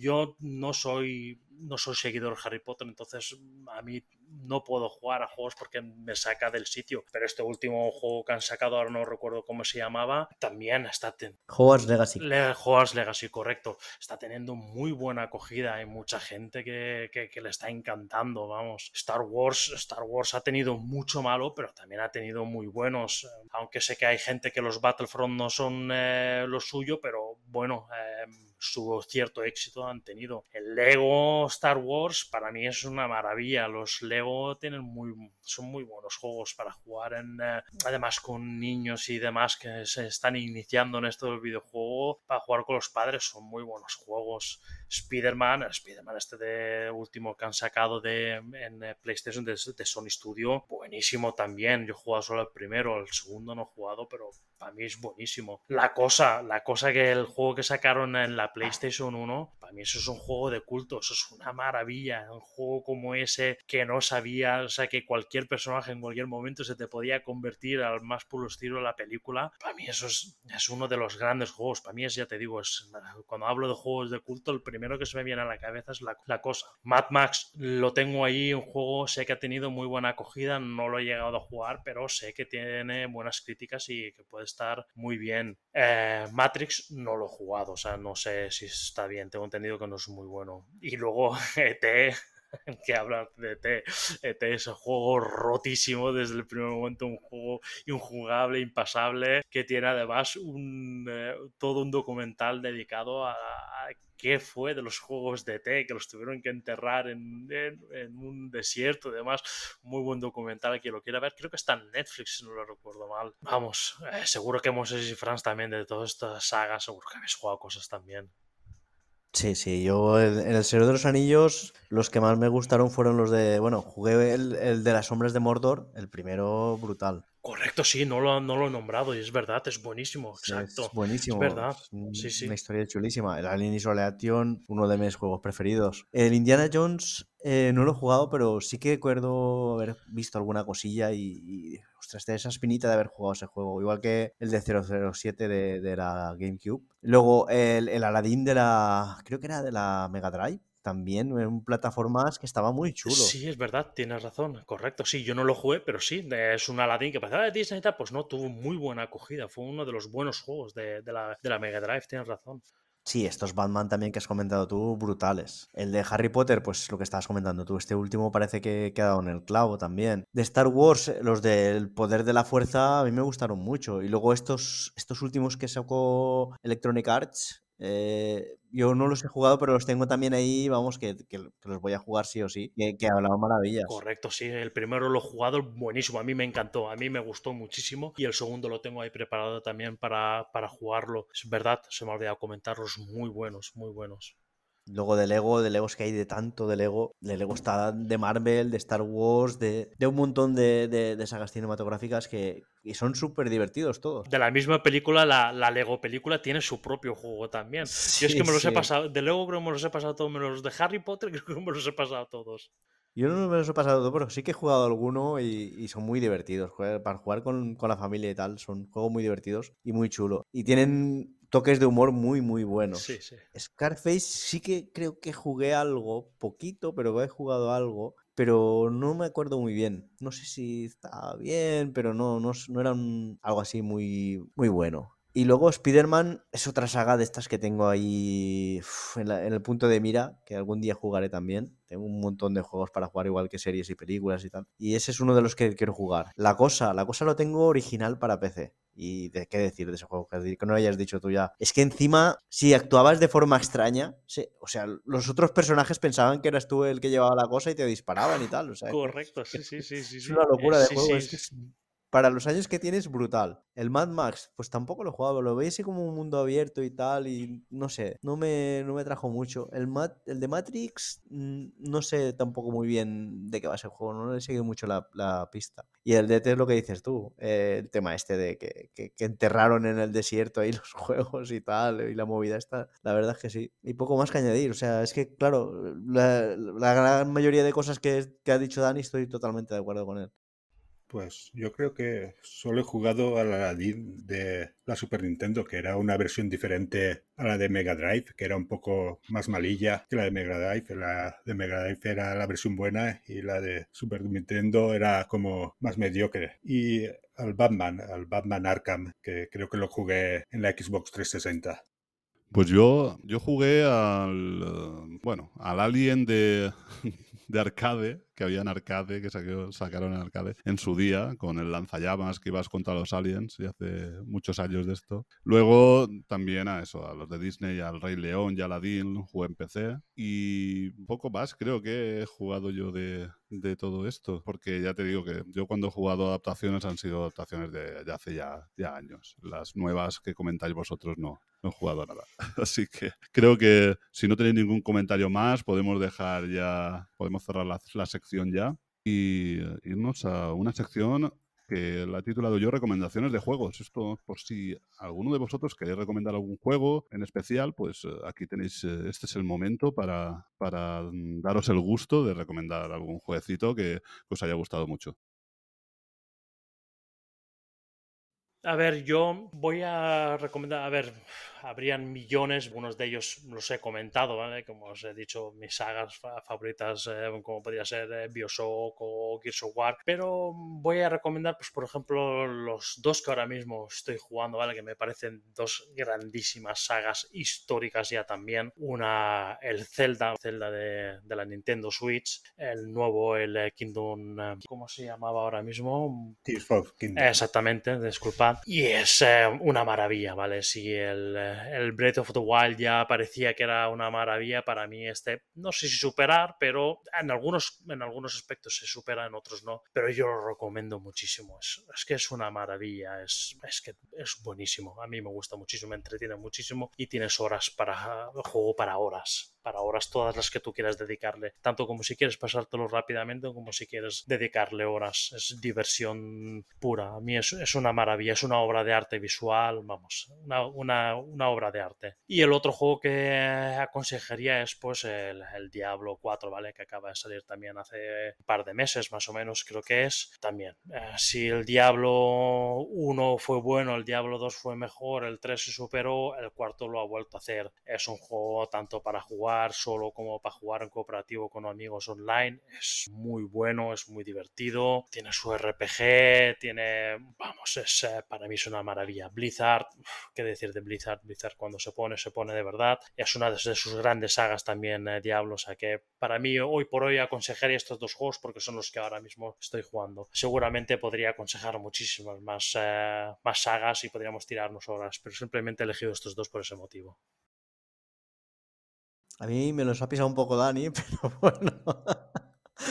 Es que, claro, quedó juegazos, ¿eh? claro, y es que además son actuales, ¿no? sí. Y así como clásico, yo creo que, que hay una saga que, que, está un poco olvidada en el tiempo y que sí que, que tendría que tener su reconocimiento, que es la saga Comandos, que a mí me, me flipó muchísimo en su día. Jugué muchísimo a, a, todos los juegos. Creo que hay tres. Incluso hay un shooter de Comandos que, que me, me, gustó y todo. O sea, que me lo pasé genial jugándolo. Y alguna saga más. Uf, es que, claro, hay tanta saga, tanta juego. Uf, muy complicado, pero seguro que, que, se nos olvida alguno bueno, seguro, seguro. Seguro, seguro. Bueno, aunque recomendéis un juego es suficiente, no hace falta recomendar 50. Podríamos recomendar 50 tranquilamente. ¿eh? ya, ya, ya, ya. Lo sé, lo sé. Yo también decir que estoy jugando al último Zelda y que estoy enganchado. También estoy totalmente de acuerdo con Danny, que es una obra maestra y que es fascinante. Es, tiene, tiene un, un, universo increíble. También me gustaría recomendar un juego que para mí me marcó mucho, que para mí marcó un antes un después, que es el Semue, que para mí era, es el primer juego que tenía un mundo abierto, que tenía su historia, pero, o sea, el personaje hacía la historia del juego, pero también eres libre de ir a, por ejemplo, una sala de recreativas y ponerte a jugar otro juego. Que dentro del juego podrías jugar al, al All Round, por ejemplo. El Semue es una, una, maravilla, es un juego, vamos, la lástima fue de lo último así que, de los últimos juegos de, perdió muchísimo dinero la Sega, muchísimo. Que sea un juego que es, haya sido muy reconocido, un juego de culto, el que ha abierto lo que dices tú, el, es un juego que podías hacer lo que te diera la gana, como aquel que dice, ¿vale? Entre sus limitaciones. Y era un grandísimo juego, es un, una, un gran juego y que contar de comandos, además estudio español y todo. Eh, muy buena recomendación también de Moisés. Y, y se muy claro, pues que podías ir hasta trabajar. es que podías hacer de todo. Sí, sí, ahí tuvo buena acogida porque hay gente que lo entendía y otra gente que le parecía esto que es. Yo, eh, yo quiero pegar bofetadas, yo quiero pegar hostias, esto no tiene. Y, y, no, no, no, no, no fue comprendido por todo el mundo. Sin embargo, abrió una forma nueva de juego. A mí es una maravilla. De ahí, de ahí además ha salido toda la, la saga Yakuza, ha salido de ahí, de Sumo, de todo completamente. En su momento creo que fue el juego más caro de la historia. Sí, yo creo que sí. Eh, no, no, estoy seguro, pero yo creo que sí. Sé que pusieron toda la carne sobre el asador y por eso perdieron muchísimo dinero. Fue un comprendido en su época. Y luego no, no como recomendado, sino como una cosa, como un, juego destacable. Porque eh, es como un juego que es una serie. O sea, de hecho había, había cinemáticas con, con actores reales eh, y, y, estaba planteado como, como por capítulos. El juego es Quantum Break. Este, Dani creo que sí que lo jugó, yo también lo jugué. No, yo, no, yo, yo no lo llegué a terminar, Dani, no sé si tú lo llegaste a terminar. Sí, sí, yo lo jugué y me gustó muchísimo, sí, no recordaba lo que decía, sí. Volvemos a lo mismo, es de Remedy al igual que los de Alan Wake, que eh, siempre están muy ligados a la, a cinematográfica, está siempre así muy unido, a los guiones muy, muy de películas y todo. Y esto era una, exactamente, era una saga que tenía su serie metida, que salían, eh, no sé si mensual, no me acuerdo, y te salía su serie y todo, sí, con actores y imagen real y todo. Sí, sí, gran juego, gran juego, me gustó muchísimo, sí, sí. Una gran mención además que viene muy bien al caso para el tema de adaptación a películas y demás. Bueno, y para ir un poco finalizando, una, un videojuego que os daría muchísimo miedo que adaptaran, es decir, que, dijerais, "Mm, no, esto no hay que adaptarlo nunca, nunca hay que adaptar esto. Mm, Es decir, que sí, que, que sea un videojuego que exista, no, no tiene por qué haberos gustado el videojuego, es decir, es un videojuego que existe, pero que nada más pensar que lo puedan adaptar a pantalla grande, a serie o a película, sea algo de digno terror. ¿Cuál sería? Gears of War y Bioshock.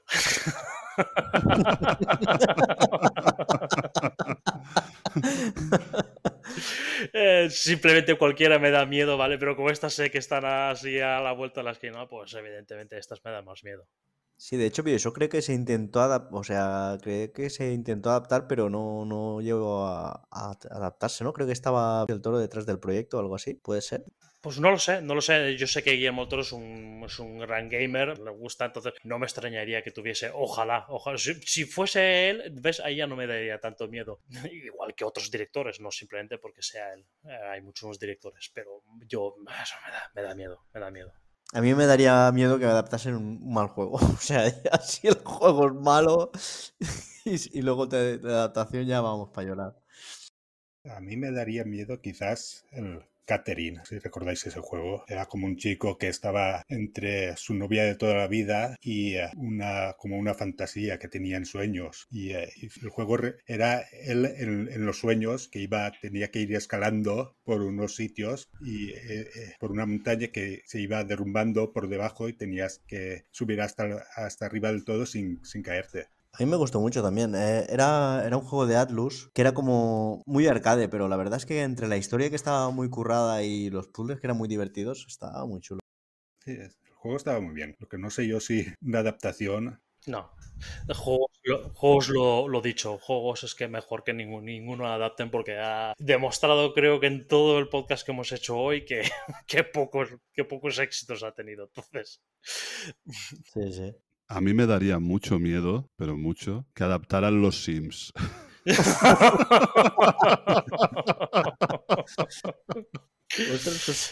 Creo que con el éxito este de, de Barbie van a adaptar eh, más, más juegos, pero de Mattel, así de. Ya, ya fuera del mundo de los videojuegos. Van a hacer, Van a hacer eh, un de- Mattelverso, un Mattelverso.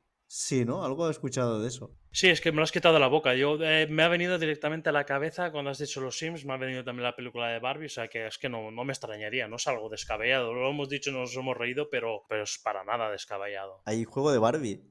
Sí, varios, además varios. sí, sí. Bueno, pues ya ahora sí, vamos finalizando ya con todas estas recomendaciones y creo que hemos hablado mucho, largo y entendido de videojuegos y la última parte del programa antes de la despedida van a ser los comentarios de los oyentes.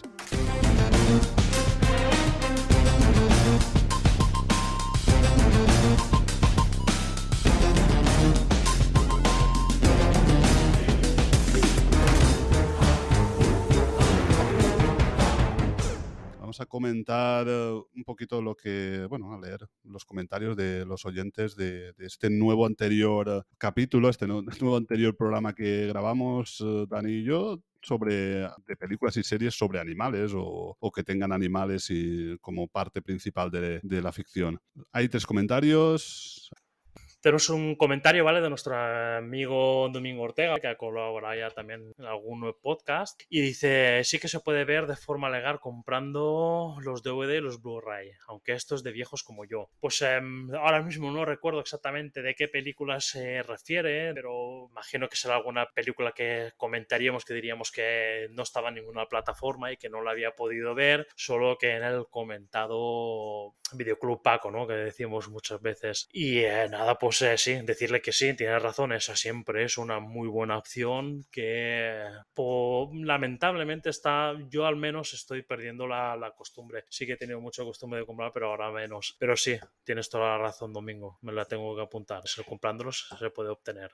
Sí, bueno, yo creo que dice, eso es de viejos como yo, bueno, de viejos o de ricos también, porque cada DVD vale su precio, cada Blu- Blu-ray. Además, es que yo creo que el dispositivo de, de Blu-ray yo creo que es algo que está en desuso ya. Es decir, que cada vez hay menos gente que tiene el dispositivo, el aparato en casa, porque como puedes ver casi todo eso, a nivel de streaming, casi todas las películas y casi todo, pues es em, cada vez un dispositivo que menos se vende, menos eh, se usa y eh, al final queda un poquito relevado a las consolas, ¿no? Al final, quien tiene una consola que tiene un lector de Blu-ray, pues pu- puede verlo, pero si no, es, eh, está un poco complicado. Yo hace años que no tengo, no tengo ningún dispositivo para leerlo. Correcto, y es que además iba a decirte eso. Yo, yo de hecho lo tengo porque tengo alguna de mis antiguas consolas que sí que tiene eh, la posibilidad esa. Si no, no tendría hoy por hoy. Sí, pero claro, eh, yo pienso también que comprarte una película para ver si te gusta es un poco complicado, ¿no? O sea, voy a comprarme esta peli a ver si me gusta. Y luego si no te gusta, ¿qué haces? No, no, normalmente, normalmente lo que hace él, lo que hace Domingo es eh, ve la película, le gusta y entonces se la compra. Es decir, que Sí, más al estilo ya coleccionismo, claro. correcto, Ya, correcto. pero, pero si no, la- no hay posibilidad de verla es un poco complicado, ¿no? Me- Sí, a no ser que, que pilles una oferta o algo así y digas, mira, uy, esta yo creo que me puede gustar. Y... Pero normalmente lo que suele hacer él es, eh, la ha visto antes, es decir, la ha visto en cine, Ya, la ha visto claro, en, un- en claro. algún festival de Sitges o lo que sea. entonces dice, uy, yo esto quiero comprármelo porque me gustó mucho y la quiero. Y bueno, tiene una colección increíble en, en su casa, de, de tanto de DVD, de Blu-ray, incluso VHS. Sí, sí, sí, lo sé, lo sé. Pues bueno, voy a pasar yo a leer el comentario de Jesús López, este gran oyente asiduo, que nos dice, gracias chicos de nuevo por este programa, que ha sido tan completo y tan entretenido. Y pone emojis aquí de animalitos. Habéis dado un repaso a este mundo animal tan bello y claro, tan presente siempre en series de televisión y cine. ¿O debo llamaros Dani Fallos, Oso Yogi, Julio Bubu y a Domingo, el guarda forestal de Yellowstone?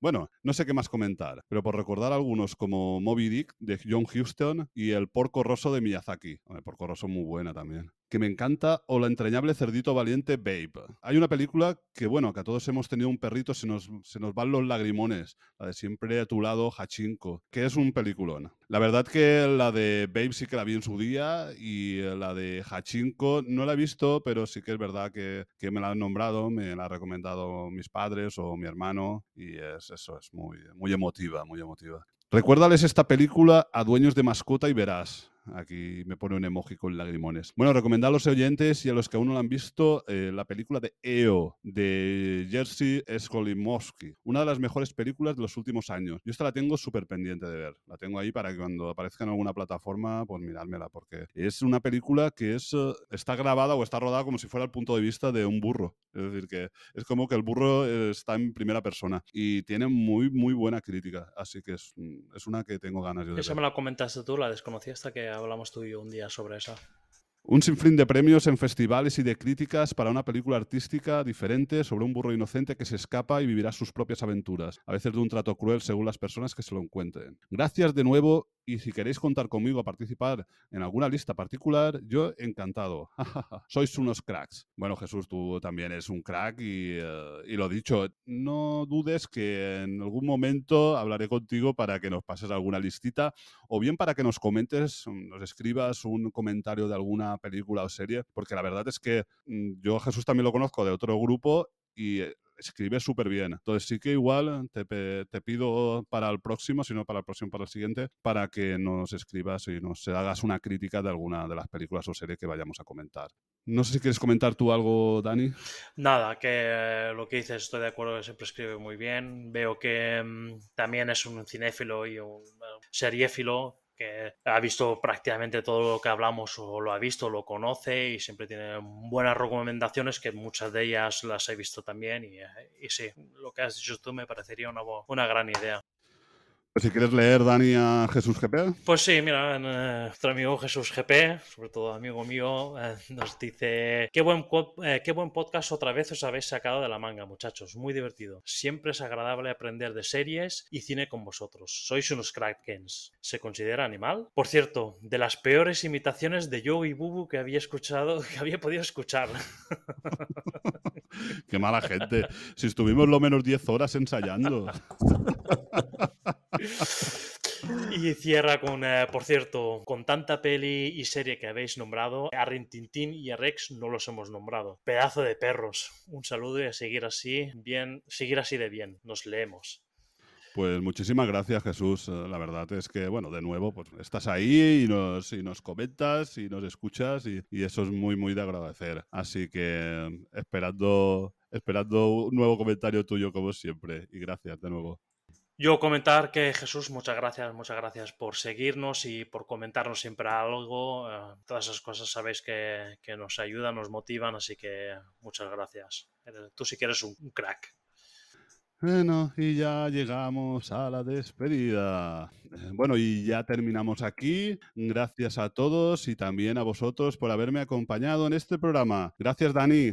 Eh, nada, una vez más, Julio, muchas gracias por invitarme a este programa, sobre todo este especialmente porque he podido compartir también con Franz y Mosés, sobre todo un tema que me apasiona, que es mi gran hobby, los videojuegos. Y gracias por permitirme dar otra turra a todos los oyentes. Gracias a ti. eh. Es decir, siempre es un placer tenerte aquí, así que aquí estás invitado siempre que quieras. Bueno, y muchas gracias también a Moisés. Nada, muchas gracias a ti, Julio, por invitarme. Y lo mismo, pues eso, eh, ha sido un placer y más también un hobby que tenemos desde pequeños, que son los videojuegos. Poder hablar de ellos es, es un placer. Gracias a ti nuevamente. Y bueno, gracias, Franz. Gracias a ti por invitarme. Ha sido un placer escucharos tanto a ti, a Dani, como a Moisés. Bueno, ya recordad suscribiros al podcast y dejar vuestros comentarios en iVoox, Spotify o en nuestras redes sociales. Si queréis dejar vuestras listas, recordarnos alguna serie, quejaros de otra, bueno, lo que queráis, ya, ya, ya sabéis, ya podéis poner lo que queráis. Así que nos podéis encontrar en iVoox, en Spotify, en Apple Podcast, en Google Podcast, bueno, y otras plataformas de podcasting. Adiós. Adiós. Adeu. Adeu.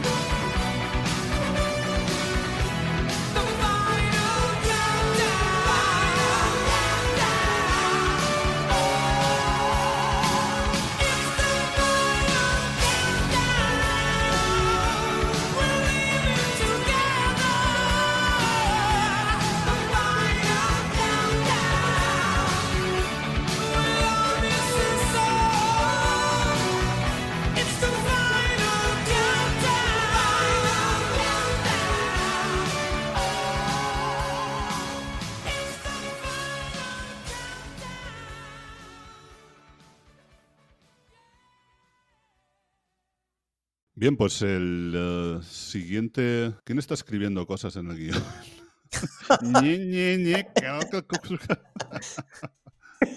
Ya está. No. Ya no está. Así, bajo aún ahí. Infierno. Dantes Infierno. Greg. Eso es, ale- eso es alemán. Es que no entendéis, tío. Es alemán. No sé qué es tan difícil. Bueno,